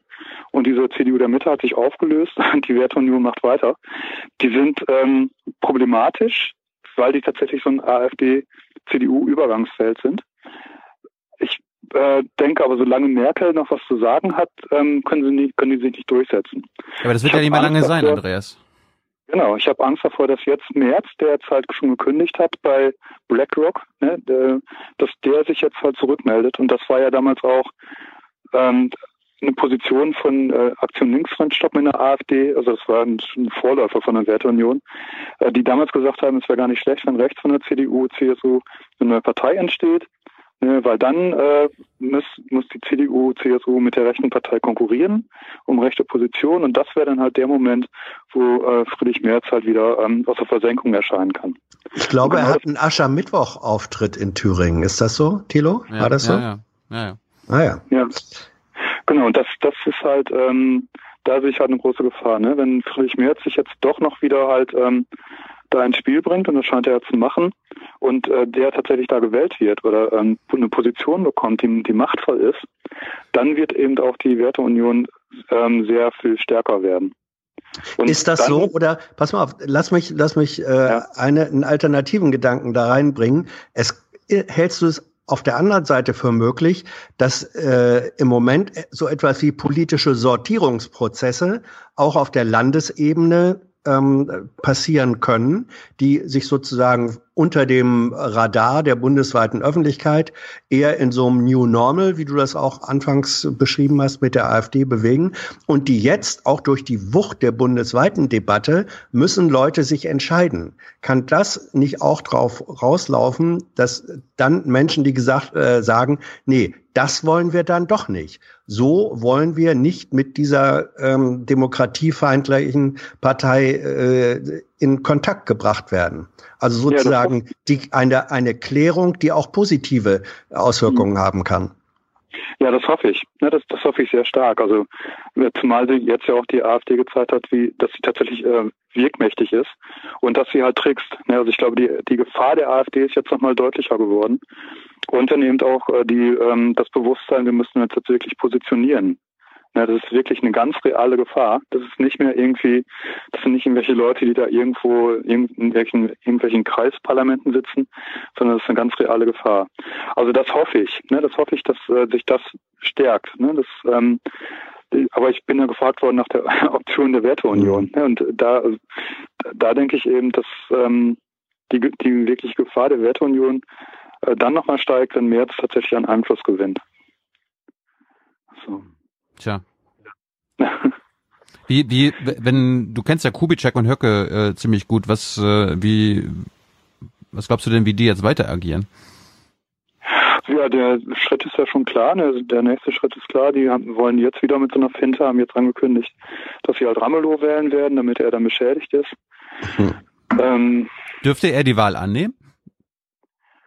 ähm, also die Frage ist ja, wie das, wie das dann läuft. Ne? Ich, ähm, also wenn er jetzt antritt und dann gibt es ja wieder drei Wahlgänge, erster Wahlgang, zweiter Wahlgang, dritter Wahlgang. Ich gehe davon aus, dass CDU und AfD diesmal keinen Kandidaten aufstellen werden. Haben wir beim letzten Mal in den ersten beiden Wahlgängen auch nicht gemacht. Ähm, vielleicht stellt die AfD jemanden auf. Ähm, ähm, genau, und, und die enthalten sich. Ne? Oder vielleicht wählen noch wieder zwei Leute, die äh, ähm, äh, Ramelow, keine Ahnung. Ne? Aber es wird wahrscheinlich in den ersten beiden äh, Wahlgängen nicht reichen, theoretisch. Und dann kommt der dritte Wahlgang. Und wenn die halt im dritten Wahlgang, dann äh, würde eine einfache Mehrheit reichen. Das heißt, sie brauchen die AfD-Stimmen nicht. Wenn da die AfD dann mitfällt, wäre das halt egal. Ne?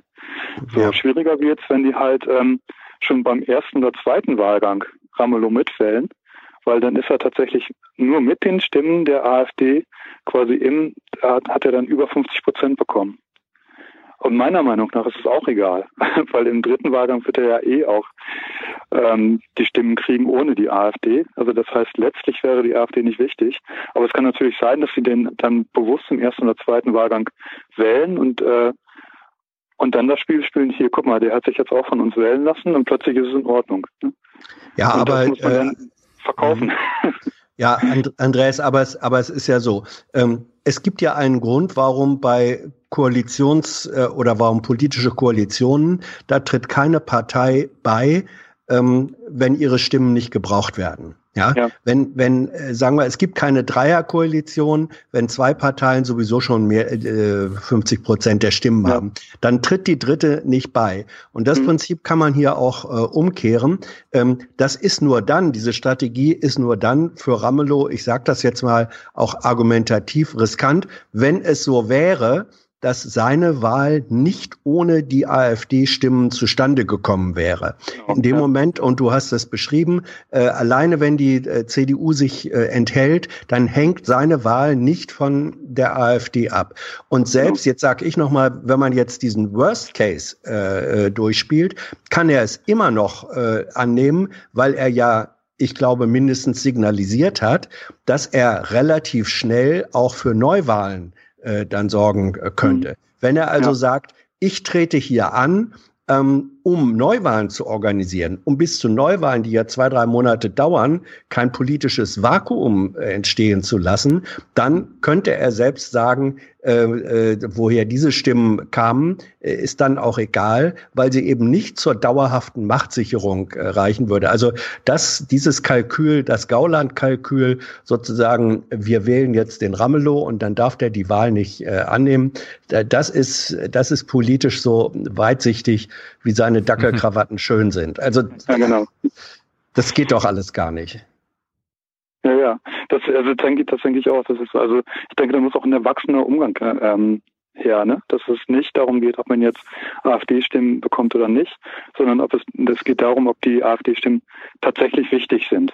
Ne? Mhm, das ist halt, darum geht's ja. So, und ob man tatsächlich nur mit den AfD-Stimmen gewählt wird. Und ähm, mein Problem, also mein, was, was ich halt als Problem sehe, ist, dass es den AfD-Wählern egal. Ne? Die lassen sich dann, die feiern das dann, jetzt ist er halt äh, damit gekauft worden. Die, äh, das ist ja genau das Problem, dass da nicht rational mit umgegangen wird.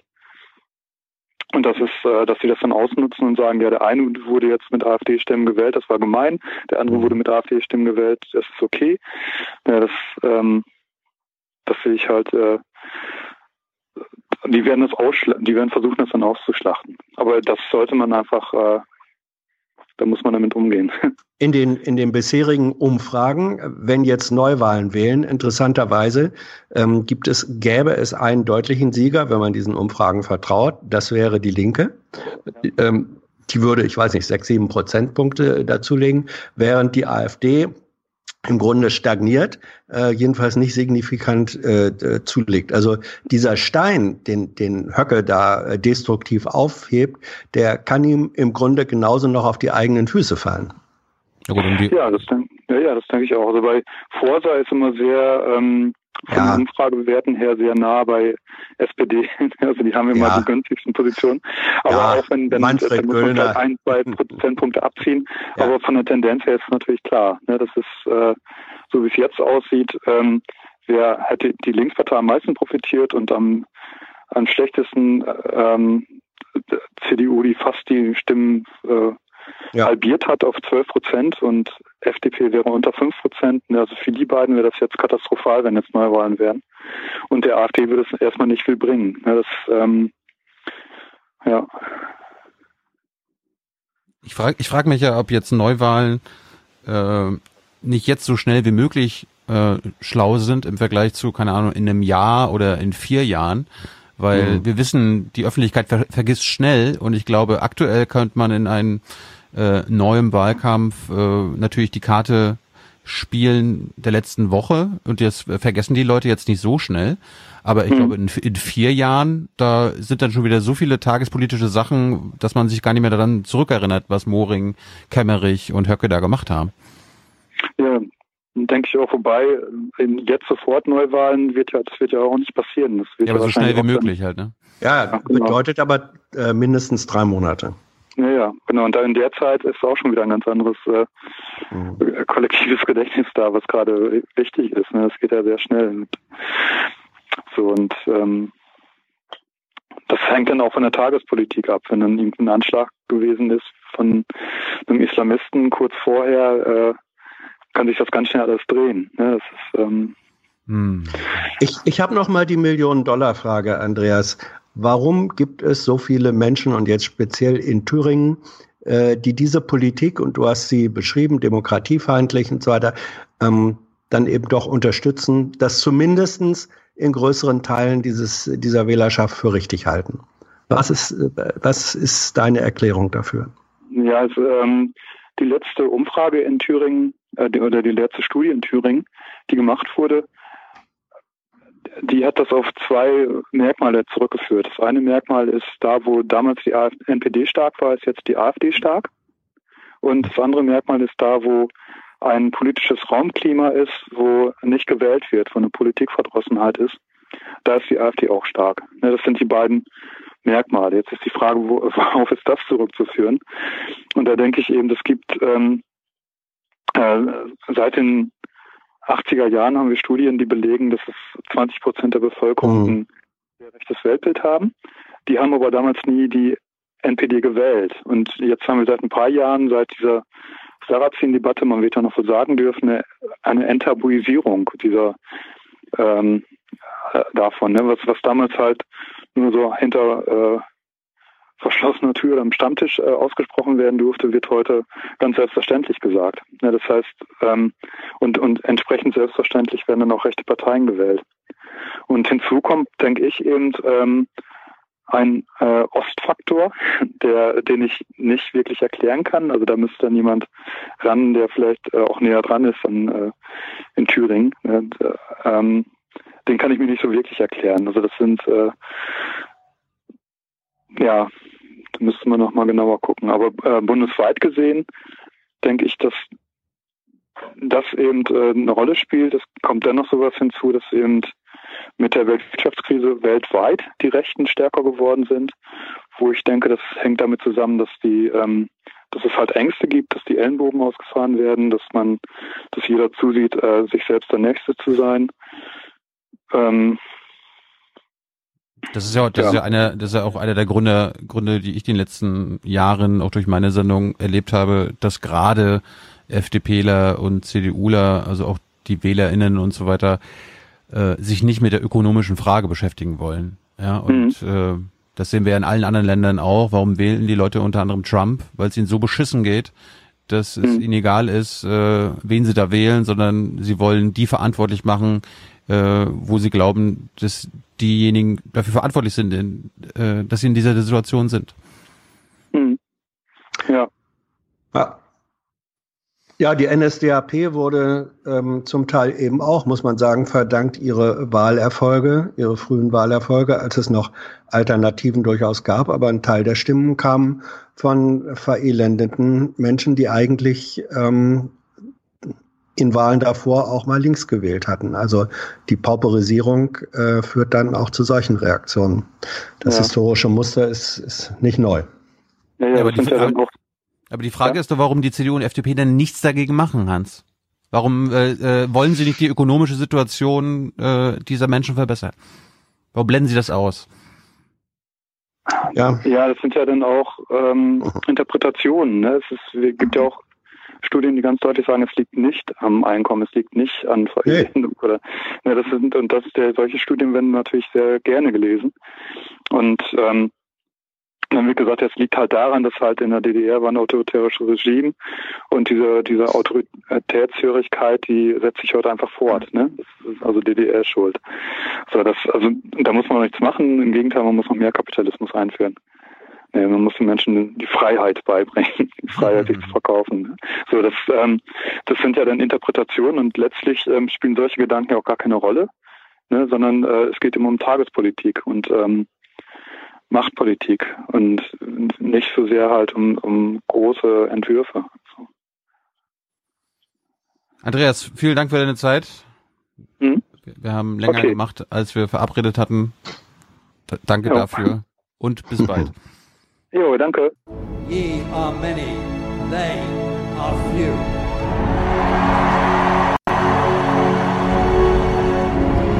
Willkommen im 1% Club. Bei Honecker war es schon schlimm, aber hier ist es auch schlimm. Ja, damit sind wir aus dieser CDU-Sache raus. Und ich lese gerade bei Welt. Umfrageeinbruch der CDU setzt sich fort. Das sind noch schöne Zahlen. Auch schöne Zahlen. 300 von Mirko. Was? Schön, dass es euch gibt, sagt er. Und wir sagen, wir freuen uns auch, wenn du dich freust. Ein Podcast der Freude hier. Familien- und Freude-Podcast. Dankeschön. Ich danke Ihnen. Vielen Dank für die Möglichkeit. Hm, welche Stimme war das? Ah ja, kommen wir gleich zu. Leon, 210 Euro. Und zwar 210 für 420. Er hat also ein bisschen gerechnet. In 2020. Danke an die Show und auch für das bedauernde Informieren. Ich teile euch mit allen Menschen, denen ich begegne. Also er redet über Aufwachen, wenn er mit Leuten redet. Ist gut. Uiuiui. Aber Hast nicht so oft den Satz sagen, ähm, habe ich beim Aufwachen-Podcast gehört, denn solche Sätze stumpfen sich sehr schnell ab und dann stehen wir in irgendeiner Hecke. Vorsicht da. Ihr wisst ja, wie's- ihr seid ja alle Medienprofis. Gut. Simon schickt 200 Geburtstagsgeschenk an meinen Bruder Jonas in Jawohl. Köln. Sündenerlass. Und ein Platz auf der Tribüne. Liebesgrüße von Simon aus Freiburg. Das ist natürlich sensationell. Ja, alles, alles Gute. Nee, hier. An meinem 69. Geburtstag sind 69 Personen nach Afghanistan zurückgeführt worden.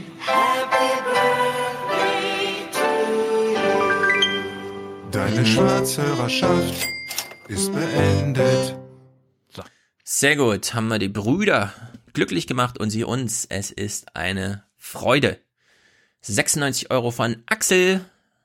Sehr gut, kein weiterer Kommentar. Er weiß, dass wir wissen, was er meint, nämlich Thank you for your service. Klaus schickt 79, neu- 92. Das ist sein Jahresbetrag für 2020. Dankeschön. Sehr tapfer. Harald schickt 60, auch ein Jahresbeitrag für ein aufgewecktes 2020. Das hat schon begonnen. Sehr treu. 59 von Daniel. Sehr gut. Uwe schickt 50, 42. Don't panic. Ich beende ja meine Schwarzhörerschaft. Endlich. Uwe aus Babelsberg. Mhm. Mhm. Hörte, hörte sich nach der Panikziege an. Aber auch noch eine Schwarzhörerschaftsbeendigung. Ah, das ist ein Mann, habe ich gerade rausgehört. Schwarzhörer, Schwarzhörer, Schwarzhörer, Schwarzhörer, Schwarzhörer, Schwarzhörer. Deine Schwarzhörerschaft ist Hier, Dirk schickt 50, er ist aktiviert, er schreibt, nach einem Jahr Aufwachen hören, ein Monat 2020 und ein Tag offener AfD-PDU ist das Maß voll. Zeit, meine Schwarzhörerschaft zu beenden. Liebesgrüße ans Rudel. Das, der Maßen ist aber nicht voll. Ich stehe nicht zur Wahl, Aber wenn ich zur Wahl stünde, würde ich sagen, ich kann jeden verstehen, der mich wählt, weil ich einfach gut bin. Du bist kein Schwarzhörer mehr, wir sagen Danke. Spende jetzt und hör auf, Schwarzhörer zu sein. So Und hört beendet auf- auch. Ja? Und hört auf, Schwarzwähler zu sein. Hm. Genau. So beendet auch Roland äh, seine Schwarzhörerschaft in 2020 mit 50 Euro Produzentenbeitrag. Sehr gut. Das machen wir selten, dass ich mich hier nochmal aus der Post-Production melde, aber Roland hat ja auch eine Mail geschrieben und die lese ich gerne vor. Ich schenke meiner Tochter Clara zu ihrem 18. Geburtstag am 9.2. Also sie weiß Bescheid, wer gemeint ist. Und auch mir die Beendigung unserer gemeinsamen Schwarzhörerschaft und gebe hierfür gerne 50 Euro.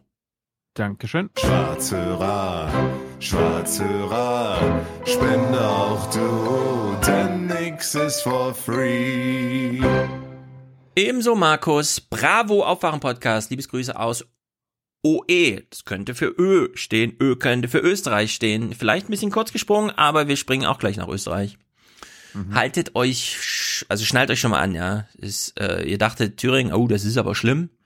Wir gehen gleich nach Österreich, Leute. Anne, Aufwachen Hörgemeinschaft, Anne und Jens, sehr treu aus dem wunderschönen Berlin. Sehr gut. Andreas spendet auch 50, genau wie Hagen.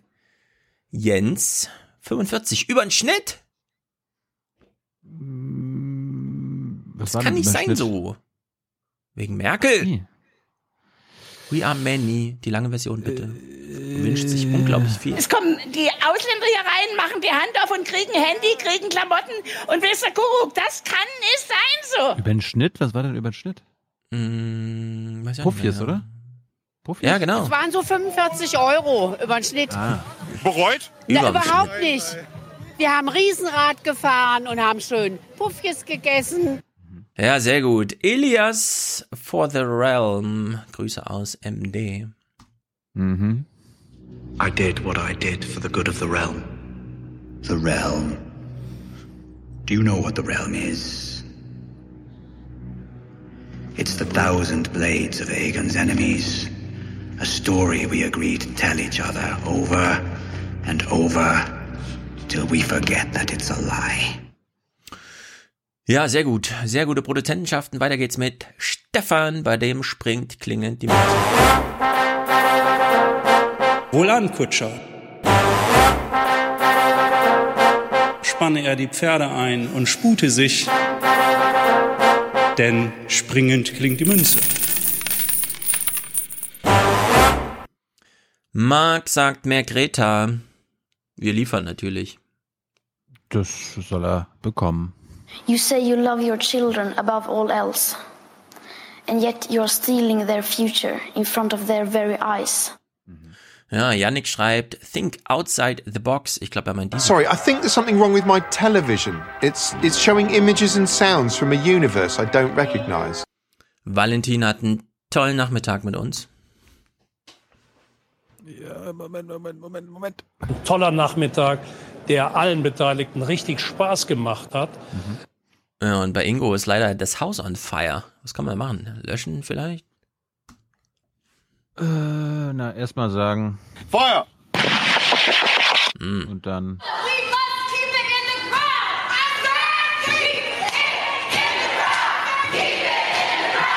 Wenn du es im Boden belässt, kannst du nicht brennen. Hm, Ernest, äh, Podcast for Future schickt monatlich 20 Euro. Sensationell.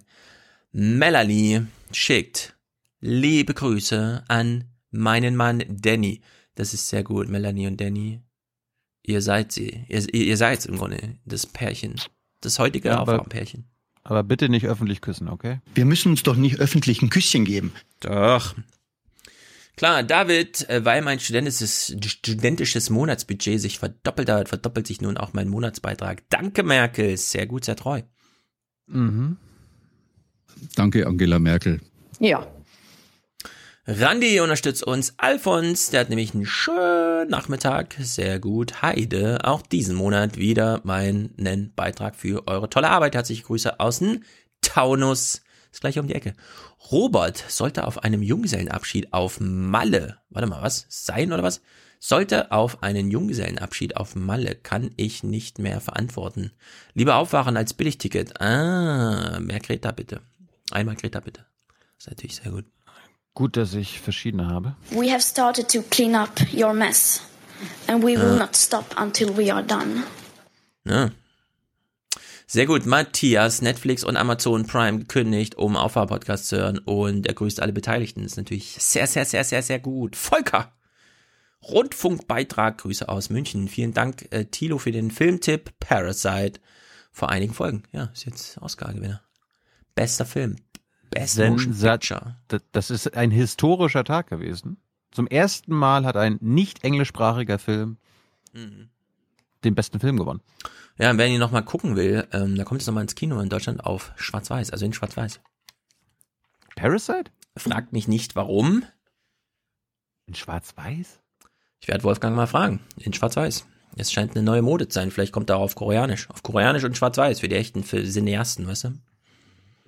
Naja, wer weiß. Lisanne, äh, Love Like There's No Tomorrow.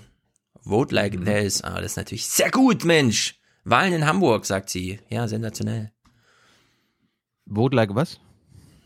Also, Love Like There's No Tomorrow. Können wir alle beipflichten. Aber Vote Like There Is. Ah, okay. Ziemlich gut. Sandra und Alexander. Guter Journalismus in stürmischen Zeiten. Sehr gut. Hier flog, glaube ich, nochmal die letzten Ist das alles vorbei. ver- Jetzt es ist vorbei.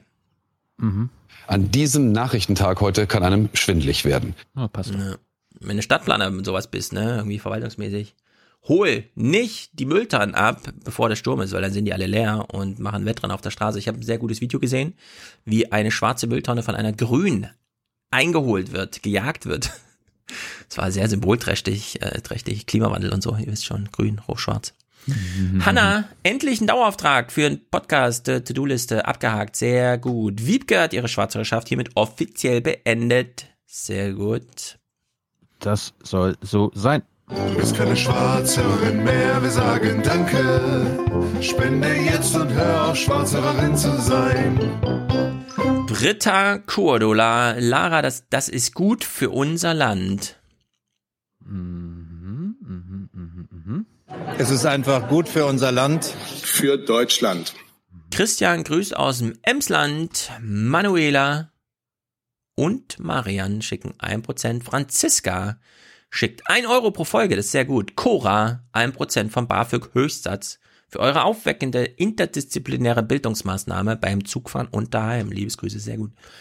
Meline, äh, Spende, weil Markus Luxus-WLAN so gut ist. Ah, Markus hat gutes Luxus-WLAN, deswegen kann sie auch am Podcast gucken und hören und äh, hat deswegen ein besseres Leben. Das ist sehr, sehr gut. Danke, Marc auch an der Stelle. Olga, für die allgemeine Lebensfreude. Sehr gut. Katja unterstützt uns und noch eine Katja, die nimmt nämlich eine monatliche Sinninvestition vor. Gabriele und Jens unterstützen uns auch monatlich. Elisabeth, Ingeborg, Miriam, Unterstützung Netzpolitik. Ja, da müssen wir mal wieder ein bisschen Netzpolitik machen. Luisa, sehr gut. Und Lasse, nur ein Euro im Monat dafür regelmäßig. Für reelle Spenden reicht es bei mir leider noch nicht. Ey, ein Euro ist auch eine reelle Spende. Ja. For the many. For the many, not, not the few. The few.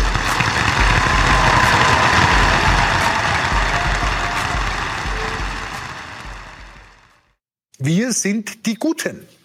In Österreich gab es gestern einen interessanten Fernsehtag, denn Sebastian Kurz musste sich erklären, und zwar überall. Bei Corinna Milborn in der Sendung, bei Armin Wolf in der Sendung. Es gab einen runden Tisch am eckigen Tisch.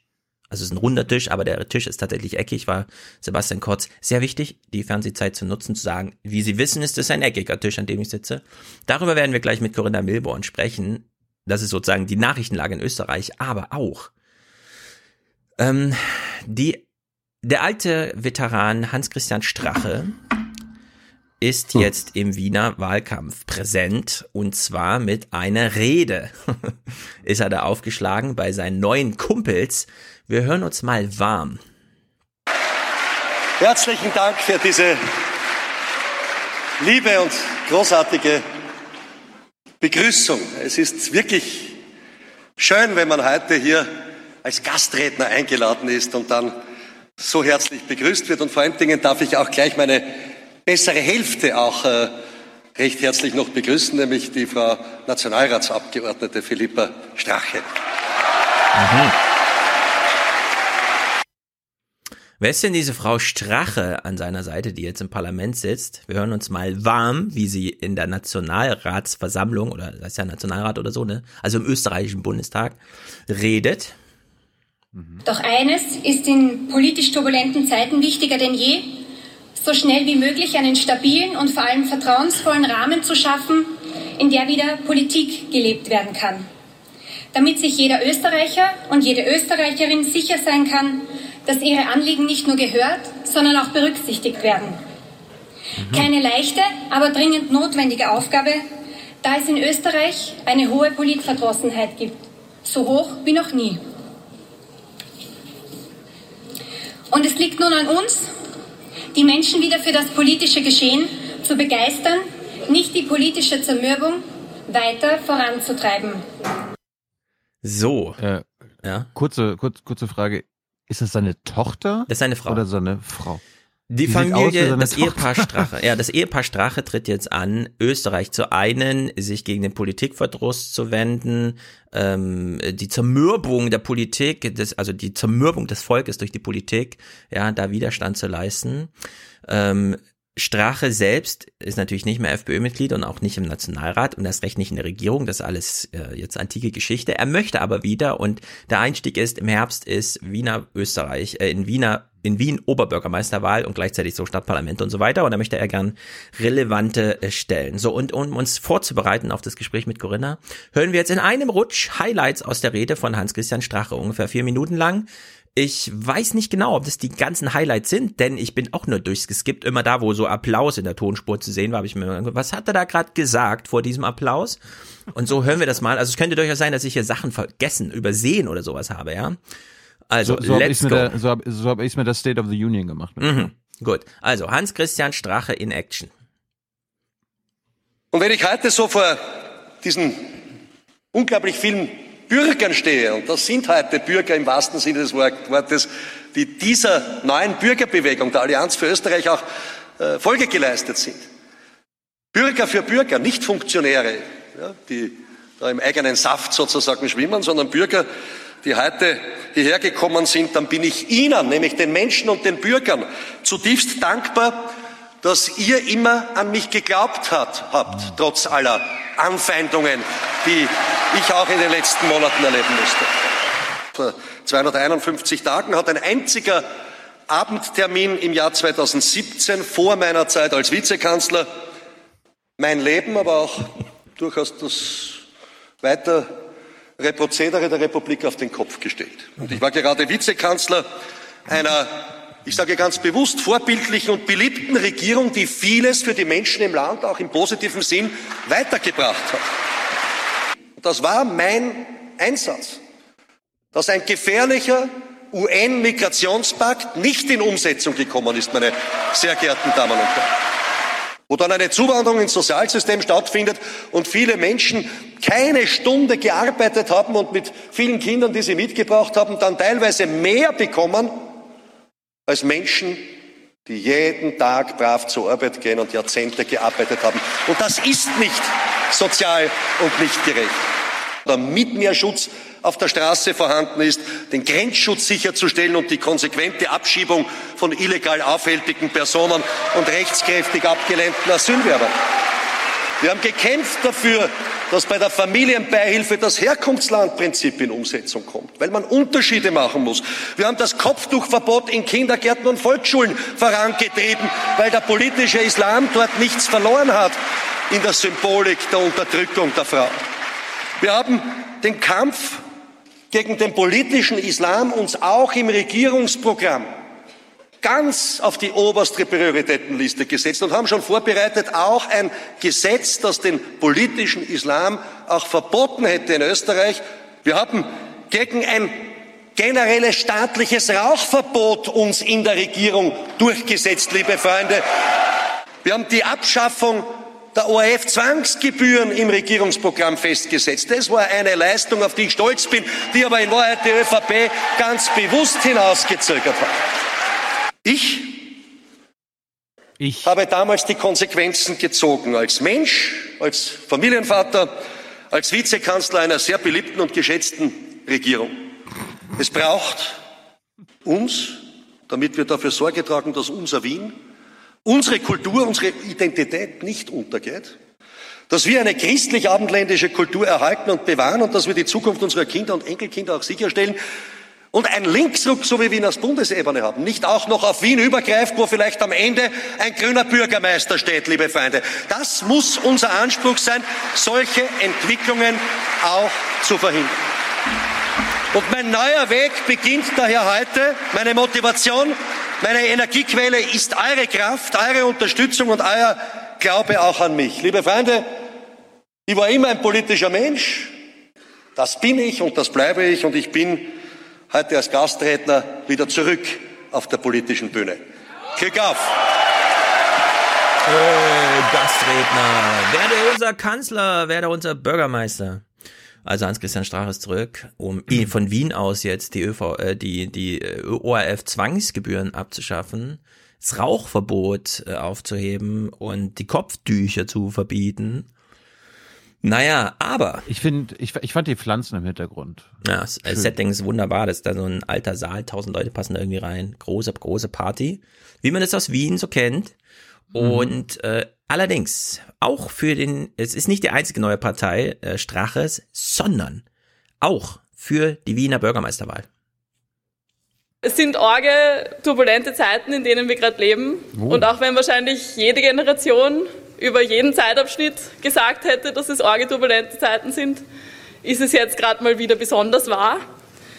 Ähm, 2020 hat gerade erst angefangen und von überall erreichen uns Nachrichten, die die Versäumnisse der Weltpolitik, das Abdriften nach rechts und ihre neoliberale Ausrichtung deutlich machen. In Österreich hat uns das türkis-grüne Regierungsprogramm eines nochmal sehr eindrücklich vor Augen geführt. Etwas, was viele von uns schon lange irgendwie spüren und wahrnehmen. Nämlich, dass die Normalität mittlerweile eine sehr rechte ist. Oder anders gesagt, dass rechts mittlerweile so ziemlich die Norm ist. Ja, weshalb es jetzt auch eine Linke in sehr Österreich gut. gibt, zumindest in Wien für die Wahl. So, es gab ja sonst wir, immer, hm? also meines Wissens gab es sonst immer nur die KPD oder was, ne? KPÖ. KPÖ. KPÖ. KPÖ. Ja, die KPÖ. Genau. Und was wir, großer Unterschied, sehr großer ja, Unterschied. Ja. Und was wir Corinna auch gleich noch fragen müssen, ähm, Sebastian Kurz war ja vor einer Weile in Deutschland, hat mit Merkel gesprochen. Nachrichtlich, hören wir nachher dann nochmal kurz, ging es um die Transaktions-, die Finanztransaktionssteuer und so, aber da steckt auch ein bisschen mehr dahinter, oder? Kickel, als ehemaliger Innenminister und jetzt neuer FPÖ wie nennt man es da, Obmann oder so, Fraktionsvorsitzender, keine Ahnung, ne, wie das da ist. Club-Obmann. Club-Obmann, richtig. War er in Berlin. Und wir hören mal in so eine aller, allererste Rede rein. Wir verstehen das Setting, glaube ich, sofort. Ja, danke schön, äh, meine sehr geehrten Damen und Herren, sehr geehrte Frau Steinbach, für diese hervorragende Einbegleitung möchte ich sagen, Sie haben ja von der akademischen Seite her vieles aufgerissen, was ja, also Steinbach hat ihn sehr akademisch einbegleitet in seinen äh, kleinen Vortrag. Ja? Mhm. Unglaublich. Für uns auch das, politisch. Ist, das ist Steinbachs Escort-Service, die Einbegleitung. Ja, ich glaube auch. Also wir hören mal hier zu. Ein Problem ist, äh, und Sie haben, glaube ich, von äh, Leuten gesprochen, die auf der ganzen Welt auf ihren gebackten Koffern sitzen wir können Gift darauf nehmen, sie werden bald hier bei uns auf unseren Taschen liegen. Ja? Und äh, das sind Entwicklungen, glaube ich, wo wir alle gefordert sind, auch entsprechend politisch den Schulterschluss zu suchen und diese Dinge äh, hintanzuhalten. Ähm, ich darf mich herzlich für die Einladung hierher bedanken und für, für die Gelegenheit, vor diesem ausgewählten Publikum äh, ja, eine kurze Rede zu halten. Ich habe gehört, in etwa 45 Minuten soll ich fertig sein. Ich werde mich darum bemühen. Es wird eine politische Rede werden. Was anderes, glaube ich, werden Sie von einem Politiker auch nicht erwarten. So, er will eine politische Rede über, ey, die ganzen Menschen auf der Welt kommen hierher und liegen uns dann auf der Tasche. Ein Deutschlandbezug, wahllos. Ich habe die Rede nicht gehört, auch nur wahllos mal kurz reingegriffen, ja, sozusagen. Ich glaube, es ist das Finale oder so. Weil es muss ja nicht immer so sein, dass alles, was im Bereich der Migrations- und Asylpolitik von Deutschland ausgeht, zum Schaden für den Kontinent ist. Aber das wird niemand anderer umkehren können als die AfD. Und dazu wollen auch wir unseren Beitrag leisten. So, also großer Schulterschluss mit der AfD, damit nicht immer von Deutschland Anschluss. dieser Schaden des Kontinentes ausgeht. Ja? Zwei Weltkriege und Anschluss. jetzt noch die ganzen Migranten. Ah ja, Anschluss, genau. Also in der Hinsicht ähm, sehr bewegte Zeiten deutsch-österreichisch, würde ich mal sagen. Corinna ist noch nicht da, weshalb wir noch mal kurz in diesen Deutschlandbesuch von Kurz bei Merkel reinschauen können. Interessante Themensetzung, finde ich. Österreichs Kanzler Kurz hat bei einem Besuch in Berlin Gespräche mit Kanzlerin Merkel geführt. Dabei ging es neben dem künftigen EU-Haushalt auch um die geplante europäische Finanztransaktionssteuer. Kurz lehnt die deutsch-französische Vorlage weiter ab, vor allem weil sie hochspekulative Geschäfte und den Derivatehandel außen vor lässt. Merkel bedauerte Ah. Kurz Haltung und kündigte erneute Beratungen über das Thema an. Hm.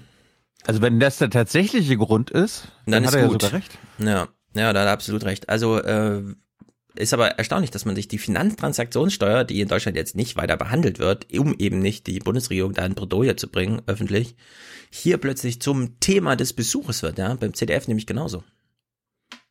Österreichs Bundeskanzler Kurz lehnt die deutschen Pläne für eine Steuer auf Aktienkäufe auf EU-Ebene in der derzeitigen Form ab.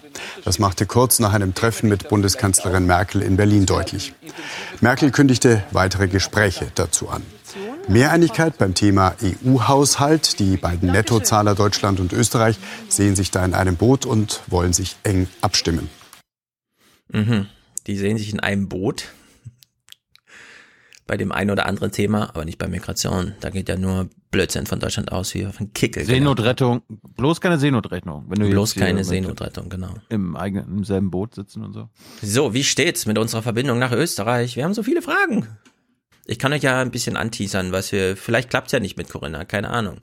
Für den Fall, dass es geklappt hätte oder dass es noch klappt. Sebastian Kurz war also gestern bei ihr in der Sendung. Sie hat ja so eine Milborn-Gesprächssendung. 30 Minuten lang. Also wenn sich der Kanzler 30 Minuten im 1 zu 1 Gespräch mit einem Journalisten nimmt, bedeutet das etwas. Sebastian Kurz, das hat der Falter aufgedeckt und zwar Florian Klenk als Autor selbst. Es waren sehr viele Journalisten zu einem Hintergrundgespräch mit Sebastian Kurz eingeladen. Der Falter hat selbst nicht dran teilgenommen, hat aber dann darüber berichtet, wie andere Journalisten auf den Falter zukamen und meinten, das muss mal irgendwo aufgeschrieben werden, mach's mal bei dir. So, und da stand dann in dem Text drin, Sebastian Kurz hätte sich jämmerlich beklagt über rote Netzwerke in der Justiz, genau genommen in der Wirtschafts- und Korruptionsstaatsanwaltschaft. Er sieht sich nämlich da bedroht, also sich und seine Parteileute, denn manche Verfahren dauern ja Jahrzehnte und überhaupt gibt's doch den ähm, den Bund sozialistischer Akademiker, der schon immer diese Institution der Justiz unterlaufen wollte. Daraufhin musste sich Sebastian Kurz erklären und auch mit der neuen ähm, Justizministerin Alma Zadic, die ihrerseits durch ihre de demografische, biografische Herkunft in Österreich gerade in der Kritik steht. Es kann ja nicht sein, dass eine nicht in Österreich geborene Frau äh, plötzlich österreichische äh, Justizministerin wird, oder? Die wurde dann auch noch mit hinzugezogen und dann gab es einen runden Tisch, am wie gesagt eckigen Tisch bei Sebastian Kurz, wo er dann nochmal so ein bisschen dargestellt hat, worum es ihm ja eigentlich geht. Er wollte gar nicht die Justiz beeinflussen und bei Corinna in der Sendung hat er gestern interessante Sätze gesagt, zum Beispiel, und den kann man eben sehr schön doppeldeuten, ich halte die Justiz für einen sensiblen Bereich, wo man besonders aufmerksam sein sollte. Also wenn sowas ein Bundeskanzler sagt, kann man schon mal, da gehen die Alarmglocken an. Oder der heutige Tag ist ein Startschuss für eine Justizreform und das tut der Justiz gut. Ich will jetzt nicht den ähm, polnischen, tschechischen Teufel an die Wand malen, aber es scheint hier doch in Österreich so einiges in Bewegung zu sein, jetzt wo Sebastian Kurz die Grünen so ein bisschen auf Abstand gehalten hat mit, macht ihr immer das Klimazeug, das sind genug Zugeständnisse, ich bleib mal bei meiner Migration, man redet derzeit nur über Kopftücher in Österreich und dann gleichzeitig noch so einen Justizstand dahinlegen, ja, also Journalisten in ein Hintergrundgespräch einladen, dann da so persönlich werden und auch namentlich nennen, wen man alles falsch behandelt von der Justiz sieht, ja, um ein Thema loszuschlagen, dass man dann noch auf die Sebastian Kurz-artige Art und Weise im Fernsehen so durchleiert, dass man sich mal wieder als, Florian Klenk hat's ja wunderbar bei dir mal nachgeäfft, wie Sebastian Kurz, so ist er, er ist ein Problem und ich bin die Problemlösung. Ja, mein Problem ist der Justiz, ich werde es lösen. Da müssen wir mal genau hinschauen, aufmerksam und es wird der Justiz auch gut tun, dass wir jetzt mal einen Startschuss, eine Justizreform machen. Also da geht's drunter und drüber. Schade, schade, schade, dass wir das jetzt nicht mit Corinna behandeln können. Ja, vielleicht, ich, äh, vielleicht, vielleicht hat sie, vielleicht hat sie dieses ganze Kurzding hat sich vielleicht kurzfristig ergeben und die sitzen gerade noch in irgendeiner Redaktionssitzung. Ja, das kann sein. Da war gestern unglaublich viel los. Der Nachmittag ist ja noch lang. Also, das stimmt. Hast, hast du hast du trotzdem noch was von Österreich? Ansonsten Nein, äh, ich wenn ich weiß, dass wir lange mit jemandem reden, habe ich ja weniger Clips dabei. Ich ja. bin ja da anders als du. okay, also Hoffnung stirbt zuletzt. Ansonsten zu Not haben wir uns für nächste Woche schon vorbereitet. Mhm, sehr gut, ja, ja. Corinna hat sie gemeldet. Mhm. Wir sollen sie anrufen. Ah, na dann. Wir schalten nach Wien zu Corinna Milborn von Puls 4. Hallo Corinna. Hallo. Sag mal, ist jetzt Österreich, seit, seitdem ihr eine neue Regierung habt, ein neues Land? Hm, das würde ich nicht sagen, neues Land nicht, aber es gibt einen Teil der Bevölkerung, der erleichtert ist, dass die Regierung gewechselt Wo? ist und einen anderen, der sehr frustriert ist. Aber die haben andere Gründe auch, um frustriert zu sein. Insofern ja. Also aber neues die, Land nicht, weil es ist ja die, die Volkspartei war vorher in der Regierung, ist jetzt in der Regierung, ist jetzt noch stärker. Also es hat sich jetzt nicht alles geändert. Mhm. Was, was, was, was seit der Regierungsbildung so hier angekommen ist, war, äh, wir können, wir machen Klimaschutz, aber auch Grenzschutz. Äh, was gibt's denn sonst noch genau. inhaltlich? Was, was gibt's inhaltlich eigentlich, was wir über diese schwarz-grüne Regierungsprojekt wissen müssen? Wollen wir nicht, wollen wir nicht ein bisschen anders anfangen? Gestern war okay. ja ein sehr wichtiger Nachrichtentag. Der Bundeskanzler stimmt, ja. Sebastian Kurz war überall im Fernsehen, unter anderem auch bei dir, eine halbe Stunde lang. Das ist doch was Stunde, Besonderes, genau, ja. oder? Hm, der geht relativ viel ins Fernsehen. Das war das zweite Mal in diesem Jahr schon. Hm. Aber du hast ihn schon ja. zum zweiten Mal in diesem Jahr jetzt gehabt, genau, also oder? das erste Mal nach der Regierungsbildung, auch hm. eine halbe Stunde.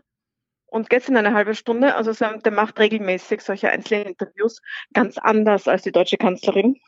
Stellt er sich relativ viel Journalistenfragen. Ja, ja gut, ja, wir sind das wirklich nicht gewohnt. Äh, bei euch gibt's ja auch 50 ja. TV-Debatten vor einer Wahl und das Kanzler dann so viel zur Verfügung stehen.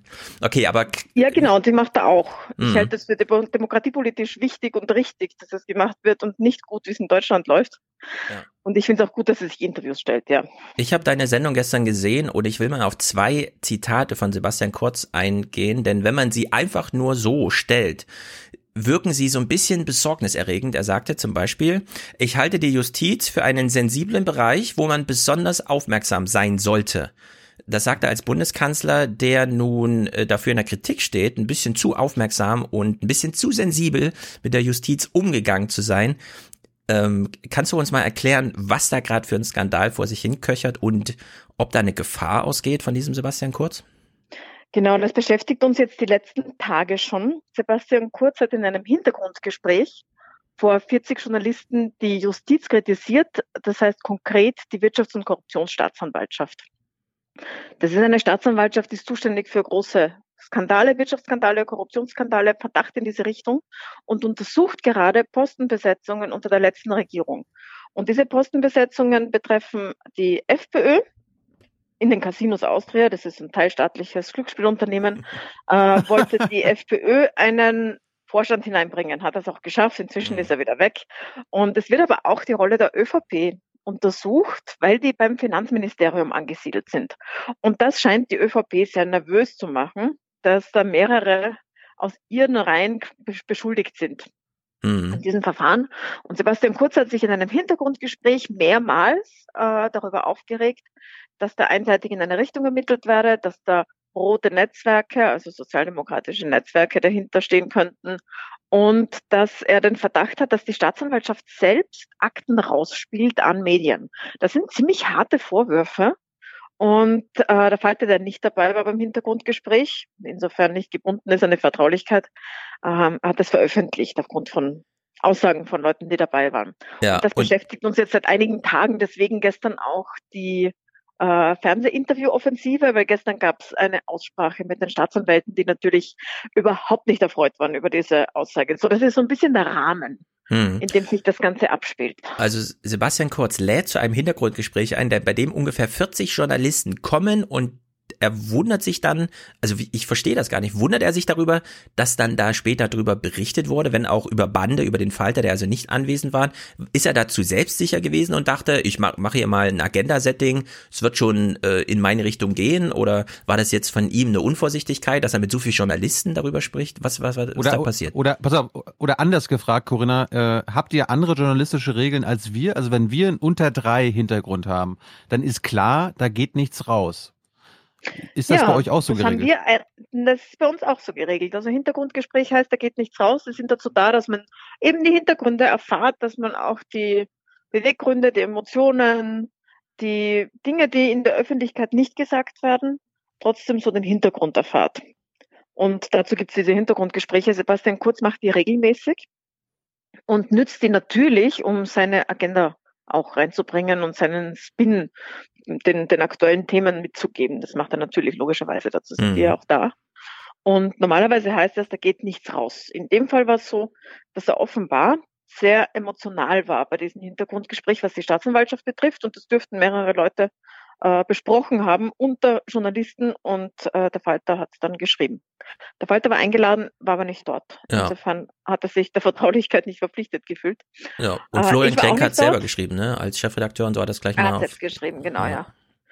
Bei So, mir war es auch so, ich war auch eingeladen und war nicht dort. Insofern Mhm. ähm, habe ich mich jetzt auf die Aussagen bezogen, die im Falter gestanden sind Hm. und die inzwischen ja bestätigt worden sind. Ja, und dann hat er, und das, wenn man den Satz wieder so isoliert betrachtet, ist er wieder ungeheuerlich. Da hat er gestern so angefangen, der heutige Tag ist ein Startschuss für eine Justizreform und das tut der Justiz auch gut. Ja. Ähm, ist das jetzt, ge- also das kann man auch ganz gefährlich lesen irgendwie. Man sieht ja so ein bisschen, was in Osteuropa los ist. Ja, das ist gerade, ich finde auch, es ist ein sehr sensibles Thema gerade in Europa und deswegen hat das auch so große Wellen geschlagen hier.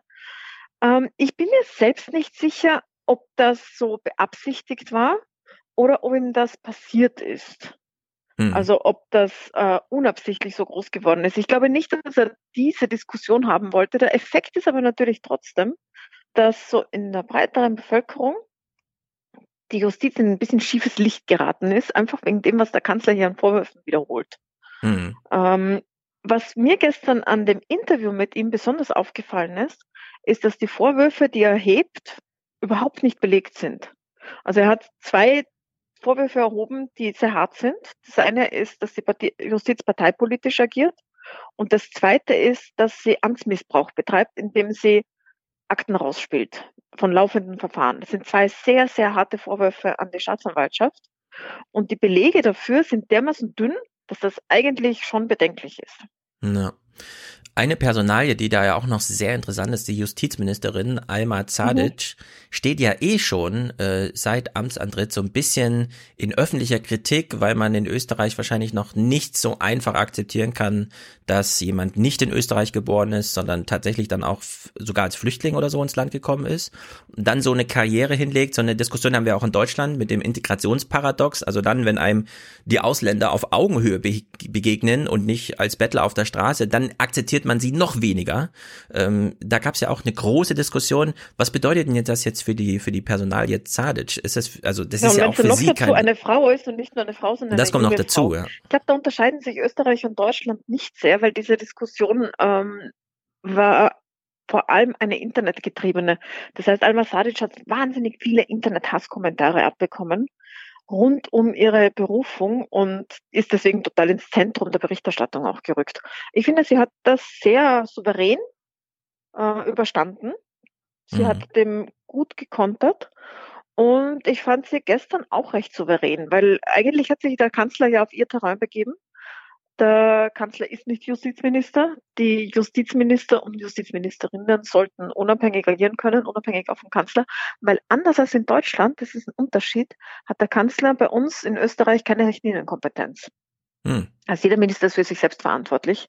Oh. Und durch diese, ja, Angela Merkel kann sagen, was passieren soll. Der österreichische Kanzler kann das nicht. Die Minister sind selbst für sich selbst verantwortlich und man muss sich mit ihnen einigen. Deswegen auch diese Aussprache gestern, wo Sadic auch dabei war. Und ich finde, das ist eigentlich recht gut über die Bühne gegangen, so insgesamt. Aber natürlich hat sich der Kanzler hier in Justizangelegenheiten ganz Ja. deutlich eingemischt. Das ist ganz klar. Corinna, äh, Corinna, dass, äh, dass Kurz sich in dieser Art und Weise äh, gegen die Justiz oder einen Teil des, des Rechtssystems in Position bringt, es kritisiert, damit greift er ja auch in das Prinzip der Unabhängigkeit, der Gewaltenteilung letztlich ein.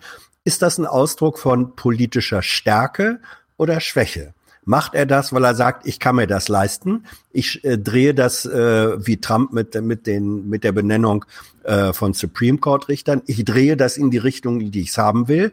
Oder ist es das, äh, die Situation, dass er sagt, das wird so schwierig, wenn die da so weiter äh, ähm, ermitteln wie bisher, ähm, das muss ich irgendwie bremsen. Also Stärke oder Schwäche?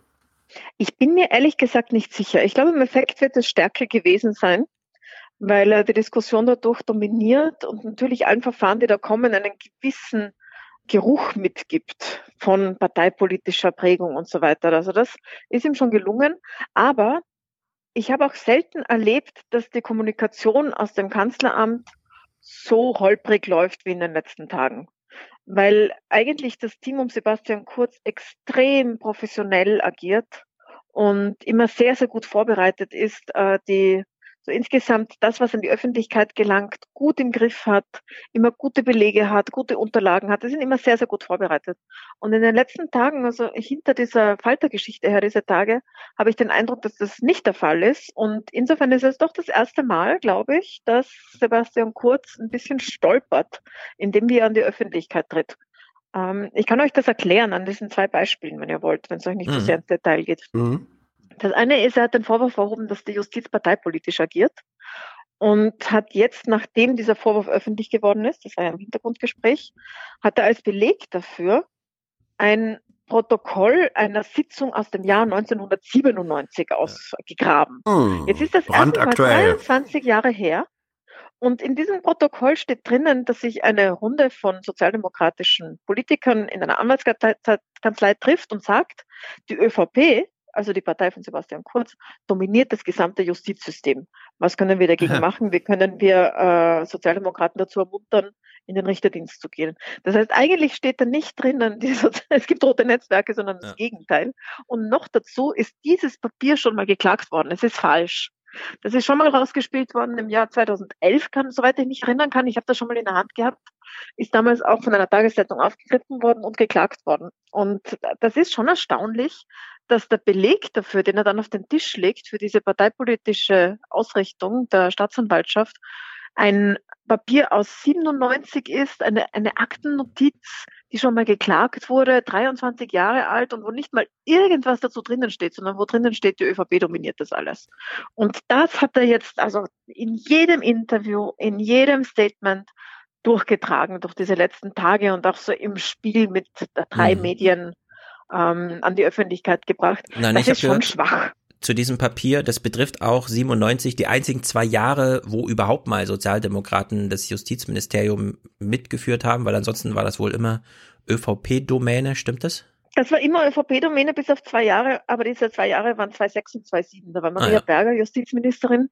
Sonst waren es entweder ÖVP-Minister oder Unabhängige, die von der ÖVP ähm, auf ÖVP-Ticket sozusagen waren, also von der ÖVP Mhm. ernannt. Das Justizministerium war sonst immer der ÖVP zugeordnet, immer eine konservative Domäne und das Justizsystem ist tatsächlich auch ähm, in Österreich von sehr vielen konservativen Personen dominiert. Man kann auch eine ganze Latte von Beispielen dazu aufzählen. Ich habe gestern nur eins genommen, aber es gibt viele, viele Beispiele äh, von Leuten, die direkt aus den Kabinetten von ÖVP-Ministern in Positionen der Justiz wechseln und wieder zurück. Also da, das ist definitiv eine konservative Sache und das steht ja auch drinnen in diesem Papier, in diesem 23 Jahre alten Papier, wo sich ein paar Leute getroffen haben in einer Anwaltskanzlei und gesagt haben, Leute, wir haben ein Problem, das ist alles ÖVP dominiert. Ja. Das heißt, es ist schon eine schwache Argumentation, die er mit großer Vehemenz aber durchdrückt. Ich glaube, dass es bei der Bevölkerung, bei denen die zuhören, wahrscheinlich äh, ankommt, dass es funktioniert. Aber ich habe schon bessere Argumentationen aus dieser Truppe gesehen. Es wirkt etwas verzweifelt. Ebenso das Zweite, der Mhm. Vorwurf, dass die Staatsanwaltschaft selbst Akten veröffentlichen würde. Das ist ein wirklich harter Vorwurf, weil das ist Amtsmissbrauch. Und das würde ja bedeuten, dass die Staatsanwaltschaft, die Wirtschafts- und Korruptionsstaatsanwaltschaft, sich selbst in ihrer Arbeit behindert. Weil Staatsanwälte haben keine Freunde damit, wenn in laufenden Ermittlungen Telefonprotokolle in der Öffentlichkeit gelangen und so weiter. Und ehrlich gesagt, normalerweise ist es, man weiß man ungefähr, aus welchem Kreis das auch kommt. Es kommt normalerweise irgendwo aus dem Kreis der Beschuldigten, die alle volle Akteneinsicht haben. Und bei denen manche Anwälte, manche PR-Berater, manche selbst ähm, viel, viele logischere Quellen sind für so einen Akt. Mhm. Das war jetzt auch der Fall bei den Casinos-Akten, die sind an die Öffentlichkeit gelangt. Ähm, meiner Meinung nach ist die Staatsanwaltschaft wirklich die unwahrscheinlichste Quelle dafür. Und trotzdem hat der Bundeskanzler sie in den Mittelpunkt gerückt und diesen Vorwurf erhoben. Und auch da ist seine Argumentation wirklich dünn. Ich habe ihn das gestern gefragt, woher er das hat, und er hat gesagt, er hat das von zwei Journalisten mal gehört, dass jemand in ihrer Redaktion mal etwas irgendwann aus der Staatsanwaltschaft erhalten hätte. Und auf dieser Basis so einen Anwurf zu erheben, das ist schon bemerkenswert.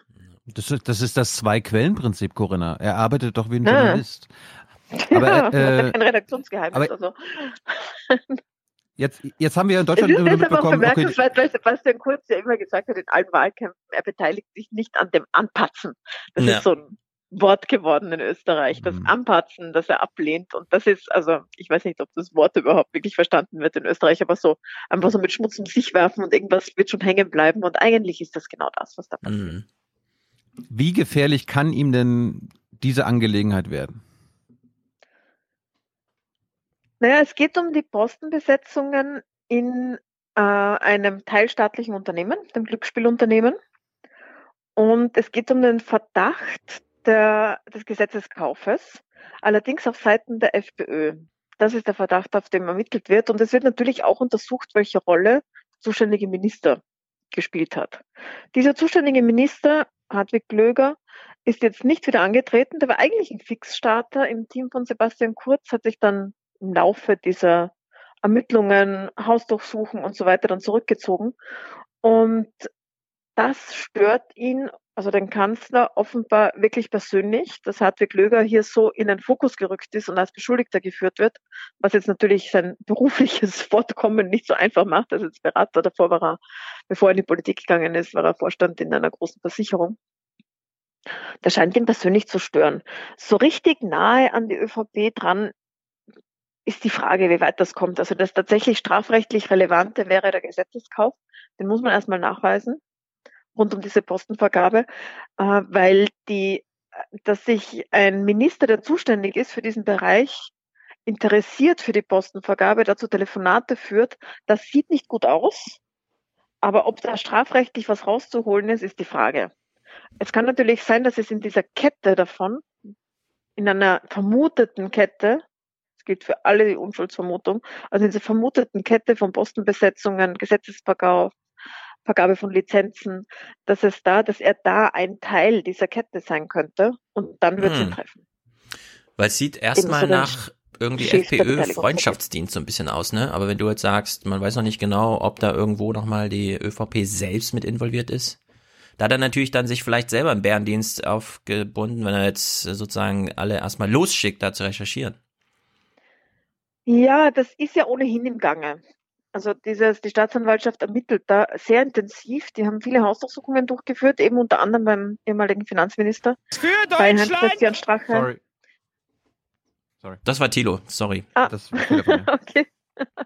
Also es haben Hausdurchsuchungen stattgefunden, es sind Telefone überwacht worden, es ist die Kommunikation ausgewertet worden. Das heißt, das wird schon sehr intensiv untersucht. Die Frage ist, ob strafrechtlich was dran ist, also ob tatsächlich Korruption stattgefunden hat oder ob es nur darum geht, äh, die Posten, also nur unter Anführungszeichen, die Posten in einem teilstaatlichen Unternehmen nach Wunsch der Regierungsparteien zu besetzen. Das wäre nicht strafrechtlich relevant, Mhm. wenn auch unschön, weil es ja auch um die Frage der Qualifikation geht. Das wäre eher eine Mhm. Sache des Aufsichtsrats, ob er seiner Pflicht nachgekommen ist. Also wenn ich es richtig, ja. wenn ich es richtig verstehe, dann wäre dein Resümee auf der einen Seite durch die Kurzinitiative schafft er es, dass sozusagen äh, Justiz und so weiter in ein dubioses Licht gerückt wird bei einem Teil ja, der Öffentlichkeit, weil irgendwas ja. Ja, genau, in die Defensive gerückt wird. Gleichzeitig gibt's aber auch Kollateralschaden für ihn selbst, weil wenn er dann Beweise liefern soll und mit uralten falschen Papieren und Gerüchten ankommt, dann wird mindestens der Teil der Öffentlichkeit, der ein bisschen genauer hinguckt, kann dann auch sagen, na ja, so eine dolle Performance war das jetzt nicht, die Kurz dahingelegt hat. Das heißt genau, also, das heißt, er hat sein, ja, er hat sein, er hat sein, er hat auf der einen Seite seinen, seinen möglichen Punktgewinn mit einem Punktverlust äh, im, im Hinblick auf sich selbst äh, offenbar gehabt. Das ist jetzt bei mir äh, so angekommen. Mich würde noch interessieren. Ja, wobei, also ich glaube, es ja? ist schon okay. wichtig, was du sagst, so bei den ja. Leuten, die sich wirklich damit beschäftigen. Ja, Weil ja. Ähm, diese Fernsehauftritte gestern auch kommen bei Fernsehzusehern und Zuseherinnen, also bei der normalen Bevölkerung, sicher sehr gut an. Weil Sebastian Kurz kann sehr gut formulieren, er ist, äh, er ist ja selbst auch überzeugt davon, im Recht zu sein und bringt das so rüber. Hm. Und ich glaube, insgesamt hat er seine Position da jetzt nicht beschädigt. Das ist wirklich eine Sache von mhm. Insidern die beobachten, mhm. dass hier zum ersten Mal so ein bisschen was stolpert. Wie kommt denn bei der Öffentlichkeit der, ähm, der Comeback-Versuch von Strache an? Das, das haben wir, ja. ich frage das deswegen, weil wir das auch in Ausschnitten hier äh, gesehen haben. Wie bewertest du das? Wie ist da dein professioneller Eindruck? Ja, also wir haben, um das nochmal zu, wir haben die ähm, Gastrede, äh, die Strache bei dieser neuen Partei da gehalten hat, in Ausschnitten, mhm. wo er mhm. nochmal seine eigene Regierungsbeteiligung in der letzten sehr geliebten Bundesregierung gelobt hat, äh, ausschnittsweise geguckt. Das hat uns ein bisschen verstört. ja, das verstehe ich, wenn das von außen gesehen verstört. Von innen nicht? Aus, nein, ich weiß nicht. Also hier in Österreich gesehen war das äh, Strache, der zurückkehrt. Also jetzt nichts Überraschendes. Mhm. Man, was man gesehen hat, ist, wie sehr es ihm gefehlt hat. Ich weiß nicht, ob mhm. euch das aufgefallen ist, dass auf die Bühne ja. gegangen und hat sich dort so wohl und geliebt gefühlt vor diesem Publikum, das wegen ihm gekommen ist und das äh, Sprechchöre, liebevolle Sprechchöre in Richtung Bühne schickt. Da hat man gesehen, wie sehr ihm das gefehlt hat und ich glaube, man hat da auch die Antriebskraft gesehen. Man hat gesehen, dass was ihn dazu bringt, aus dieser wirklich schwierigen Situation heraus, muss man ja sagen, trotzdem zu versuchen, bei einer Wahl wieder anzutreten. Also ausgeschlossen von der eigenen Partei, mit diesem Video im Rücken, mit einem, mit laufenden Verfahren in verschiedenen Dingen. Also da ist ja nicht nur diese, diese Korruptionsverdachtssache, sondern da gibt es ja auch die Spesenaffäre, wo die eigene Partei sagt, er hat äh, Sie haben den Verdacht, dass er Spesen hinterzogen hätte. Und das wird auch untersucht. Das es ist eine wirklich schwierige Ausgangslage. Und trotzdem stellt er sich da auf die Bühne und man sieht richtig, wie ihm das Herz aufgeht, weil ihm das gefehlt hat. Und mhm. ähm, aber wenn du uns jetzt so eine ähm, Einschätzung gibst, ich meine, sein Ziel ist irgendwie so eine grüne Mehrheit oder sowas zu verhindern. Dazu braucht er irgendwie 10 bis 15 Prozent und so. Wie, wie ist so die Stimmung? Ich glaube, sein Ziel im Hintergrund ist einfach nochmal neu zu starten. Strache hat ja schon mal mit der FPÖ neu gestartet. Das war damals mit der Spaltung unter Haider. Da hat sich Jörg Haider äh, mit seinem Teil der FPÖ selbstständig gemacht, mit seiner Regierungsmannschaft und die FPÖ übrig gelassen als Drei-Prozent-Partei. Die hat Strache genommen und hat mhm. sie wieder aufgebaut zu einer teilweise 30-Prozent-Partei fast. Mhm. In manchen in Wien zum Beispiel. Fast 30 Prozent der Stimmen. Und das will er nochmal hinlegen. Er will nochmal zeigen, dass er das kann. Und kann er das? Kann er das? Wien. Ich glaube nicht. Ich glaube, es ist wirklich, ähm, es ist sehr schwierig. Er ist ziemlich alleine. Und äh, nein, ich glaube nicht, dass er auf Bundesebene nochmal groß zurückkommt, aber ich glaube schon, dass er in Wien einen Wahlerfolg hat, insofern als er hineinkommen wird in den Gemeinderat. Mhm. Ich glaube, er hat in Wien genug Anhänger, die ihn wollen. Also auch jetzt in Umfragen, wir haben eine Umfrage gemacht auf Puls 24, da liegt er bei sieben bis acht Prozent für die Wienwahl, jetzt schon vor dem Wahlkampf. Ähm, und was, was für ihn spricht, im Sinne seiner Anhänger jetzt, und also die Frage, ob er das schafft, äh, ist, dass er wirklich glaubt, ein Opfer von großen dunklen Mächten zu sein die verhindern wollten, dass er seine Politik für die kleinen Leute umsetzt. Das ist die Story. Und an diese Story glaubt er selbst mit aller Kraft. Strache war immer schon sehr, sehr misstrauisch, bis schon, es hat fast paranoid gewirkt. Er hatte immer schon den Eindruck, dass er verfolgt wird, dass er beobachtet wird, dass ihm Fallen gestellt werden. Das hat sich ja auch als wirklich herausgestellt. Das, das war ja auch so dann. Es ist ihm ja eine Falle gestellt worden. Das hat ihn komplett bestärkt darin, dass es große dunkle Mächte gibt, die ihn auf seinem Weg aufhalten wollen. Und sein Weg ist der für die kleinen Leute. Und nachdem er das so glaubt, äh, strahlt das auch auf seine Anhänger aus. Und jetzt gibt's ja noch eine Alternative. Es gibt eine neue Partei auf der anderen Seite, die Links, also irgendeine Links-Österreich Mhm. Wahlversammlung fand statt jetzt im praktischerweise auch Januar. gleich so, die heißt gleich links. Ja. Wie, wie, wie ist so der, der Straßenfunk, das Straßengespräch in Wien? Ähm, wie, gibt's da schon Umfragewerte irgendwie? Gibt's schon so, kann man irgendwas sagen? Da gibt's noch keine Umfragewerte. Traditionellerweise haben linke Parteien und Parteibündnisse weder in Wien noch in Rest Österreich eine große Chance. Eine Ausnahme ist nur die Steiermark und Graz. Da hat die KPÖ traditionell immer sehr gute Werte. Im ganzen Rest von Österreich hat bis jetzt jedes Linksbündnis, das angetreten ist, in den verschiedensten Konstellationen bei jeder Wahl, eigentlich äh, keine Chance gehabt. Das ist immer so bei ein, zwei Prozent geblieben. Was jetzt äh, das Kalkül ist, ist, äh, dass die, also von dieser neuen Plattform, erstens mal wieder alle linken Bewegungen wieder zusammenzubringen und eine gemeinsame Plattform aufzubauen, mit der man antreten kann. Und es gibt natürlich in Wien eine rot-grüne Stadtregierung, die aus linker Sicht nicht alles richtig macht und die aus linker Sicht Platz lässt äh, für eine linkere Bewegung, als es Rot und Grün sind, also als es die Sozialdemokraten und die Grünen sind. Und da, das ist der Versuch, da reinzukommen. Hm. Ich glaube, die Chancen stehen nicht gut, ehrlich Ja, gesagt. Also, Also wird dann auch einiges auf Bundesebene nicht viel kommen, wenn das in Wien schon so. Auf Bundesebene hatte das auch nie eine Chance, in Wien tatsächlich auch nie, ähm, weil dann die, die Sozialdemokraten und die Grünen in Wien dann doch stark sind. Und man muss auch sagen, dass die Grünen bei aller Kritik, die es von links gibt und sogar aus der eigenen Basis daran, dass sie mit dieser ÖVP in eine Regierung gegangen sind, in der Gesamtbevölkerung auf einem totalen Höhenflug sind. Die haben super Umfragewerte. Die grünen Ministerinnen und Minister haben super persönliche Werte und Vertrauenswerte. Und in Wien zeichnet sich jetzt nicht ab, dass sich das umdrehen würde. Das heißt, die Grünen stehen ganz gut da, die Roten sind in Wien auch für bürgerlichere Wähler immer recht gut wählbar. Und deswegen ist es jetzt nicht so leicht, sich da links davon ein großes Stück vom Kuchen abzuzwacken. Wir bräuchten über vier Prozent, um in den Gemeinderat zu kommen.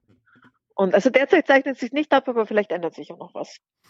Bevor wir zu, Schwarz-Grün kommen, ich hatte die Frage ja am Anfang gestellt, was ist denn mit der SPÖ? Also ich meine, es, es müsste ja keine neue Linke geben in Österreich, wenn die SPÖ vielleicht einen, keine Ahnung, einen Linksruck machen würde. Was ist denn bei der SPÖ, SPÖ los? Gibt's immer noch die Frau an der Spitze? Die Frau an der Spitze gibt's immer noch. Pamela Rendi Wagner hat äh, alle. Ja, das ist ein Versuche, zu komplizierter Name, den ich jetzt Gerüchte- nicht spontan. Ja. So. PRW. Mhm. Pamela PRW, okay. Rendi Wagner hat äh, bisher alles überstanden. Es gab mehrmals Gerüchte, dass sie abgesetzt werden soll und dass es zu ähm, Revolten und Putschszenarien kommen konnte. Aber sie hat jetzt bisher hat sie gute Steherinnenqualitäten bewiesen und hat das alles überstanden. Äh, sie hat jetzt eine Parteireform angekündigt, die noch heuer stattfinden soll. Sie hat nicht viel Zeit dafür, weil äh, so, ein, so ein wichtiger Punkt für die österreichischen Sozialdemokraten ist der 1. Mai. Am 1. Mai stehen die alle auf einer Bühne vor dem Wiener Rathaus und die Sektionen der Sozialdemokratie marschieren aus ganz Wien in einem Sternmarsch in die Stadt und werden alle einzeln begrüßt und das ist so der große Aufmarsch der SPÖ ähm, im Jahr. Und da haben sich schon einige Schicksale von Vorsitzenden entschieden. Werner Feimann ist an so einem 1. Mai gescheitert zum Beispiel, weil er ausgebuht wurde, mit Pfiffen bedacht wurde als Bundeskanzler damals noch. Und das ist, das ist so ein Ding, sie muss vor dem 1. Mai hinbekommen, dass sie diese, diese brutalen Richtungskämpfe in der Partei ein bisschen in den Griff bekommt. Das heißt Aber, noch, aber, was, aber, aber was für Richtungskämpfe sind denn das? die sind äh, nicht wirklich inhaltlich, muss man traurigerweise sagen. sondern eher personeller Natur. Und in all diesen Richtungskämpfen zeichnet sich aber nicht ab, wer sie eigentlich ablösen will. Und deswegen glaube ich, bleibt sie noch auch einige Zeit.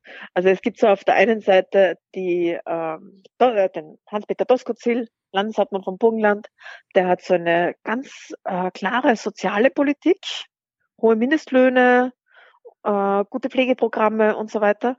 Aber auf der anderen Seite eine sehr harte Linie, was Migration und Sicherheit betrifft. Also da ist er eher noch mindestens so wie die ÖVP in, in Österreich. Also eher so wie die CSU sozusagen in Deutschland. Und hat mit dieser Kombination jetzt die absolute Mehrheit im Burgenland gewonnen.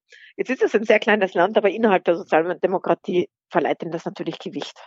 Und dann gibt's andere, die ähm, wesentlich linker stehen als das, also auch was jetzt die Sicherheitspolitik betrifft, die Grundrechtspolitik, die Migrationspolitik, die den die wollen, dass die SPÖ diese, äh, diese linken Positionen besser besetzt und besser in den Vordergrund rückt. Die sind allerdings relativ leise derzeit. Aber es ist nicht, das, ist nur so grob umfasst der Richtungsstreit.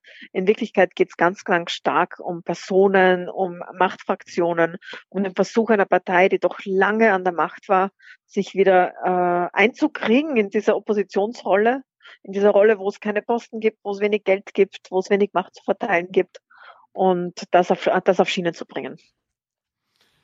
Reden wir über Schwarz-Grün. Also in Deutschland ist angekommen, Kurz will jetzt Grenzschutz mit Klimaschutz vereinbaren, aber sag uns doch mal mehr dazu. Was, was will Schwarz-Grün inhaltlich schaffen? Ist das jetzt was ganz, ganz Neues im Vergleich zur ÖVP-FPÖ-Regierung? Ja, aber siehst du mal, da siehst du, wie gut die ÖVP die Messages vorbereitet, weil das war genau der Spruch von Sebastian Kurz nach Verkündung der Regierungszusammenarbeit war Grenzen schützen mhm. und Klimaschützen. Äh, es ist so, dass die, die ÖVP etwas dreimal so viele Stimmen wie die Grünen. Das zeigt sich in der Regierungszusammensetzung und in der Themenzusammensetzung. Es sind große Teile des Regierungsprogramms sind ganz klar ÖVP dominiert. Das ist auf der einen Seite die Wirtschaftspolitik, da werden äh, Unternehmen entlastet. Also es gibt Steuererleichterungen für Konzerne und für Unternehmen. Um, und auf der anderen Seite die Migrations- und Sicherheitspolitik, die sich nicht groß unterscheidet von dem, was die türkis blaue Regierung gemacht hat. Also in der Regierungsbeteiligung der FPÖ war es jetzt nicht viel anders, als es jetzt ist, was diesen Migrationsteil betrifft. Auch im Sozialen, obwohl es bei den Grünen ist, ist die Linie relativ hart. Auf der anderen Seite sind die Grünen, die wesentlich weniger Stimmen haben, auch wesentlich weniger Ministerien. Und die haben einen ganz klaren Schwerpunkt auf dem Klimaschutz, haben aber auch das Sozialministerium und das, äh, das Justizministerium. Also das heißt auch diese Bereiche Transparenz, Korruptionsbekämpfung sind groß drinnen und ähm, sind ganz klar, klar grün. Das heißt, es ist realistisch aufgeteilt und es hat sich die ÖVP jetzt nicht groß geändert in den Positionen, dadurch, dass die Grünen dazugekommen sind, sondern sie haben in diesen Bereichen, in diesen grünen Bereichen, Klimaschutz, Transparenz, ein bisschen Soziales, ein bisschen Platz gemacht für die Grünen. Hm. Schadet, schadet die Regierungsbeteiligung der Grünen dem Ansehen, der Zustimmung der Grünen in der Bevölkerung? Kann man das schon ablesen? Ja, das kann man ablesen und es ist das Gegenteil der Fall. Die haben unglaublich gute Umfragewerte, auch enorm gute Vertrauenswerte bei den grünen Ministerinnen und Ministern und liegen auch Werner Kogler, der Vizekanzler, der eigentlich so ein untypischer Politiker ist und in vielen Dingen das Gegenteil von Sebastian Kurz. Also sehr direkt heraus, ähm, redet lange Schachtelsätze, ist immer für einen Witz gut, hat so ein bisschen so zerknautschtes Aussehen, geht so mit aufgekrempelten Ärmeln rum. Also in vielen Dingen das Gegenteil des Bundeskanzlers und die haben derzeit fast gleich gute Werte. Und das ist schon erstaunlich, weil Sebastian Kurz hat äh, Zustimmungswerte, die eigentlich sonst in Europa nicht mehr erreicht werden von einzelnen Politikern. Und Werner Kugler ist da jetzt fast gleich auf. Das heißt, in der Gesamtbevölkerung tut ihnen das sehr gut. Kritisiert werden sie von linker Seite und von eigentlich kleinen Teilen, erstaunlich kleinen Teilen ihrer Basis. Mhm, aber das ist doch interessant, weil Kurz ist doch reingegangen in dieses äh, in diese Koalition mit der Ansage, das ist auch für Deutschland interessant. Und mhm. es ist ja tatsächlich so. In Deutschland hat man ja seit zwölf Jahren oder länger noch die Sorge, dass man sich in so einer Koalition zerreibt. Da kommen diese Kompromisse, niemand kann sich profilieren. Am Ende klaut man nur sich gegenseitig so die Punkte aus dem Koalitionsvertrag. Und äh, als dann die äh, Österreicher plötzlich kamen mit, naja, der eine kümmert sich jetzt um die Grenze und die anderen ums Klima, aber da ist eine klare Linie dazwischen, da gibt's auch keine gemeinsame Narrative oder so, was in Deutschland immer fürs Land und so, sondern jede Partei macht das, für das sie angetreten ist, so dass man auch bei den Grünen mit Nachsicht sagen kann, naja klar, die machen halt das Klimazeug und müssen sich leider durch weniger als zehn Prozent und so äh, raushalten bei dem, was Sebastian Kurz dann wichtig ist. Also das scheint doch schon ein erfolgreiches Modell zu sein. Da profilieren sich gerade zwei Parteien in Regierung. Ja, das, und das klappt eigentlich erstaunlich gut, weil die Grünen am Anfang hatte man so den Eindruck, okay, die ordnen sich jetzt da unter und versuchen gemeinsame Positionen mit zu vertreten, die sie nur schwer über die Lippen bringen. Das war so in den ersten Tagen, hatte man den Eindruck, okay, die zerreibt jetzt da. Aber das hat sich eigentlich äh, inzwischen aufgelöst, weil die grünen Ministerinnen und Minister ÖVP-Positionen ganz klar kritisieren, so wie sie es früher auch gemacht hätten. Zum Beispiel der Sozialminister Rudolf Anschober kritisiert sehr viele Dinge, die diese Regierung macht, aus seiner Position heraus, so wie er es früher als Grüner auch gemacht hätte in Opposition, sagt aber dazu, dass ich bin damit nicht einverstanden, aber wir sind zwei unterschiedliche Parteien und das ist der Bereich, den die Volkspartei hat. Wir haben ein paar Sachen rausverhandelt, die noch schlimmer gewesen wären, aber das ist der Bereich. Ich bin damit nicht einverstanden, aber so haben wir es verhandelt. Das heißt also, sie sind, sie haben es irgendwie geschafft, also die grünen Minister und Ministerinnen und auch der Vizekanzler, äh, ihre Position und ihre Linie jetzt doch beizubehalten, obwohl sie mit einer so unterschiedlichen, mit einer Partei, die so anders ist, in ein, gemeinsam in einer Regierung sind. Das hätte ich nicht erwartet, aber derzeit klappt das für die Grünen. Ich, ich hatte ein Interview Schluss letzte Woche mit Rudi Anschober, das ist der der Sozialminister, und der kritisiert die ÖVP und die Regierungslinie in vielen Punkten. Auch der Vizekanzler hat äh, letztes Wochenende die Position Österreichs als uneuropäisch und populistisch bezeichnet, also die mhm. Position des Kanzlers in Europafragen. Und ähm, das sprengt aber jetzt noch nicht die Regierung, im Gegenteil. Die sagen einfach, ja, wir haben ja unterschiedliche Positionen, das ist so, aber wir arbeiten zusammen und arbeiten, das ist unser Programm. Ist so ein bisschen so Projektregierung, was in Thüringen von der CDU ja. abgelehnt wurde, kommt mir das so vor. Aber meine letzte Frage, was ist denn, was steht denn jetzt in Sachen Klimaschutz an? Wenn die Grünen jetzt in der Regierung dafür verantwortlich sind, was planen die denn? Wie wollen sie denn äh, Österreich, keine Ahnung, klimaneutral machen in den nächsten 10, 20 Jahre? Was, was wird sich konkret ändern bei euch? Ja, es ist die nächsten 20 Jahre ist der Plan, also 2040, das ist zehn Jahre früher, als äh, die EU sich vorgenommen hat, ist der Plan. Äh, und die, der erste große Bereich ist der Verkehr. Und da ist das Prestigeprojekt der öffentliche Verkehr. Da soll es äh, schon nächstes Jahr, es wird jetzt gerade verhandelt, ein Ticket geben, mit dem man in, mit einem Euro pro Tag in einem Bundesland fahren kann, mit zwei Euro pro Tag in zwei Bundesländern und mit drei Euro pro Tag in ganz Österreich alle öffentlichen Verkehrsmittel ähm, benutzen kann mit einer Jahreskarte. Das ist deutlich, deutlich günstiger, als es jetzt ist bei einem sehr gut ausgebauten Netz. Das ist das eine große Prestigeprojekt. Das andere große Projekt ist eine ökologische Steuerreform. Das heißt, die Grünen wollen Steuern umschichten von äh, zum Beispiel Arbeit auf ressourcenintensive, CO2-intensive Bereiche. Das heißt, CO2 stärker besteuern. Allerdings nicht als zusätzliche Steuer, sondern als Umschichtung. Wie sich das ausgehen wird, das wissen wir noch nicht. Weil da stehen zwar Ziele im Regierungsprogramm, aber das ist nicht genau ausformuliert. Das war einer der großen Kritikpunkte an diesem Regierungsprogramm, dass die ÖVP-Positionen ganz klar mit äh, klaren Zahlen und mit klaren Timelines versehen sind und diese grünen Projekte nicht. Die Grünen sagen allerdings, dass sowas schüttelt man nicht aus dem Ärmel, sondern es muss verhandelt werden und deswegen haben sie sich ein Jahr Zeit gegeben, um diese ökologische Steuerreform durchzubringen und die Verhandlungen mit den Verkehrsbetrieben zu führen. Das sind so die Leuchtturmprojekte, die sie sich vorgenommen haben. Dahinter stehen natürlich sehr, sehr viele andere Projekte. Die Umweltministerin war bei einer Umweltorganisation tätig. Die letzten Jahre war Geschäftsführerin von Global 2000. Das ist die österreichische Organisation von Friends of the Earth und äh, ist insofern sehr drinnen. Es gibt einige Klimaspezialisten im, ähm, im Parlamentsclub und äh, da ist schon ein, es ist schon ein durchdachtes, sehr detailliertes Programm dahinter. Mit so kleinen Dingen, die unspektakulär wirken, aber große Wirkung haben. Zum Beispiel in der Raumordnung oder in der Frage, ob alle Eigentümer zustimmen müssen, wenn man eine Solaranlage aufs Dach gibt von einem Haus. Das ist jetzt nicht der Fall sein. Da muss aber die Hälfte dafür sein, dann kann man das schon machen. Das klingt unspektakulär, kann aber sehr, sehr viel ändern dann in der Fläche. Hm. Sehr gut. Klingt nach diesem schwedischen Modell. Man führt eine CO2-Steuer ein und rechnet ihm gleichzeitig die Einkommenssteuer klein, so wie Genau, die das ist der CO2-Steuer Plan. wächst. Ja. Wobei bisher klar ist, wie die Einkommensteuer gesenkt wird. Das ist schon beziffert. Hm. Der Ökologisierungsteil der Steuerreform ist noch nicht beziffert. Da wird jetzt erst ausgearbeitet. Hm. Ich Meine- hätte, ja.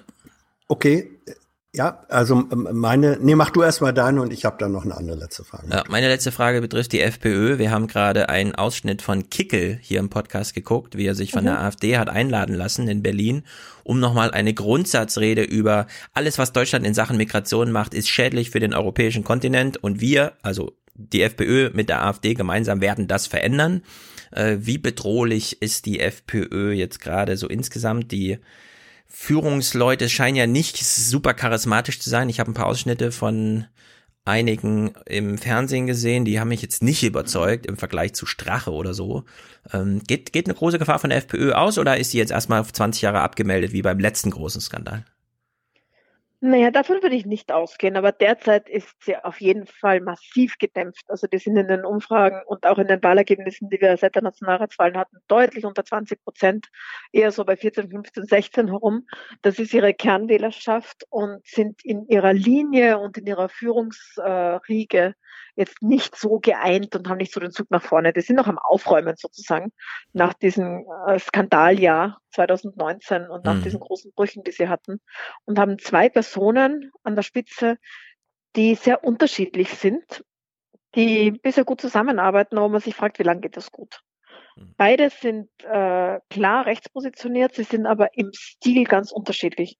Norbert Hofer hat einen viel verbindlicheren Stil, der jetzige Parteichef, und Herbert Kickel, den er in der Rede bei AfD gesehen hat, einen sehr viel härteren. Und da ist die, da fragt man sich, wie lange geht das gut mit den beiden?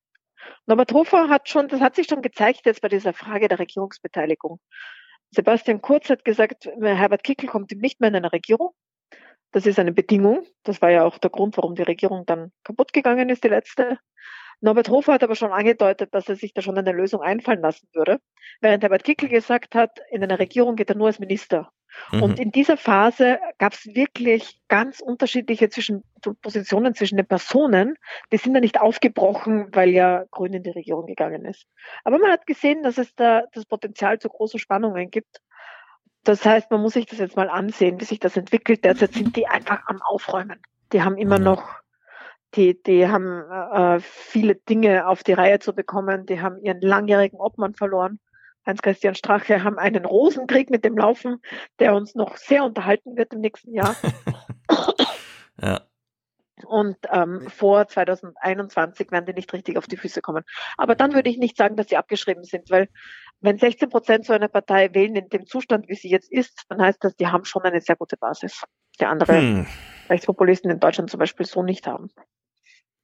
Meine letzte Frage ist ähm, Thüringen. Das ist von Österreich auch nicht viel weiter weg als von Hamburg. Ähm, ist das, was in Thüringen passiert, in Österreich ein Thema, ein großes, ein kleines, überhaupt keins? Riesenthema. Also wir Ist ein ganz, Riesenthema? Ganz viel berichtet darüber. Ist ein Riesenthema, ja. Wir haben sehr viel berichtet darüber. Es ist nämlich auch interessant, sich anzusehen, wie die CDU sich positioniert. Jetzt ist die AfD in Thüringen tatsächlich, glaube ich, nicht mit der FPÖ, wie sie jetzt ist, vergleichbar, weil der rechtsextreme Anteil der AfD in Thüringen ist doch deutlich größer als der der FPÖ, aber die FPÖ hat auch ihren rechtsextremen Anteil. Das heißt also, man hat es schon mit zwei rechten Parteien mit rechtsextremen Anteilen zu tun. Bei der AfD in Thüringen ist es leichter zu sagen, mit denen geht's nicht, vielleicht als bei der FPÖ, weil, weil die eben so klar rechtsextreme Teile haben. Aber es ist trotzdem recht interessant, aus Österreich zu sehen, wie klar die Abgrenzung in Deutschland quer durch alle Lager nach wie vor ist, während in Österreich jetzt nach so langen Jahren der Regierungsbeteiligung, also 2000 bis 2006 und jetzt nochmal, das äh, ganz, ganz abgeschliffen ist. Also es ist Positionen, die in Deutschland von Konservativen eingenommen werden, in der Abgrenzung zur AfD, werden in Österreich wirklich sehr links, am linken Rand der Sozialdemokratie angesiedelt. Weil große Teile der Sozialdemokratie auch kein Problem damit haben, mit der FPÖ zu koalieren. Hm. Also bei allen Unterschieden zwischen AfD Thüringen und FPÖ in Österreich ist es interessant, sich anzusehen, wie sich die bürgerliche Mitte verhält und wie unterschiedlich die Position in Deutschland ist zu der in Österreich, wie stark der Diskurs in Österreich von der FPÖ schon dominiert ist und wie offen die Mitte gegenüber den rechten Teilen schon geworden ist und wie sehr in Deutschland das doch noch hält. Allerdings sehen wir auch dabei zu, wie es bröckelt aus Österreich. Und manche in Österreich haben so ein bisschen so eine Genugtuung, die dann sagen so, ja, ihr seid immer auf so einem hohen Ross gesessen, aber jetzt habt ihr auch so eine Partei, jetzt schaut mal, wie ihr umgeht damit. Puh. Ja. Corinna, wir danken dir für deine Zeit, äh, wünschen Danke dir für das gute Besserung Gespräch. Danke. und äh, kommen bald wieder. Und äh, wir, wir schauen mal, wir beobachten das mit Interesse, was in Österreich so alles passiert. Sehr schön. Danke für das Gespräch. Sehr gut. Danke. Bis dann. Tschüss. Wir gehen wieder zurück nach Deutschland und bevor ich es vergesse, wir hatten es ja, Wolfgang, der Name Wolfgang fiel ja vorhin schon bei den Unterstützern. Hans, äh, letzte Woche hatte ich das schon angekündigt, wir machen am 26.02. im Basecamp am Aschermittwoch abends eine Veranstaltung. Die Leute wollen wissen, was passiert.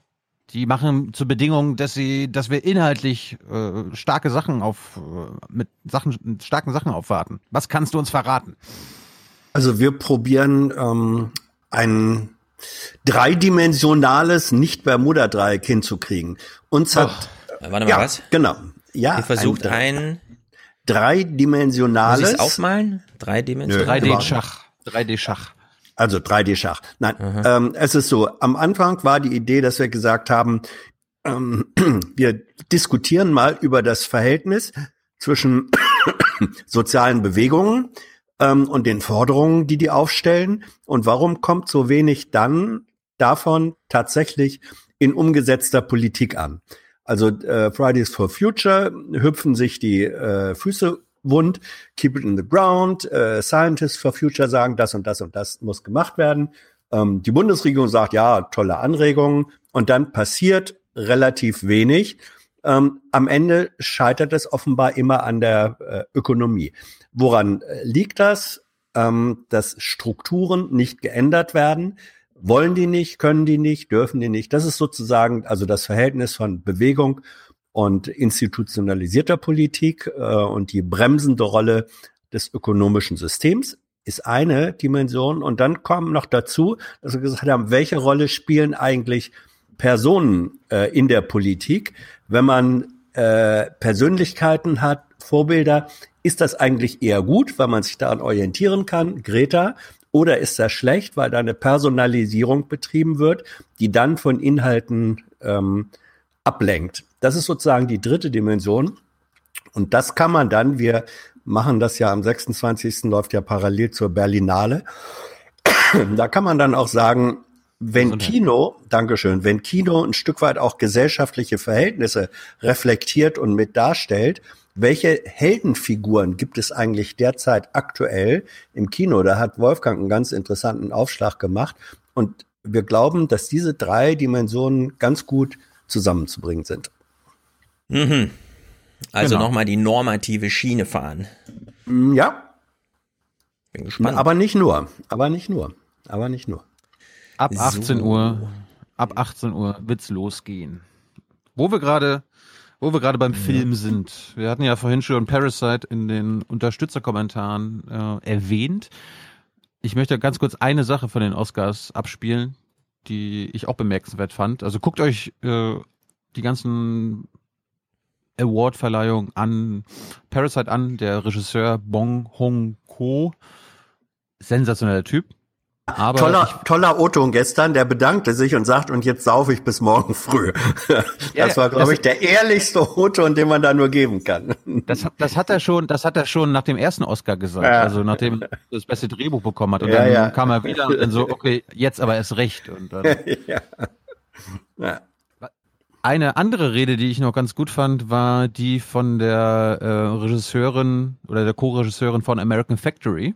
Der Film hat die beste, den besten Dokumentarfilm, Dokumentarfilm gewonnen und da achten wir mal auf ihre letzten Worte. And the Oscar goes to American Factory. Wow. our film is from Ohio and China. Go Buckeyes! And um, sorry, and but it really could be from anywhere that people put on a uniform, uh, punch a clock, trying to make their families have a better life. Uh, working people have it harder and harder these days. And we believe that things will get better when workers of the world unite. Thank you, Academy. Woo. Ein bisschen Sozialismus, Kommunismus. Ne? Also eine gewerkschaftliche der Welt. Organisierung ist, glaube ich, kein Kommunismus und auch kein Sozialismus. Nein, aber es gab gleich Reaktionen äh, in Amerika dann wieder, was soll denn diese kommunistische Scheiße da? Wie kann man sowas nicht wegblieben, ja? Things will get better when workers of the world unite. Ich fand's schön. Bleiben wir mal ganz, bleiben wir mal ganz kurz bei Amerika. Ich weiß nicht, ob du, hast du was zu Impeachment dabei? Äh, State of the Union hätte ich, da gab es ja nun Ja, am 5. da- Februar die zweite große Szene. Ja, äh, ergänze doch, falls ich was vergessen habe. Weil ich, ich möchte den Zuschauern und Hans vorstellen, es gibt eine neue Real Reality-Show, Hans. Wusst, ich, ich weiß nicht, ob du das weißt. Äh, früher, Mhm. früher hieß sie irgendwie noch, sie hat irgendwas mit dem Staat zu tun gehabt und dass der Präsident einmal im Jahr Mhm. vor dem äh, Kongress redet. Das ist jetzt alles abgeschafft worden und äh, es gibt einfach eine geile TV-Show jetzt. Und die, die zeige ich dir jetzt mal. Und äh, ja, Handshake war schon ein Thema. Damit fangen wir mal an. Wir vergleichen mal äh, die Rede, den Anfang der Rede bei der State of the Union 2019 mit der von 2020.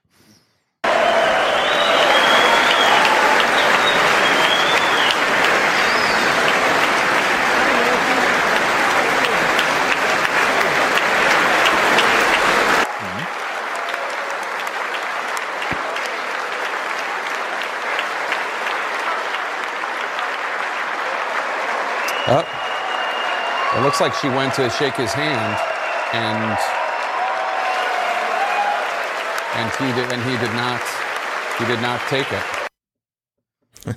Gab es einen sehr guten Spruch von Colbert, ne? Warum guckt denn der Pence so böse? Die Frau neben ihm hätte ihn doch gerne zum Präsidenten gemacht. Mhm. der ist gut. Ja, aber 2019, 2019 hat er noch die Hand gegeben. Letzte Woche dann nicht mehr. Dann, äh, was Aber auch Pence auch unterschiedlich nicht. Vielleicht hat er es auch einfach vergessen. Keine Ahnung. Bei Trump weiß man nie, ob das jetzt Absicht ist oder Genau. einfach nur dusselig. Naja, also eine Hand, die dir 20 Zentimeter vors Gesicht Ja, gehalten schon wird, nicht zu ergreifen, na, geistig, ja. Oh, ist egal. Ich würde auch vom Schlimmsten ausgehen, ehrlich gesagt. Aber ich wollte es nur ein bisschen. Was, was Pelosi anders gemacht hat als in den Jahren zuvor, hören wir jetzt, nämlich wie muss der Speaker of the House den Präsidenten ankündigen. Wir hören zuerst Paul Ryan, wie er es vor zwei Jahren gemacht hat, und dann Nancy Pelosi. Members of Congress, I have the high privilege and the distinct honor of, preve- of presenting to you the President of the United States.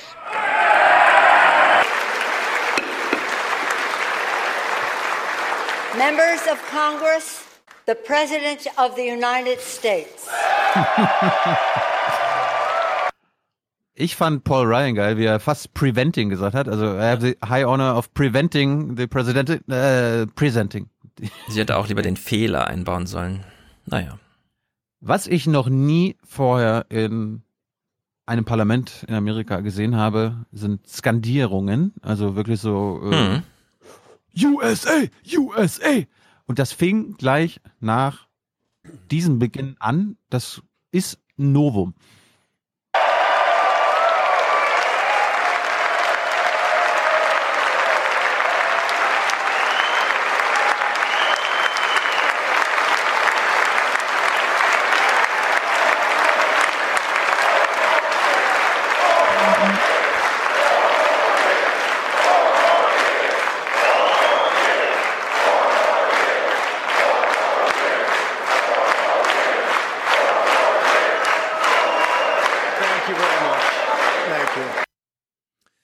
War, es war Eine keine. Trump-Rally. Unglaublich. Keine Trump-Rally, sondern Doch. Senat.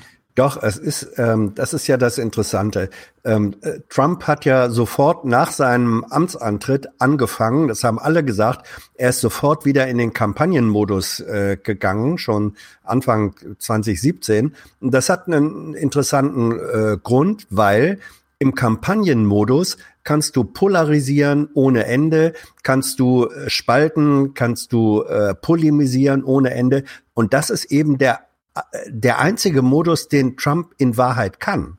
Ja, Trump kann nur in der polarisierten, völlig außerhalb jeder Form laufenden Weise sich äh, äußern und ähm, äh, Nation im Grunde spalten und dekonstruieren.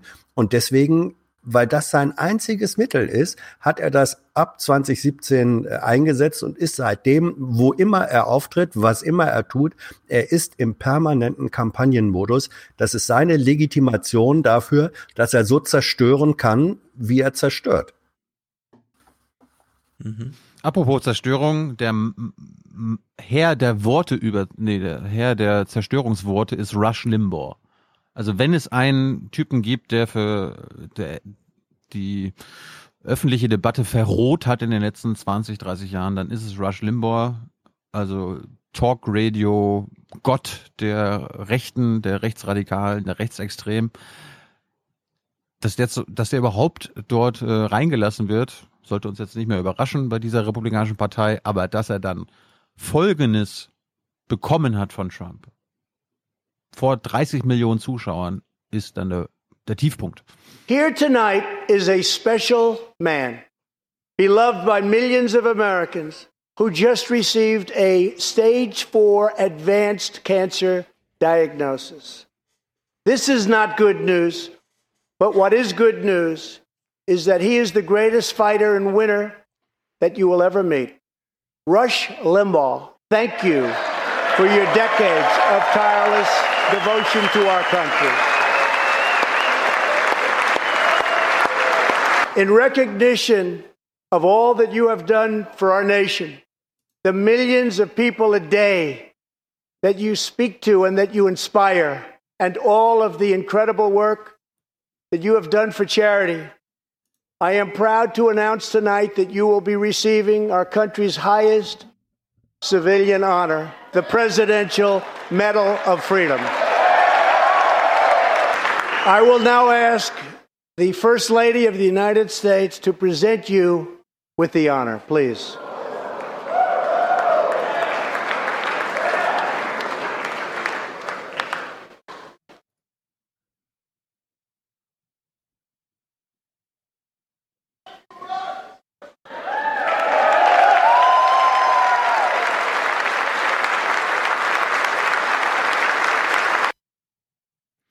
Fernsehshow halt. Absolut. Der Höhepunkt ja, dieser. Da legt sie ihm das Halsband an. Apropos Show, die Reality-Show hatte ihren Höhepunkt fast ganz am Schluss. Und ja, es ist, es ist nichts anderes als Reality-TV. Also so ein bisschen äh, wie früher vermisst bei RTL oder so. Amy, your family sacrifice makes it possible for all of our families to live in safety and in peace. And we want to thank you. Thank you, Amy.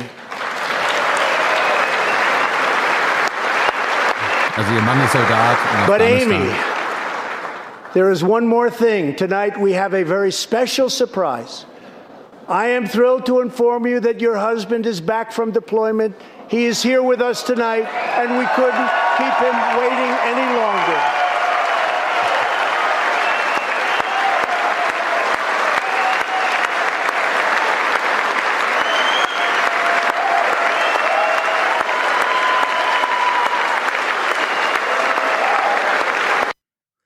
Dass die Mutter ja, das, das, Kind darauf hinweisen muss, dass es dein Vater ja. äh, ist natürlich Anlass für einige Diskussionen in Amerika. Brauchen wir so viele Leute so lange, so weit weg von der Familie? Wofür eigentlich?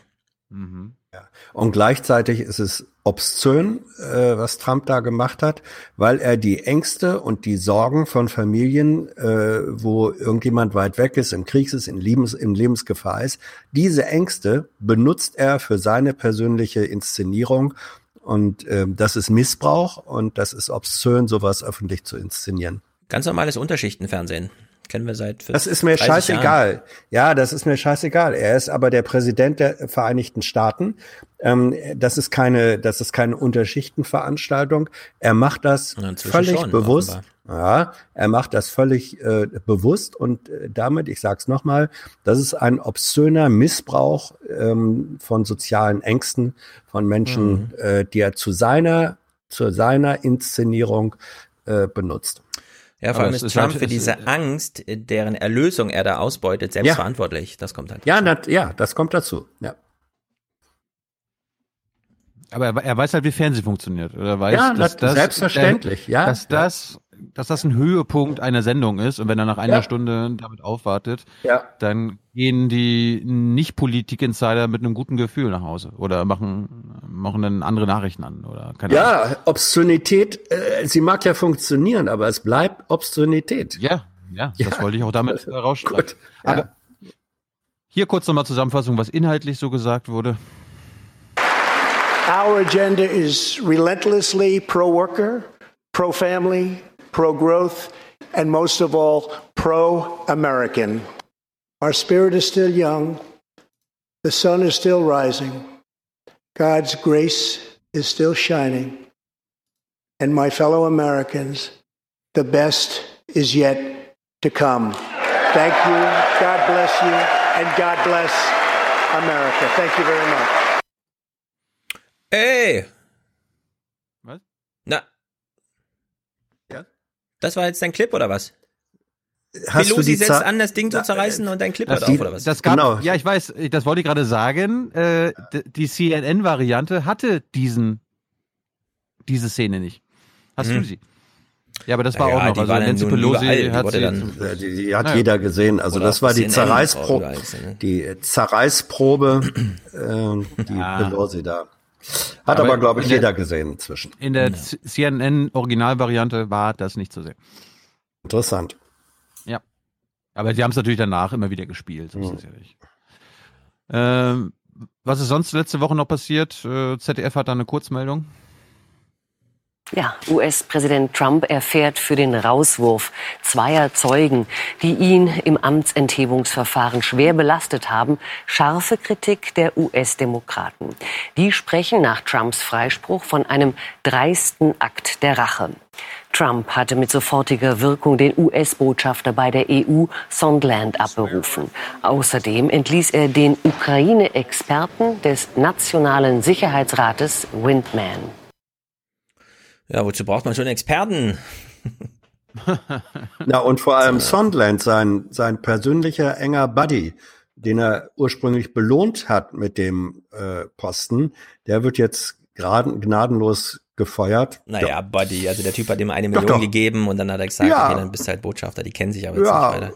ah, ich glaube, die kennen sich schon. Aber Ja, egal. Ja. Aber Hans, nee, aber Hans, so verlaufen Botschaftervergaben. Das ist bei Ja. Obama nicht anders gewesen als bei Bush und bei Clinton. Wenn du schön eine Million oder zwei oder schön viel Geld organisiert hast im Wahlkampf, bekommst du das. Das ist Korruption in Amerika. Ja, Richtig. das ist richtig. Aber wie gesagt, das Ding hat einen Anfang und ein Ende und die Gesamtheit wird durch die Relation zwischen Anfang und Ende bestimmt. Und Mhm. äh, das hat hier eine gewisse Fallhöhe einfach dadurch gehabt. Hast du noch was zu Trump, Stefan? Nö, ich hätte jetzt nur die äh, Zusammenfassung State of the Union in einem Clip, aber das ist wahrscheinlich, da ist halt der Papierriss noch mal drinne. Naja. Hm. Ja, dann mach, komm. Nee, wollt ihr es sehen? Nicht. Es ist im Grunde nur so ein bisschen. In seiner Rede zur Lage der Nation hat US-Präsident Trump die Stärke der USA und die Wirtschaftskraft des Landes gelobt. Sein Auftritt vor dem Kongress wurde neun Monate vor der US-Präsidentenwahl vom Streit zwischen Republikanern und Demokraten überlagert. Die oppositionellen Demokraten kritisierten die Rede als Manifest der Unwahrheiten. Die Sprecherin des Repräsentantenhauses Pelosi zerriss im Anschluss eine Kopie des Manuskripts. Ja, also die beiden Aktionen von Pelosi, die eine unbeabsichtigt, die andere natürlich geplant und durch eiskalt durchgezogen, muss man auch sagen, Mhm. äh, kamen vor in dieser Kurznachricht. Und Da sieht man mal, wie sehr das wirkt. Also die Trump-Rede wurde ja inhaltlich sehr viel kürzer behandelt als das, was Pelosi da halt veranstaltete. Die Sprechchöre wurden auch nochmal angesprochen. Das ist natürlich interessant, denn äh, in Redaktionsschluss konnte ich darüber schreiben, in, in der Obama-Amtszeit sind achtmal solche Reden gehalten worden oder siebenmal, keine Ahnung. Viele halt. Und es gab genau eine Störung. Einmal gab es genau eine Störung und die hat genau eine Sekunde gedauert. Da saß nämlich ein Republikaner und gesagt, Liar! Und die waren so erbost in Amerika, so erbost darüber, dass es in dieser Situation so eine Störung gibt, dass danach so viel Aufmerksamkeit auf diesen Typ gelenkt wurde, dass er irgendwie drei, vier Millionen oder so an Unterstützerwahlkampfgeld gleich eingesammelt hat. Und da, in diesem Moment wurden sehr vielen in Amerika klar, ach so, es zahlt sich aus, so eine State of the Union zu, zu stören einfach. In der Hinsicht ähm, ist Trump auch ein bisschen proaktiv reingegangen und hat Elemente reingebracht, die seine eigene Rede stören, ja. Also das, was Hans gerade angesprochen hat. Oder so insgesamt gleichzeitig haben die Demokraten neben wirklich da gesessen und haben auch ihrerseits Sprechchöre da reingebracht. Beispielsweise bei der Rolle der Frau in der amerikanischen Politik und so weiter. Und da war einiges los. Diese also, Leier, äh, der Ruf Leier war in der äh, Doku von PBS, glaube ich, äh, das Thema. Und das war ja genau, glaube ich, das, was du gerade meinst. Früher, ja. wenn das vor der Tea Party passiert wäre, wäre dieser Mann von der eigenen Partei aus der Fraktion und aus dem Kongress geschmissen worden. Ja. Aber der hat dann ja irgendwie un unfassbar viel Geld äh, gemacht und kann sich jetzt quasi immer daraus bedienen und sich immer wieder wählen lassen. Ja, ich halte das Impeachment selbst, das Verfahren, wie es abgelaufen ist, nämlich eine Demokratie zu reduzieren auf reine Parlamentsmathematik für den allerwichtigsten Vorgang äh, dieser Tage. Allerdings fällt die Analyse dann ungefähr zwei Stunden lang aus und die werde ich dann mit Wolfgang jetzt im Februar besprechen. Jedenfalls. Ja, warum, warum nicht hier? Wir, wir machen doch Amerika. Du hast Lust, jetzt zwei Stunden lang den Analyse anzuhören? Na, jetzt nicht. Jetzt sind wir schon vier Stunden dabei. Eben. Äh, nee, Wolfgang ist ein guter Counterpart dafür. Eine Analyse hätte ich Dankeschön. noch von Was denn, Hans? Dankeschön. Was willst du sagen? Wolf, nee, ich mache das hier nicht. Wolfgang ist ein guter Counterpart dafür. Dankeschön. Bist du beleidigt? Natürlich. Naja, wenn Tilo sagt 35 Minuten Thüringen, äh, dann ist leider, also ich hätte jetzt auch keine Lust selber noch zwei Stunden. Ja, schon, du machst da die Werteunion mit Wolfgang. Alles klar, danke. Also Iowa, Ironie, Satire, so, alles klar. Mhm, mhm, Iowa ist ja immer noch, steht jetzt immer noch, immer noch nicht zu 100% fest, weil sie jetzt nochmal neu auszählen. Also wir sind eine Woche später immer noch nicht weiter. Äh, ich empfehle aber alle Artikel über diese App namens Shadow und wer da alles so die Finger im Spiel hat. Ähm, Na, zu Iowa kann man ja auch nochmal was sagen. Hans, bitte. Jetzt bist du aufgefordert, die Analyse zu liefern. Ähm, in Iowa wurde eine App benutzt, ja. Die, Die nicht- wozu eigentlich? Hans, wozu die, eigentlich? Ja, wozu eigentlich? Warum eigentlich, die, Hans? noch, die noch nicht mal ab und zu funktionierte. Ähm, nein, sie wollten, sie, sie wollten einfach äh, mal probieren, ob man die Ergebnisse, die da in diesen Tausenden von Turnhallen und so weiter händisch und durch Aufstehen und so Mhm. weiter und Aufschreiben ähm, äh, erzielt worden, ob man die über eine App nicht schneller in diesen modernen Zeiten äh, übermitteln könnte, so dass man eben dann schneller auch ein verlässliches Ergebnis hat. Und dieser Schuss ist nach hinten losgegangen, Naja, warte, weil warte, diese warte. Warte, nicht, so, nicht so schnell. Die Analyse muss, wie ihr ja eingefordert habt, lang, länger sein. Also, Ein bisschen ausführlicher. Deswegen, jetzt die Frage. Ja. Diese, sie wollten das, den Anruf umgehen. Weil Ja. nämlich an der Empfängerstelle immer nur ein paar Telefonate stehen und wenn man aus tausend Richtungen Telefone abarbeiten muss, ist das langwierig.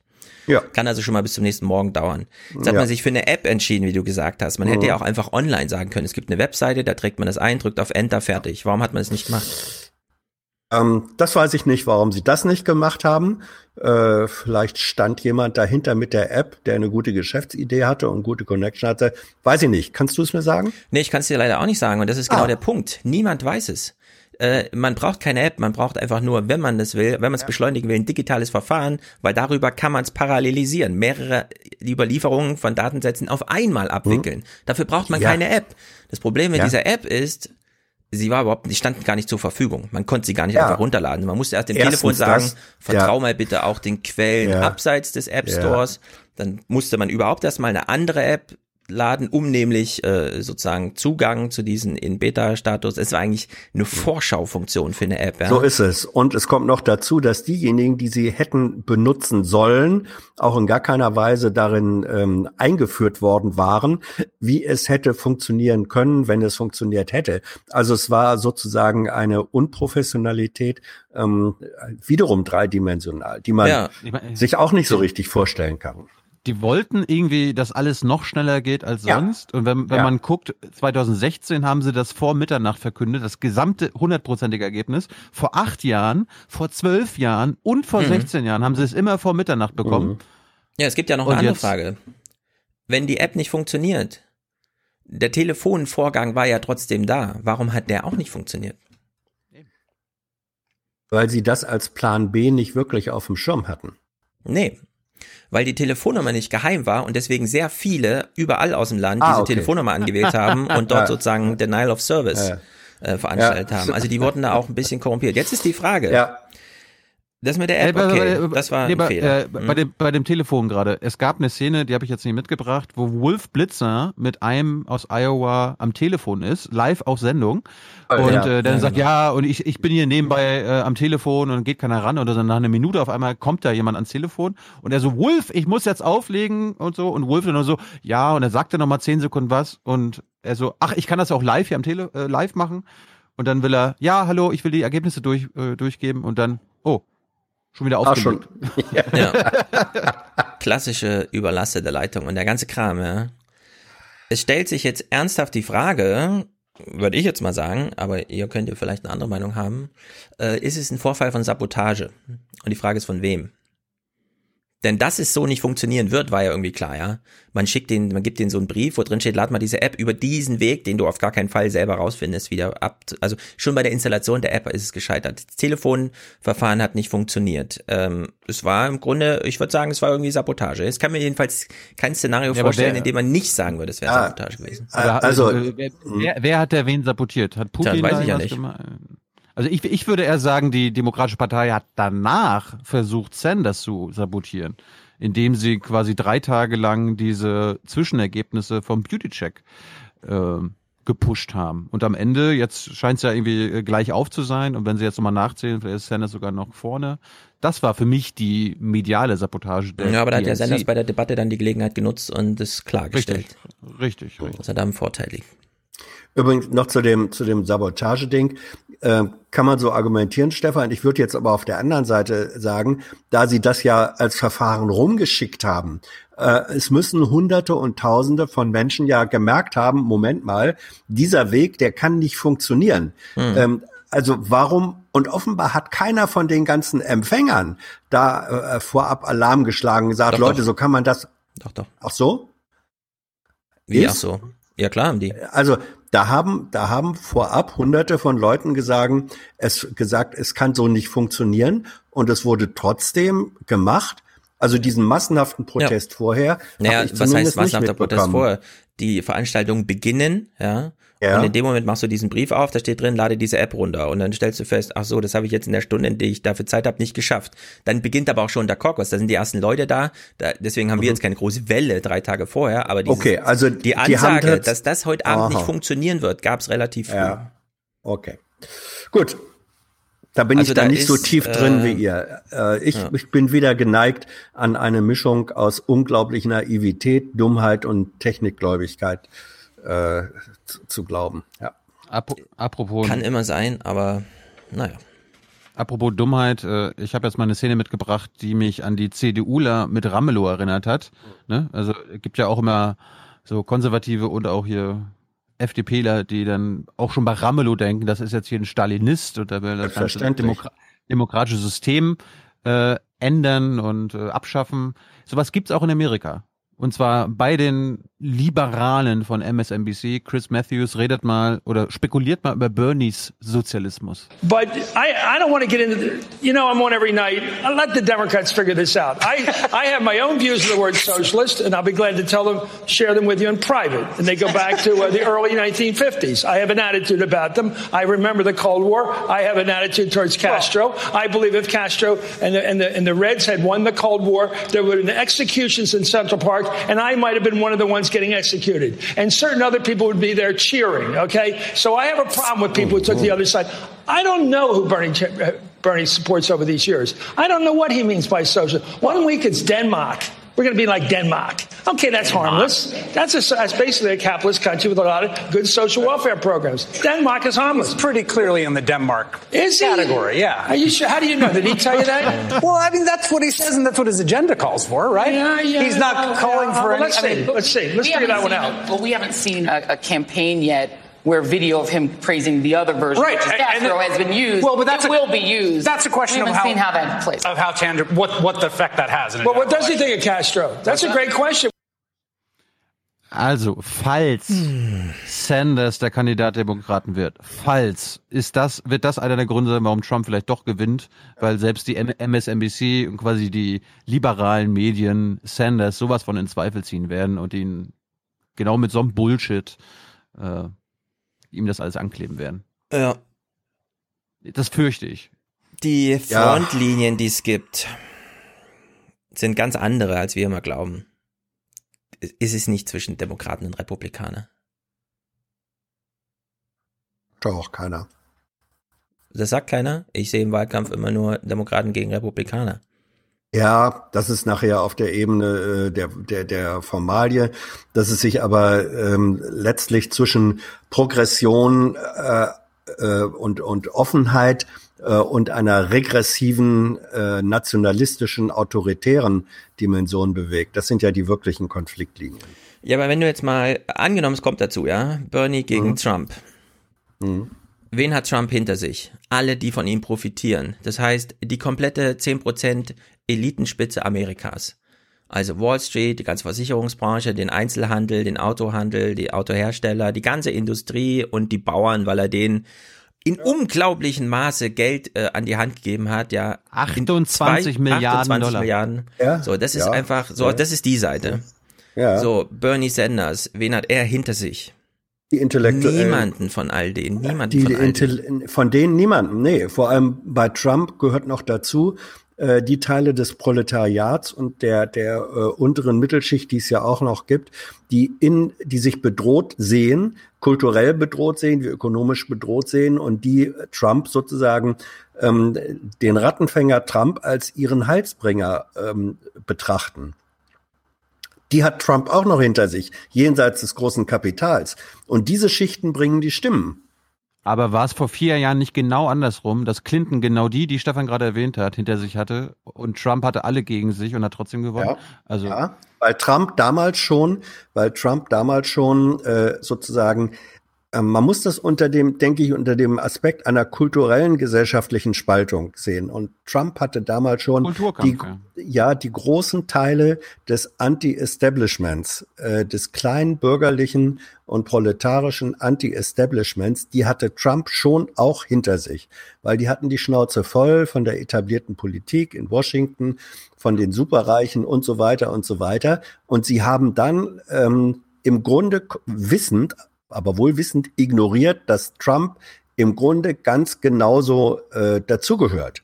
Ja, er gehört, er gehört voll in die, äh, in, de, in das Kapital, in das System äh, mit rein, aber er inszeniert sich als Außenseiter, als Outsider und, und sagt, weil ich ja das Schmuddelkind bin, bin ich deswegen auf eurer Seite. Ja, also äh, Sanders hat wahrscheinlich die Möglichkeit, den Trump-Move von 2016 zu wiederholen. Dazu muss er allerdings Trump auf die Seite der elitären Stellen, äh, der Elite Richtig. stellen. Das wird ihm Ja. nicht schwerfallen, wenn er es wirklich drauf anlegt. Die Frage ist, ob alle Demokraten mitmachen, ob die Partei mitmacht. Und das ist die eigentliche Frage. Entscheidet sich ähm, die Demokratische Partei bei einem Vorwahlsieg von Bernie Sanders dafür, die Seite zu wechseln? Ja oder nein? Das ist die entscheidende Frage. Bernie Sanders wird antreten. Es gibt Bernie Sanders, Elizabeth Warren und Andrew Yang gegen alle anderen parteiübergreifend. Das ist die, das ist die Konfliktlinie, die da vorherrscht. Und dann Total. entscheiden sich sehr viele Menschen gerade zwischen Buttigieg, keine Ahnung, ist mir egal, äh, Biden ist eh raus, Klobuchar könnte es sein, von mir aus auch Trump, ja, der Unterschied ist dann gar nicht so groß, weil das kann man ja auch mal sehen, 2012, also, nee, 2000, wann war die, vor sechs Jahren, vor jetzt, also 2014, bei der letzten Senatorenwahl, wo die Senatoren, die auch jetzt äh, zum Jahresende wieder bei der Wahl stehen. Das sind ja 33 Senatoren. Damals sind neun von den Demokraten zu den Republikanern geflippt. Das sind also ganz diese Standard-Swing-Votes, wo einfach klar ist, hier wählen wir gegen den Präsidenten. Diese neun werden aller Voraussicht nach rechnerisch so in diesem Maße auch wieder zurückflippen, weil man unter, ja, das ist halt in Amerika, diese mhm. Tradition bleibt zumindest, das zeigt auch die Wahlergebnisse 2019 so lang, dass diese Wahlen so getroffen werden. Das heißt, ähm, Donald Trump wird, wenn er eine zweite Wahl, Amtszeit bekommt, genau wie, ähm, wie, wie alle Präsidenten im Grunde vorher keine Mehrheiten haben, weder im Senat noch im Repräsentantenhaus. Äh, das heißt, äh, falls Donald Trump die Wahl gewinnt, wird es äh, ein Standard einen Standard-Stillstand geben mit Executive Orders und den typischen hier nochmal Gefälligkeiten und so weiter und so. Und das danach, ist aber Trump ja, scheißegal. Ja, Trump ja, ist es sowieso. Das ist, so Trump ist es, äh, Trump für Trump ist ähm, ist das einzige Ziel, wiedergewählt zu werden. Äh, und dann hat er das Maximum, was er erreichen kann als Präsident. Zwei Amtszeiten wiedergewählt. Ähm, und er, er wird, das reicht ihm. Das reicht ihm sozusagen als Erfüllung seines äh, politischen Lebenstraums, reicht ihm das völlig aus. Ob er dann in diesen zweiten Jahren Stillstand hat, ob er da eine Politik der verbrannten Erde im Ergebnis hinterher, das ist ihm völlig wurscht. No. Das ist ganz interessant, jetzt immer Bannon zuzuhören, wie er immer sagt, lasst mal den Trump in Ruhe. Trump ist Trump, da könnt ihr eh nichts machen. Ihr müsst einfach nur möglichst ausbeuten, was er so macht an öffentlicher Mobilisierung. Aber da kann man gar nicht eingreifen. Also Trump ist richtig aus dem Spiel als Person und äh, politische Figur. Ja, der, der kann einfach nur Unterstützung generieren, die man dann wiederum in diesem Apparat irgendwie für sich auszunutzen glaubt. Keine Ahnung wie und so, ja, das muss man dann gucken. Aber das ist ja wirklich erstaunlich, wie Trump eigentlich derzeit wirklich nur sein, TV-Spiel vorspielt, ja, mhm. wie er so diese mhm. Rallyes da macht und so, sag ich, völlig, völlig raus eigentlich, da, äh, das ist kein Gespür ist dafür, ja wo er ist. Ist ja, die Medien machen auch wieder die gleichen Fehler. Gut, über die Deutschen brauchen wir gar nicht jetzt reden. Da ist genau der gleiche Bullshit wie vor vier Jahren, was wir damals kritisiert haben. Aber auch die amerikanischen, die übertragen mal wieder jede Trump-Rally. Und Sanders hat teilweise zehnmal so viele ähm, Leute bei sich als ja. Pete Pete nee. Beautycheck und so weiter. So, ja, nicht zehnmal mehr als Trump, aber zehnmal als Beautycheck. Es gab irgendwie gestern einen New York Times Artikel, der so das so ein bisschen schön formuliert hat. Ja, bei Pete waren 1000 und äh, Sanders hatte so ein bisschen zehnfache. Ja, ist aber Crowd. richtig zehn. Also Diese Wahlkampfveranstaltungen sind alle ausverkauft, alle, auch bei den Demokraten. Die Frage ist nur, trauen sie sich in die großen Stadien, ja oder nein? Und Pete Buttigieg mhm. zum Beispiel traut sich halt noch nicht in diese großen Ränge. Aber wenn du als ähm, Fan irgendwie dahin willst, bekommst du gerade gar keine Chance, deine Kandidaten zu sehen, weil die Wahlveranstaltungen sind alle überlaufen. Also zumindest von Buttigieg, Sanders und äh, Warren. Und außerdem die Frage, wie viel kommen hin zu den Veranstaltungen, ist am Ende relativ uninteressant bei der Frage, wer entscheidet sich auch in den äh, Vorwahlen für welchen Kandidaten. Und da, da kommen dann Kriterien rein, ähm, die, glaube ich, man kann das bedauern oder ich bedauere das, die jenseits von inhaltlichen Kriterien sind, sondern die dann auf der Ebene von ähm, Electability und so weiter sind. Wem traut man zu, überhaupt äh, Trump schlagen zu können? Und dann bislang war, war immer Biden als derjenige sozusagen der moderate, wählbare ähm, Hoffnungsträger gesehen worden. Äh, Biden demontiert sich zunehmend selbst, also er erodiert auch. Da zählt jeder Tag bei ihm im Grunde wie ein halbes Jahr, dass er älter wird. Und äh, zunehmend drückt offenbar Buttigieg in die Rolle des jungen bei, also äh, Young Biden, ähm, der als ein Kandidat der Mitte des Ausgleichs, aber viel, viel, viel jünger. Das könnten äh, Faktoren sein, die bei, bei einem Teil der Leute, die sagen, ähm, wer hätte noch am ehesten die Chance, Trump zu schlagen, die auf solche Dinge gucken und nicht auf inhaltliche Dimensionen. Und ich fürchte, das wird bei einem erheblichen Teil der, der Vorwähler eine Rolle spielen ist ja auch eine wichtige Dimension, ob du dich gut repräsentiert fühlst, ja, unabhängig davon, ob du jetzt ja. alle Wahlprogramme oder sowas gelesen ja, hast.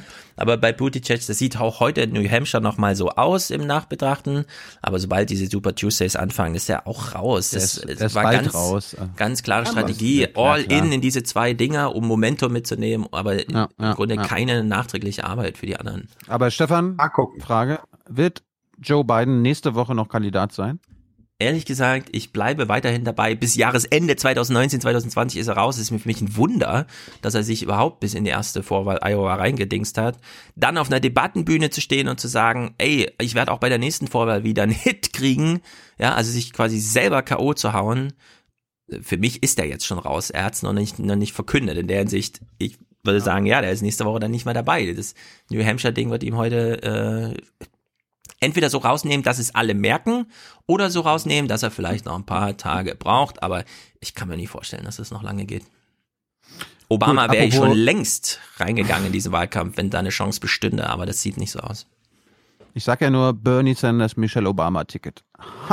nee, Michelle Obama Nein. macht das aber nicht mit ihm. Natürlich nicht, natürlich nicht. Äh, apropos Zeit, wie viel haben wir noch? Was? Ne, wie viel haben wir noch? Ne, wir haben ja Camper noch, also das muss ja alles ja, mit einberechnen. Ja, ich muss jetzt auch mal ein paar Clips spielen hier, pass auf. Corona, was ist übrig geblieben von Corona? Nach Schätzungen der Universität Duisburg-Essen äh? erzielt die deutsche Auto Autoindustrie, das ist Corona-Nachricht. Industrie einen ja. Umsatz von 600 Millionen Euro und einen Gewinn von 60 Millionen Euro pro mhm. Arbeitstag. Die deutsche Autoindustrie trifft das Coronavirus hart. Jeder Tag Stillstand der Produktionsbänder in China könnte bis zu 72 Millionen Euro kosten. Aha, mhm. Corona rausgespült aus den Nachrichten wie kein Thema vorher. Da kam Sabine rein und zack, Corona raus. Dennoch, Ulf Röller hat zumindest diesen einen interessanten Fakt hier nochmal reportiert. Der dramatische Ausbruch des Virus hätte wohl verhindert werden können, hätten Pekings Machthaber auf Dr. Li Wenliang gehört. Der Arzt aus Wuhan warnte bereits Ende Dezember nach der Untersuchung von Erkrankten vor dem Coronavirus. Die Behörden brachten ihn danach zum Schweigen, die Polizei drohte ihm in einem Schreiben. Wir warnen Sie, wenn Sie weiter dickköpfig sind und weiter sich illegal verhalten, werden wir Sie vor Gericht zerren. Haben Sie das verstanden? Ja, also das typische Staatswesen Chinas, da hm. versucht einfach jeder nur tolle Fernsehauftritte hinzulegen und alles andere mal so bei wegzuschieben, ja. Dabei kommt es dann eben auch zu sowas. Fragt man sich so ein bisschen, wartet mal, die Ärzte sind offenbar wichtig. Wie geht's denn so den deutschen Klinikärzten, die als allererste hier arbeiten müssen, wenn sowas in Deutschland passiert. Mehrere tausend Ärzte haben heute gegen die Arbeitsbedingungen an Universitätskliniken demonstriert. Zu dem Protest und zu einem Warnstreik aufgerufen hatte die Ärztegewerkschaft Marburger Bund, die so auch noch mal Druck machen wollte zum Beginn der dritten Verhandlungsrunde im Tarifstreit mit den Ländern. An der zentralen Veranstaltung in Hannover beteiligten sich mehr als 3000 Ärzte aus ganz Deutschland. Gefordert wird, dass Arbeitszeiten zuverlässig erfasst werden, Bereitschafts- und Wochenenddienste sollen begrenzt werden und das Gehalt soll um 6 Prozent steigen. Das sind aber schlechte Nachrichten. Gibt's denn da nicht bessere? Deutschland, Deutschland. Überraschend. Deutschland dürfte nach Berechnungen des IFO-Instituts auch im vergangenen Jahr wieder den weltweit größten Überschuss in der Leistungsbilanz erzielt haben. Jawohl. Hauptsächlich, weil mehr Waren ins Ausland verkauft als von dort gekauft wurden. Jawohl. Valerie Haller, das ist eine Spitzenposition, die Deutschland auch Kritik einbringt. Warum? Was? Ja, weil Kritiker Deutschland vorwerfen, dass diese Spitzenposition eben auf Kosten anderer erzielt wurde. Mhm. Was? So, jetzt. Frage an euch. Frage an euch. Jetzt mal ganz ernsthaft. Was war eigentlich die letzten Tage und Wochen das wichtigste Thema global? Corona haben wir hier behandelt, Thüringen, da haben wir gehört, in Österreich auch Megathema, Impeachment eines amerikanischen Präsidenten, zerrissene Reden. Was war das größte Thema? Was würdet ihr meinen, aus dem, was ihr so insgesamt, was eigentlich in den Nachrichten mal vorkommen müsste, ja? Was war eigentlich mal so ein richtiges Megathema?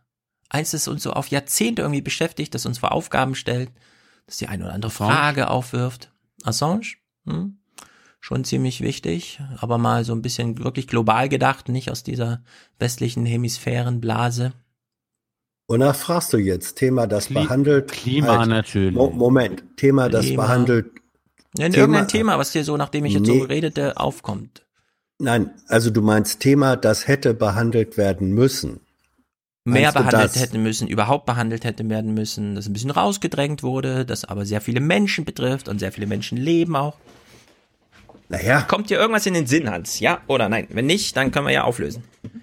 Äh, dann löse mal auf, weil deine Frage ist so nebulös, dass ich nicht weiß, in welche Richtung mich du jetzt locken willst. Okay, dann hören wir jetzt hier äh, was und ihr sagt mir, ob ihr davon schon gehört habt. Eine einzelne Heuschrecke wiegt circa zwei Gramm und etwa so viel frisst sie auch an einem Tag. Ein Heuschreckenschwarm kann bis zu 80 Millionen Tiere versammeln, die dann pro Tag 160 Tonnen fressen. Bevorzugt das, was Menschen auch zum Leben brauchen, also das, was auf den Feldern wächst. Die Länder am Horn von Afrika erleben gerade die schwerste Plage seit Jahrzehnten. Hm. Heuschreckenschwärme, die so groß sind wie das Saarland. Jede Heuschrecke frisst am Tag ihr eigenes Gewicht. Ist zwar eine kleine Heuschrecke, es sind halt viele.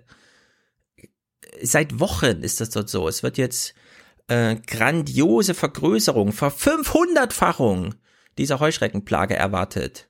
Äh, es hat vor allem mit Klimawandelfolgen zu tun, weil es da jetzt ein bisschen feuchter ist und der Boden feuchter ist und die Eier deswegen besser ausgebrütet werden können und so weiter und so fort. Wenn die Heuschrecken alles abgegrast haben und es da nicht regnet, ist das die eine Hälfte des Problems. Die andere ist der Kot. Wenn es später doch wieder regnet, wird der Kot, den sie hinterlassen, zum Gift fürs Vieh. Wenn Kenia die Heuschreckenschwärme in den nächsten Wochen nicht erfolgreich bekämpft, könnten sie weiterziehen nach Uganda und in den Südsudan. Also das sind äh, krasse Ausmaße einfach. Hier geht es um zehn zig Millionen Menschenleben, weil es einfach die Frage ist, bleibt noch was übrig von der Ernte oder nicht? Also Alles abgefressen der, und vergiftet. Den Aspekt mit der Heuschreckenscheiße kannte ich auch noch nicht, dass der giftig für den Boden ist. Mhm. Wow. Ja, in dieser Welt ist jedenfalls einiges los. Ja. Naja. Im Übrigen muss man aber jetzt sagen, dies war Thema in der vergangenen äh, Woche in der Regierungspressekonferenz. Ähm, es wurde zumindest angesprochen. Ja. Mhm. Mhm. Lass, uns, lass uns kurz Assange machen. Das muss zumindest mhm. thematisiert werden. Ähm, ich weiß nicht, ob du das mitbekommen hast, Stefan. Klar. Letzte Woche Was ist denn das für eine Frage? Wurden, Klar habe ich Assange es, mitbekommen. Äh, es gab ja einen Appell von 130 Prominenten. So wurde es medial ja ähm, berichtet. Und einer davon war Hans Jessen.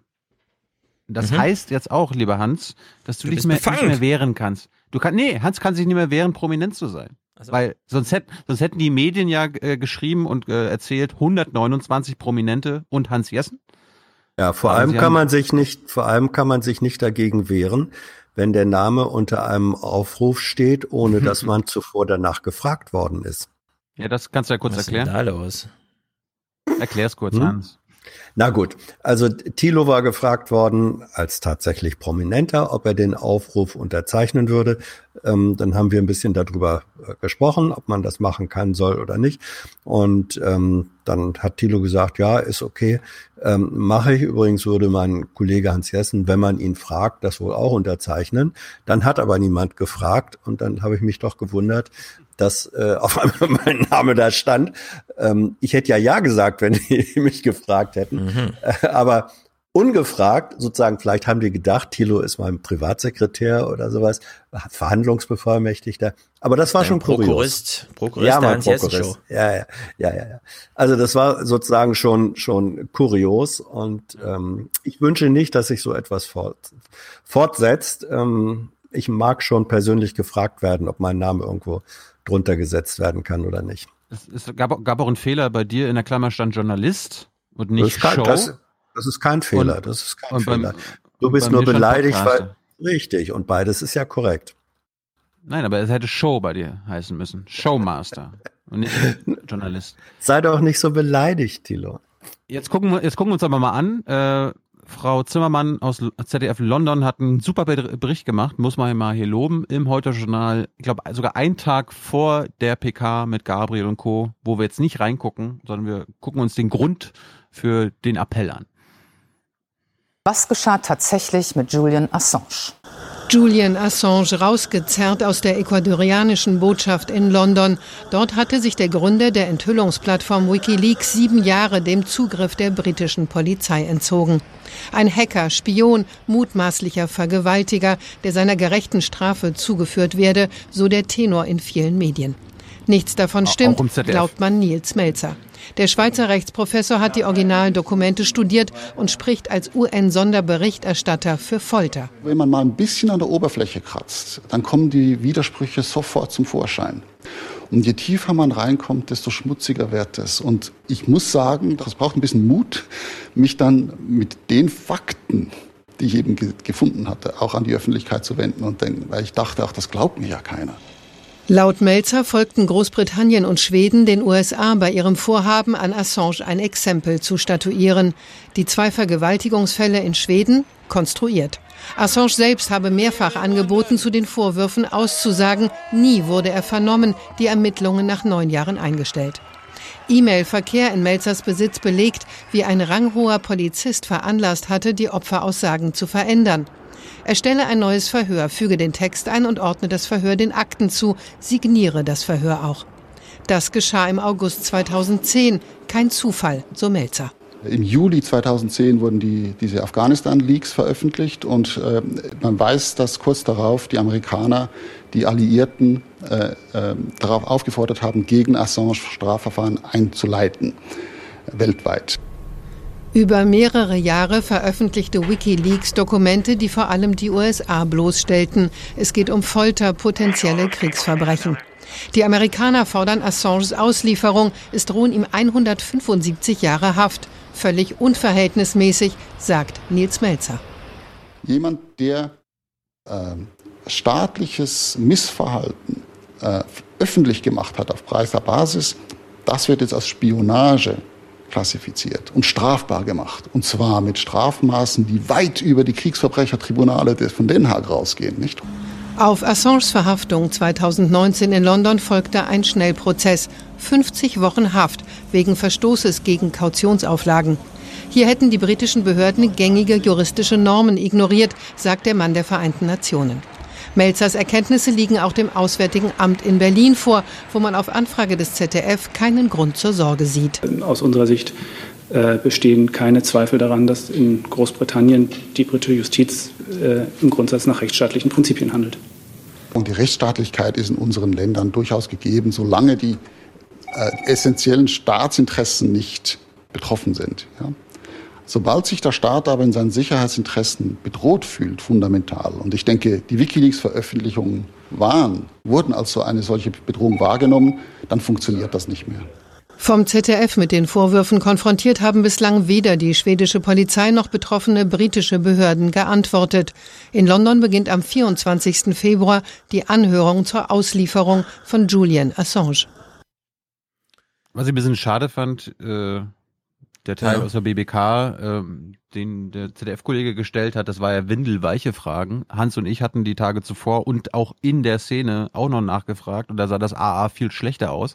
Das haben sie rausgelassen. Also das ärgert ja. mich ma ich manchmal, mich dass sie das dann einfach warum du das als guten Bericht äh, bewertest und so, ja, weil Assange-Thema ja, immerhin. Na, immerhin. Ja, immerhin. Ich meine, am 31. Juni erscheint in, bei Republik CH dieses große Interview mit Welzer, wo das mal richtig publik wird. Daraufhin lesen das alle und ich würde sagen, selbst beim ZDF kann man nicht, nicht mehr drum herum, das endlich mal aufzugreifen. Ja, so um ist das zu sehen. Und Diana Zimmermann ja, hat nun hier die Inhalte, die schon publiziert waren in dem Moment, wo auch klar war, das ist jetzt ungefährlich, das aufzugreifen. Man setzt sich jetzt in keine Nesseln, hat sich dann aufgegriffen und einen Bericht draus gemacht. Also in der Hinsicht, ja, gut, dass man das thematisiert, aber nicht im Sinne von, oh, das ist aber gut, dass das CDF hier mal sich so investiert, weil die haben sich da gar nicht investiert.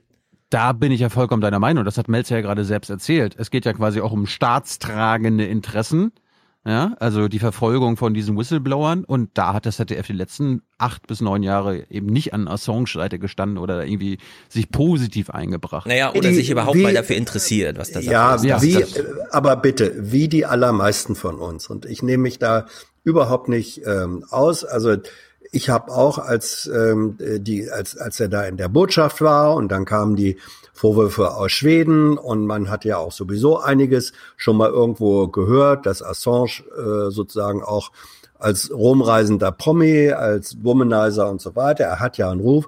Und dann äh, habe ich einfach auch keinen Anlass gesehen zu sagen, Moment mal, stimmt das eigentlich? Ich habe mir schlicht und einfach nicht vorstellen können, dass die äh, schwedische Polizei äh, solche Beweise fälscht. Tut mir leid. Also das ist, äh, jetzt kann ich nicht sagen, da hat das ZDF sich äh, acht Jahre lang nicht gekümmert. Da muss ich sagen, das gilt für den allergrößten Teil der deutschen Journalisten, äh, zu dem ich mich auch zähle. Wir haben ein, wir, wir haben in der Hinsicht einfach versagt.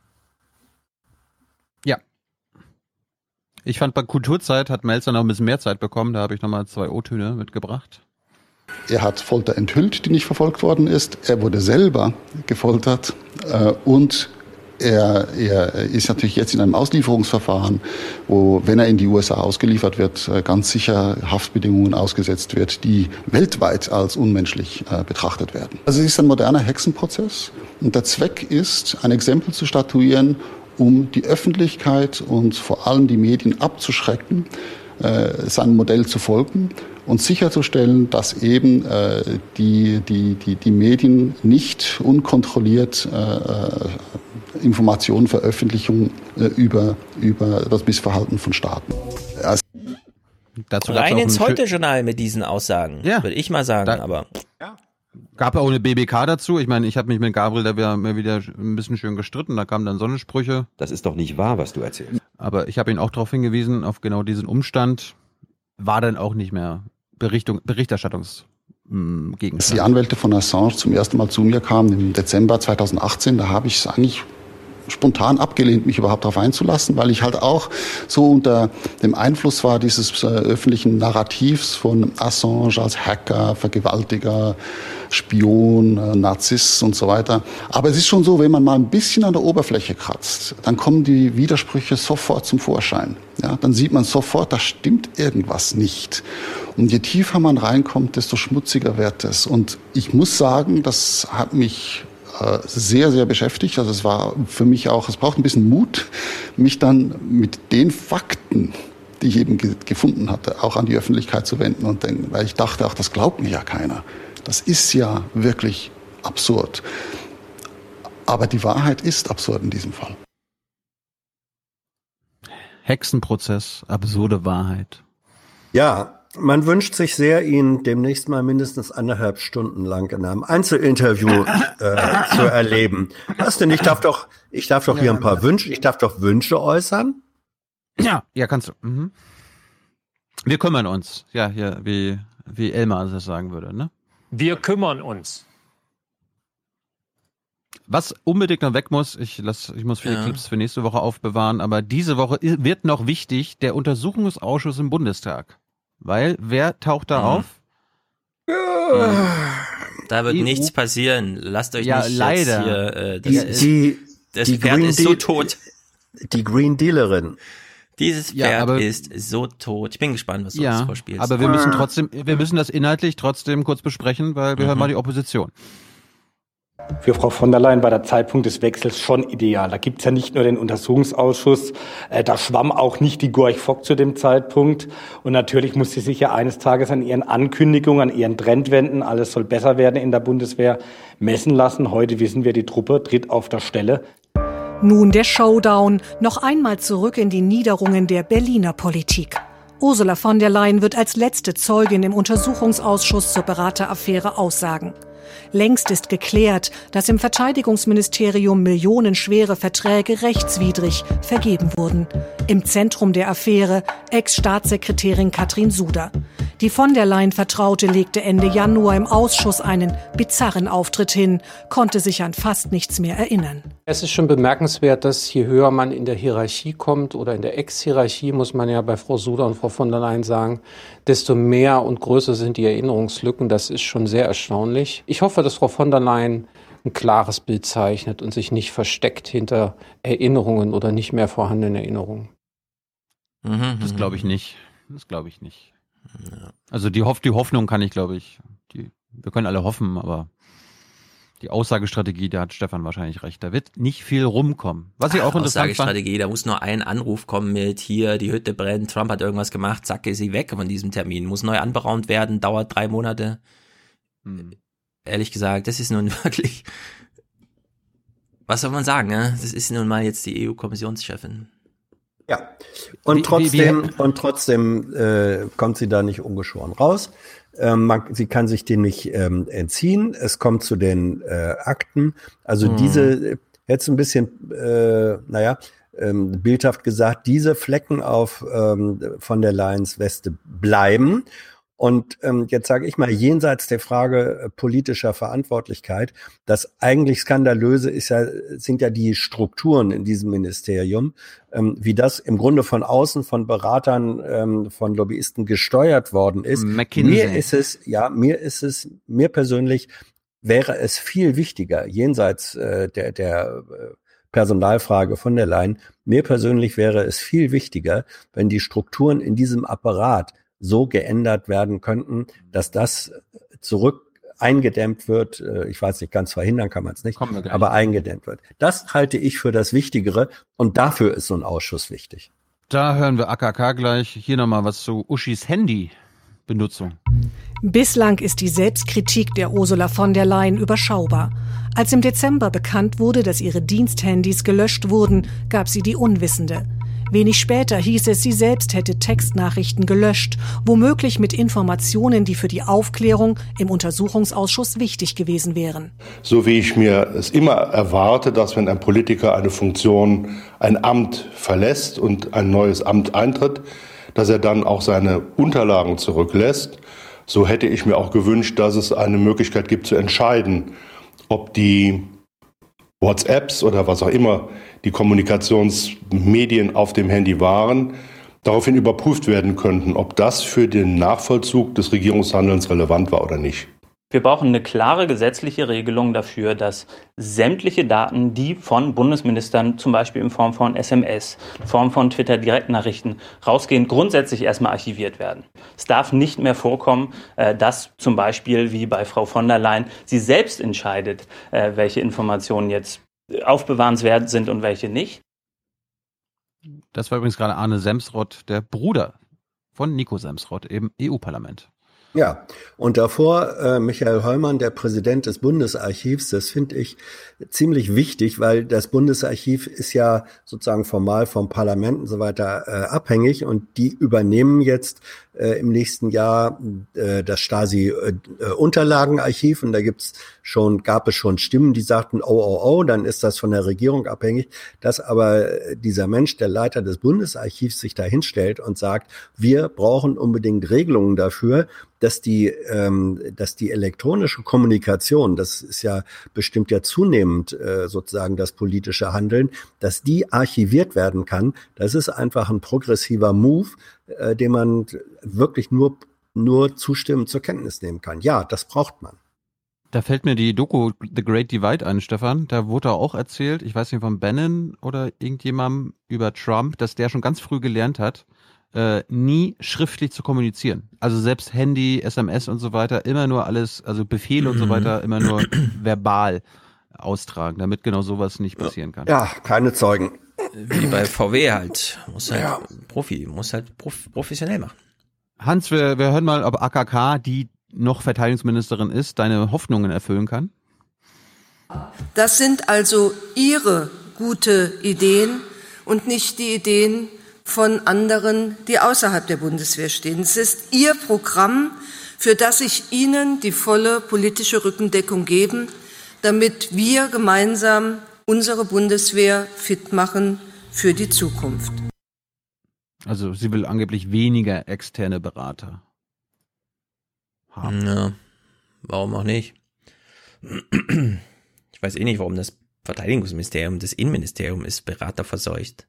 Das ist das Problem zehnmal größer als in der Verteidigung. Nein, das, also das Innenministerium war, wir hatten das in der vorletzten Woche, das war ein Thema auch in der äh, Bundespressekonferenz, das, da haben wir die Ministerien abgefragt, wie sie das halten mit den externen Beratern. Das Innenministerium ist das einzige, das ein äh, offizielles Programm und eine Ankündigung hat, dass sie sagen, wir stocken unsere interne Kompetenz so auf, dass wir möglichst wenig ähm, externe Berater haben. Also das Innenministerium erkennt die Pro als einzige die Problematik und sagt, Ja. wir gehen daran. Die anderen machen es alle nicht. Das Innenministerium ist das einzige Ministerium, in dem das Personalberater, äh, das Beraterbudget noch größer war als das eigene Personalbudget. Das muss man sich mal vorstellen. Ja, Kein Wunder, genau. dass die dann irgendwann mal zur Besinnung kommen und euch sagen, wir drehen das jetzt mal zurück. Wir haben auch gemerkt, dass es irgendwie albern ist. Aber selbst alle Gesetze wurden ja da extern geschrieben. Das kann man sich gar nicht Ja, vorstellen. Ja, also, ja, also. Stefan, Ste Stefan hat recht, quasi das, Ja. was offen ist, ist, Ja. da ist das BMI führend in der Bundesregierung. Richtig. Aber beim Verteidigungsministerium ist es ja so, dass die gar keine Angaben machen. Die haben die letzten zwei Jahre teilweise, teilweise gar keine Angaben gemacht und haben sich darauf zurückgezogen, dass es ja keine einheitliche externe Mhm. Förderungsdefinition äh, innerhalb der Bundesregierung gibt und darum sind die Zahlen da völlig unklar. Aber laut dem Untersuchungsausschuss ist, ist die Zahl der externen Beratung bei der, äh, beim Verteidigungsministerium ein Dreifaches. Ja. Neben Und- den Heuschrecken kommen wir mal langsam zum Ende und Ja. Hier noch ein Hammerthema abgeschoben in den Wetterbericht. Einen schönen guten Abend und herzlich willkommen zum Wetter. Aus physikalischer Sicht ist es kein Wunder, dass die Erde sich weiter erhitzt. Denn die Treibhausgaskonzentrationen nehmen ja auch immer weiter zu. Und äh, die Daten des Copernicus-Programms zeigen hier über Russland und bis nach Sibirien ist es teilweise viel zu warm gewesen im Januar 2020. Es war der wärmste Januar bisher, aber nicht nur weltweit betrachtet, sondern auch in Europa. Und das sehen Sie hier im Osten Europas bis nach Skandinavien und Mitteleuropa hohe Abweichungen. Ja, ich, er hat leider keine Zahlen genannt, deswegen müssen wir es jetzt machen, aber ich habe es so geschnitten, dass man die große Zahl sieht neben seinem Kopf. Das tiefe Rot steht für 13 Prozent und die halbe 13 Grad 13 Grad und die halbe nördliche Halbkugel, was Land betrifft, ja, ist einfach mal im zweistelligen Gradzahlbereich zu warm. Ich frage mich, guck wie, mal, guck- wie soll man mal. überhaupt auf zwei Grad im Durchschnitt kommen, wenn es den ganzen Monat lang 10 Grad zu warm ist? Guck mal auf die. Karte neben Grönland. Da ist eine, Mhm. ein, ein roter Bereich. Das ist fast schon der Nordpol. Äh, Mhm. Ich glaube, letzte Woche war es teilweise wärmer am Nordpol als in Santa Monica in Kalifornien. Ja, die haben irgendwo äh, 18 Grad gemessen, die höchste jemals gemessene Temperatur an einem dieser Forschungsstandorte. 18 Grad ist T-Shirt-Wetter, ja. wo du sonst äh. Dauerfrost und alles hast. Also in der Hinsicht keine falschen Vorstellungen, die Katastrophe kommt. Ich will nichts länger mit kann nach abwenden und so hören, ja, sondern wir müssen uns jetzt adapten. Das ist jedenfalls schlimm. Wie kann man es verhindern? Man braucht ganz hohe Temperaturen. Auch das Max-Planck-Institut hat in Greifswald einen Sitz. Hier wird ebenfalls mit Plasma geforscht im Testreaktor Wendelstein 7X. Klimafreundliche Energie durch Atomkraft soll erzeugt werden, aber nicht durch Spaltung, sondern durch Kernfusion. Und um Fusion äh, machen zu können, brauchen sie sehr hohe Temperaturen. Ja, das ist ein bisschen sch- außerhalb der normalen Vorstellung. Ja. Mhm. Ein Fusionsplasma, so wie wir es haben wollen, braucht eine Temperatur von 100 Millionen Grad. Dann stoßen die Teilchen oder kommen Sonne. sich die Teilchen so nah, dass sie fusionieren. Und Wärme erzeugen. Dafür wird kaum Brennstoff benötigt, außerdem gibt es weniger Atommüll. Anders als bei äh, Kernspaltungstechnik ist hier das Ziel, dass man die Materialien so typischerweise nach 100 Jahren wieder vollständig recyceln kann. Derzeit wird allerdings mehr Energie gebraucht, um das Plasma auf 100 Millionen Grad zu erhitzen, als am Ende entsteht. Bis das erste Kernfusionskraftwerk ans Netz geht, werden noch einige Jahrzehnte vergehen. Aber die, immerhin. Die Zeit haben wir noch. Zeit Sie wir. haben mal hingeschaut nach Wendelstein. Das finde ich ja ein krasses Ding, ehrlich gesagt. MacPom. Was MacPom? Ja, das war ich- Greifswald. Also, ja, ja, ja, ja. ja, der Wendelstein an sich ist ein Berg in den bayerischen Voralpen, ähm, nachdem das benannt wurde. Ja, äh, Entschuldigung, er heißt so. Ähm, ich finde es ja richtig, dass auch da geforscht wird. Ich würde nur nicht sagen, das ist irgendwas, worauf man jetzt eine Strategie setzen kann, sondern äh, man kann nur sagen, das, was derzeit möglich ist, sind die, also sind, sind die erneuerbaren ähm, Quellen, die muss man nutzen. Und wenn dann, ähm, man weiß nie, wohin der Fortschritt geht, wenn dann Genau. irgendwann tatsächlich Kernfusion möglich ist, bitteschön. Ähm, Ja, sie wird wenn nur nicht- möglich, wenn, nicht, man dann- sie möglich ja, macht, ne? Wenn man nur sagt, in Ja, zehn ja. Jahren fangen wir mal an. Also ich wünsche mir einen Warp-Kern und da es theoretisch möglich ist, sollen die jetzt mit der Forschung anfangen und das machen sie Ja, ich, sag, ich, deswegen sage ich jetzt, sie sollen, sie, es soll daran geforscht werden. Man soll nur nicht jetzt so tun, als sei es sicher, dass das funktionieren wird, sondern man muss erstmal, äh, das ist eine Option, aber man muss erstmal, weil etwas getan werden muss, ähm, die Technologien oder Quellen nutzen, die tatsächlich verfügbar sind. Das ist doch der Punkt. Apropos Quellen und Energien nutzen in Mecklenburg-Vorpommern, das muss jetzt noch sein. wir, wir müssen mit, ein, mit einem positiven Gefühl hier rausgehen, Jungs. Mhm. Die CDU-MV braucht einen neuen Vorsitzenden. Der Winston Kokert ist aus privaten Gründen zurückgetreten und es kann, es kann ja eigentlich nur ein gestandener Mann machen. Es ist sein Abend. Philipp Amthor will CDU-Landesvorsitzender werden. Schon häufiger zog er als Bundestagsabgeordneter die Aufmerksamkeit auf sich. Nun soll er die schnelle Lösung sein für die Landes-CDU. Erst wollte er sich an keinen Personaldebatten beteiligen, doch keine 24 Stunden später dann die Kandidatur. Es hat mir sehr viel Kraft gegeben, dass mich in den letzten Tagen viele angerufen haben und dazu ermuntert haben, Selbstverantwortung zu übernehmen. Dazu will ich einen Beitrag leisten. Auftritt Angela Merkel. Als sie den Saal betritt, ist auch Philipp Amthor nicht weit. Ja. Und dann Kandidiert sie auch oder was ist da los? sie war ja schon, sie war ja schon. Sie, sie hat, glaube ich, da ihren Wahlkreis. Ähm, ich, und ich glaube, dann Philipp Amthor holt sich dann Riso als Öffentlichkeitsberater und dann mhm. wird das eine fruchtbare Zusammenarbeit. Die Zerstörer unter sich. Wir hören mal, was die anderen Männer in der CDU und MV dazu sagen. Es heißt immer, Schuster bleibt bei deinen Leisten. Man muss auch anerkennen, wer die größten Vorteile hat, wer auch eine mediale gute Präsenz hat. Das ist bei Philipp Amthor unbestritten der Fall. Er ist ein politisches Talent. Er hat im ganzen Bundesgebiet, glaube ich, mittlerweile eine sehr große äh, Presseaufmerksamkeit. Und ich glaube, das kann für uns auch eine große Chance sein, äh, die mediale Präsenz auch für die CDU hier vor Ort zu nutzen. Ist das nicht scheint irgendwie so ein, so ein Muster, also ich weiß nicht, ob er es feststellt, aber der halt inhaltlich nicht zu melden, hat hier, ist hier nicht verankert, aber er kommt in den Medien vor. Das müssen wir nutzen. Großartig, dass wir so junge Leute haben, die so kompetent sind. Ich glaube, das ist ein Vorteil, den wir haben. Er ist jetzt der Kandidat, jedenfalls in Vorpommern. Und da ich gebürtiger Vorpommer bin, glaube ich, bleibt mir nicht viel übrig, als zu sagen, Philipp Antor ist der Richtige. Ich so klingt würde Begeisterung. nicht gegen Philipp antreten wollen, muss ich mal ganz ehrlich sagen. Also mich überzeugt er. Oh. Hm. Warum Niedlich. nicht? So, dann, dann Ach komm, das ist ihm doch zu gönnen. Ah, natürlich. Völlig klar. Ja, aber was, was willst du ihm gönnen? Es ist ja jetzt erstmal ein Wahlkampf. Hat weil er sich er verdient. Er hat eine Konkurrentin bekommen, Stefan. Oh nein, Beate? Nee. Nein, die sitzt bei Manuela Schwesig im Kabinett. Da waren es also schon zwei. Nun hat auch Justizministerin Kathi Hoffmeister ihren Hut in den Ring geworfen Sorry. und bewirbt sich um den Vorsitz Never. der Landes-CDU. Damit bekommt Philipp Amthor nun also Konkurrenz. Der war der Erste, der den Finger hob, um Nachfolger von Vincent Koker zu werden. Während Amthor zum konservativen Kreis in der CDU zählt, rechnet sich Kathi Hoffmeister selbst zu keinem Flügel.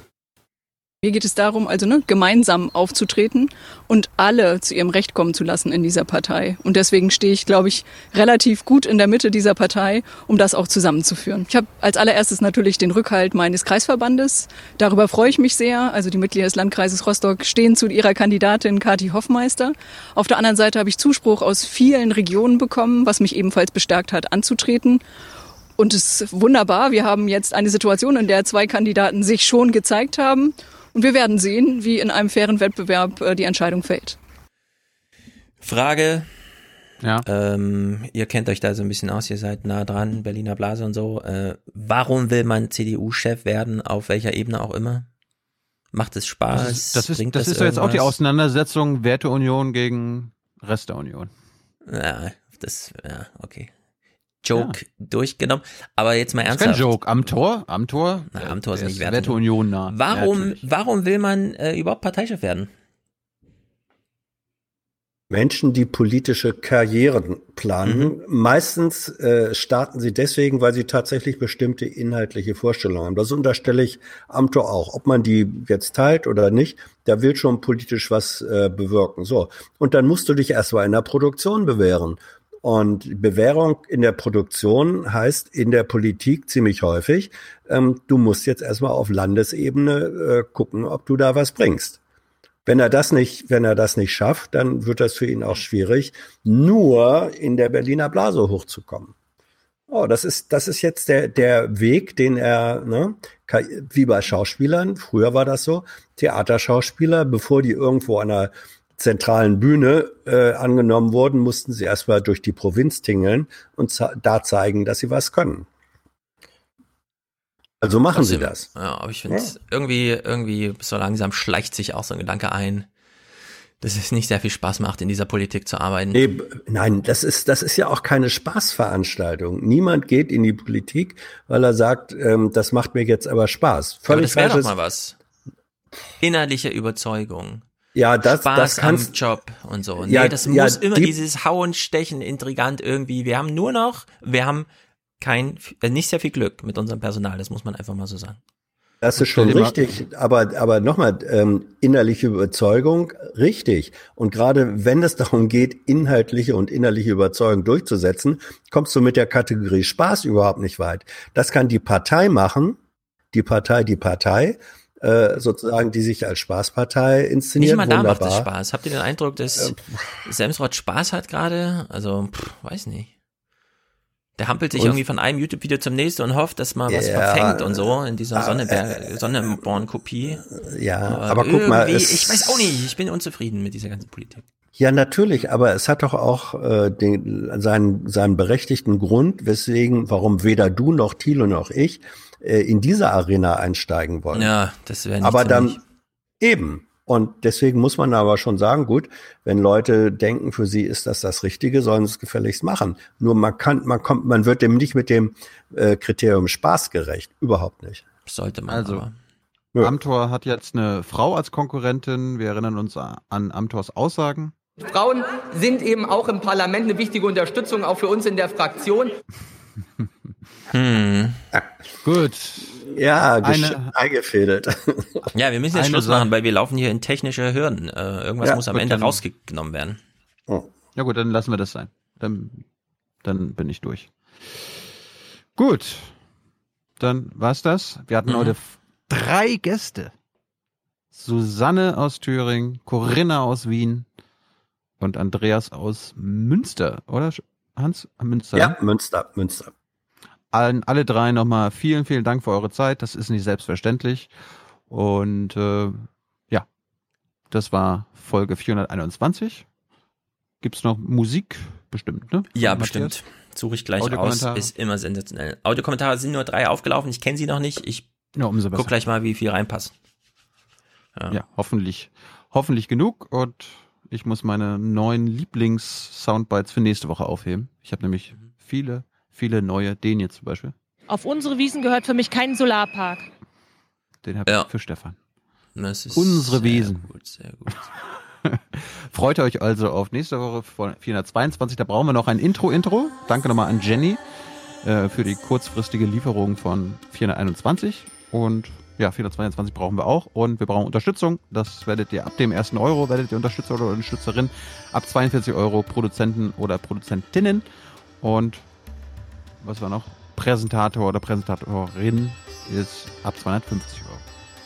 Vielen, vielen Dank dafür und nochmal der Hinweis, am 26. Februar, Aschermittwoch, ab 18 Uhr im Basecamp, Hans Jessen Show, Wolfgang M. Schmidt Sendung und Tilo. Mit Gästinnen. Die werdet ihr aber erst nächste Woche dann erfahren. Wir wollen es ein bisschen spannend machen. Gut, letzte Worte, Hans. Ah, was hast du gesagt? Mein letztes Wort ist Tschüss. Ja, äh, da wir gerade über die Frauen sprachen, äh, Chepli ist schwanger oder was? Lese ich gerade auf Twitter so ein bisschen. Das ist natürlich. Ja. Kriegt man das jetzt hin, dass Chepli schwanger ist, Politikerin bleibt, ohne dass sie sich gegen lauter Sprüche auf Twitter wehren muss und so weiter? Kriegen wir noch normale Menschen in der Politik? Ja? Oder nicht? Es wird sich jetzt an Chepli entscheiden. Finde ich eine äh, interessante und gute Nachricht. Alles Gute an Chepli an der Stelle, sofern sie das hier mitbekommt, keine Ahnung. Und finde ich gut. Finde ich gut, dass normales Familienleben noch in der Politik stattfinden kann. Ich hoffe, es gelingt. Macht's gut, Leute. Ciao. Ciao. Herzlichen Dank und Ihnen und Ihren Zuschauerinnen und Zuschauern einen schönen Abend. Herzlichen Dank und äh, Deutschland alles Gute. So viel heute von uns. Ihnen noch einen schönen Abend bei uns im Ersten. Selbstverständlich werden Sie die Tagesschau und die Tagesthemen auf dem Laufenden halten. Machen Sie es gut. Things will get better when workers of the world unite. Tschüss zusammen. Tschüss. Wiedersehen. Ciao. Vielen Dank.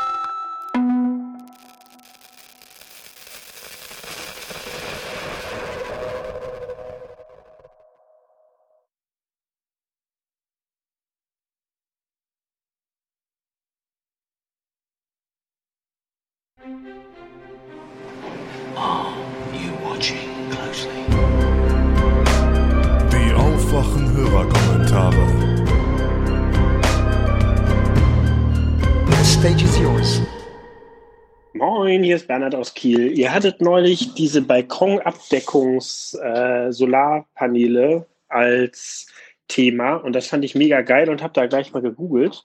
Habe auch ein ziemlich cooles gefunden bei Konrad, was man direkt einfach in die Steckdose steckt bei sich und dann der Strom ins hauseigene Netz reingespeist wird.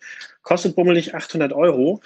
Ich habe es allerdings mal ein bisschen gerechnet. Äh, das Ding soll ungefähr 250 Watt liefern, wenn es halt voll ausgelastet ist. Das heißt, wenn ich jetzt 250 rechne, mal 24 mal 365, dann kommt da eine große Zahl raus. Wenn ich die durch 1000 teile, dann habe ich die Kilowattstunden im Jahr von dem Ding. Das sind 2190 Kilowattstunden. Jetzt muss man aber natürlich rechnen, äh, dass die Sonne nur höchstens einen halben Tag scheint. Das heißt, man muss das schon mal durch zwei rechnen, ist dann also ungefähr bei 1000 Kilowattstunden, die das Ding im Jahr liefert. Und ähm, ich habe hier Naturstrom für 40 Cent die Kilowattstunde. Ich habe also ausgerechnet, denn die 250 Kilowattstunden, äh, die 250 Watt liefert das Ding ja auch nicht den ganzen Tag, sondern nur in Spitzenzeiten. Ähm, prinzipiell habe ich also die 800 Euro wahrscheinlich erst so nach drei Jahren raus. Kann man sich natürlich trotzdem überlegen, dann hat man nach drei Jahren günstigen Strom, aber äh, sollte man auf jeden Fall beachten. Nur mal so zur Diskussion. Bis denn. Ja, grüßt euch, der Manuel mal wieder. Ich höre gerade eure Aufwachen-Podcast-Folge 420. Ihr sprecht gerade über die ähm, Aufnahme von KZ-Besuchen in den Lehrplan, sozusagen als Pflichtveranstaltung. Ähm, ich selber bin aus der stamme aus der Gegend von Augsburg, sprich äh, relativ nah bei München. Wir hatten so eine Veranstaltung, kann ich mich erinnern, als Pflichtveranstaltung ähm, bei uns im Lehrplan. Zumindest hatten wir nicht die Wahl. Ähm, haben damals das KZ in Dachau besucht. Es war damals schon ein sehr emotionaler Besuch, der mir definitiv noch sehr gut in Erinnerung ist. Dann habe ich letztes Jahr äh, einen Polenurlaub mit meiner Freundin gemacht und dabei haben wir Auschwitz besucht. Und ich habe mir dann die Frage gestellt, ich, ich, ich kann mich erinnern, dass mich das emotional noch wesentlich mehr mitgenommen hat als Dachau, obwohl ich damals wesentlich jünger war und mir eigentlich denke, sowas besser verarbeiten zu können. Also heute. Naja, jedenfalls war es sehr emotional in Auschwitz und ich habe mir damals gedacht, ich kann nicht verstehen, wie man sowas tatsächlich leugnen kann. Also wie man den Holocaust leugnen kann. Es liegt alles auf der Hand. Es ist alles im Grunde fest. Es, es, es ist alles da, es ist vorhanden, es sind Fakten, es ist, es ist für mich unbegreiflich. Und ja, ich bin definitiv auch für eine Aufnahme in den Lehrplan als Pflichtveranstaltung, weil sowas muss man einfach, das, das gehört zur deutschen Geschichte und die muss man als, als Deutscher oder eigentlich auch jeder Mensch sollte darüber Bescheid wissen, sowas mal sehen, dass, dass sowas überhaupt passieren kann, konnte und wir davon sicher nicht absolut befreit sind heutzutage, dass sowas wieder passiert oder auch passiert momentan. Ähm, naja, sonst weiter so. Äh, bin treuer Hörer. Euer Podcast gefällt mir super. Ähm, schöne Grüße heraus ans Rudel, auch an Hans. Und ja, mach's gut, bis zum nächsten Mal. Weiter so. Hallo, hier ist Volker und ich habe einen Kommentar zu Florians Kommentar in Folge 419. Der Kommentar hat mich getriggert, wie man so gerne sagt. Mir geht's ziemlich ähnlich wie Florian. Ich frage mich, was dieser Wert von zwei Prozent, also Anteil Deutschlands an den globalen Emissionen, genau bedeutet. Welche Emissionen werden welchem Staat zugerechnet, auf welche Weise, gerade bei Produktionsketten, die um die halbe Welt gehen. Und nur zwei Prozent zu sagen, klingt für mich jedenfalls ziemlich nach Ausrede beziehungsweise Verantwortungsvermeidung. Das ist die Schublade, aber die anderen. Und jetzt dachte ich, ich recherchiere mal und kann dann vielleicht was Konstruktives beitragen. Weit bin ich da bisher nicht gekommen, aber heute, das ist Montag vor Folge 420, hatte ich die Gelegenheit, einen Klimaexperten dazu zu befragen und er meinte, es könnte sein, dass sowas im Scientists for Future Webauftritt didaktisch aufbereitet ist und wollte mir dazu noch was schicken je nachdem, was daraus wird und was sonst noch zwischen, inzwischen im Podcast dazu kommt, melde ich mich vielleicht nochmal. Und jetzt dazu nur noch ein paar Worte zu diesem 2%-Wert. Eine der möglichen Quellen dafür könnte ein letztes Jahr veröffentlichter EU-Bericht sein, der heißt Fossil CO2 and GHG Emissions of All World Countries. GHG steht da für Greenhouse Gas. Dort steht tatsächlich, dass Deutschland für zwei Prozent der globalen CO2-Emissionen verantwortlich sei. Das bezieht sich wohl auf 2018 und außerdem nur auf CO2, nicht auf die Gesamtheit der Treibhausgase. Andere als CO2 machen anscheinend etwa ein Viertel der CO2-Äquivalente aus. Also könnte die Prozentzahl, wenn sie sich auf alle Treibhausgase beziehen würde, leicht abweichen aber vermutlich nicht nennenswert. Da können wir auch gleich bei dem runden Wert zwei Prozent bleiben. Als ich versucht habe, die Methodik dieser Schätzungen zu verstehen, wie sie in dem Bericht beschrieben wird, bin ich nicht weit gekommen. Da bräuchte ich eine halbe Ewigkeit in Einarbeitungszeit. Ähm, also mal abwarten, was der Experte mir liefern kann. Aber auch wenn der 2%-Wert die Externalisierung von Emissionen berücksichtigen sollte, kann man gegen ich nenne sie jetzt mal polemisch Verantwortungsabwiegler, argumentieren, dass in Bezug auf ursächliche Verantwortung eher die Summe der Emissionen seit der Industrialisierung oder mindestens seit 1960 als Orientierungswert genommen werden sollte. Und da ist der Anteil von Deutschland sicher viel höher. Oder man argumentiert einfach, dass zwei Prozent kein kleiner, sondern ein großer Wert ist. Man kann zum Beispiel mit der Anzahl der Staaten vergleichen, das sind über 190 und da sind zwei Prozent für einen einzigen ziemlich viel. Ähm, sinnvoller dürfte vielleicht ein Vergleich mit dem Bevölkerungswert sein. Deutschland hat etwa ein Prozent der Weltbevölkerung.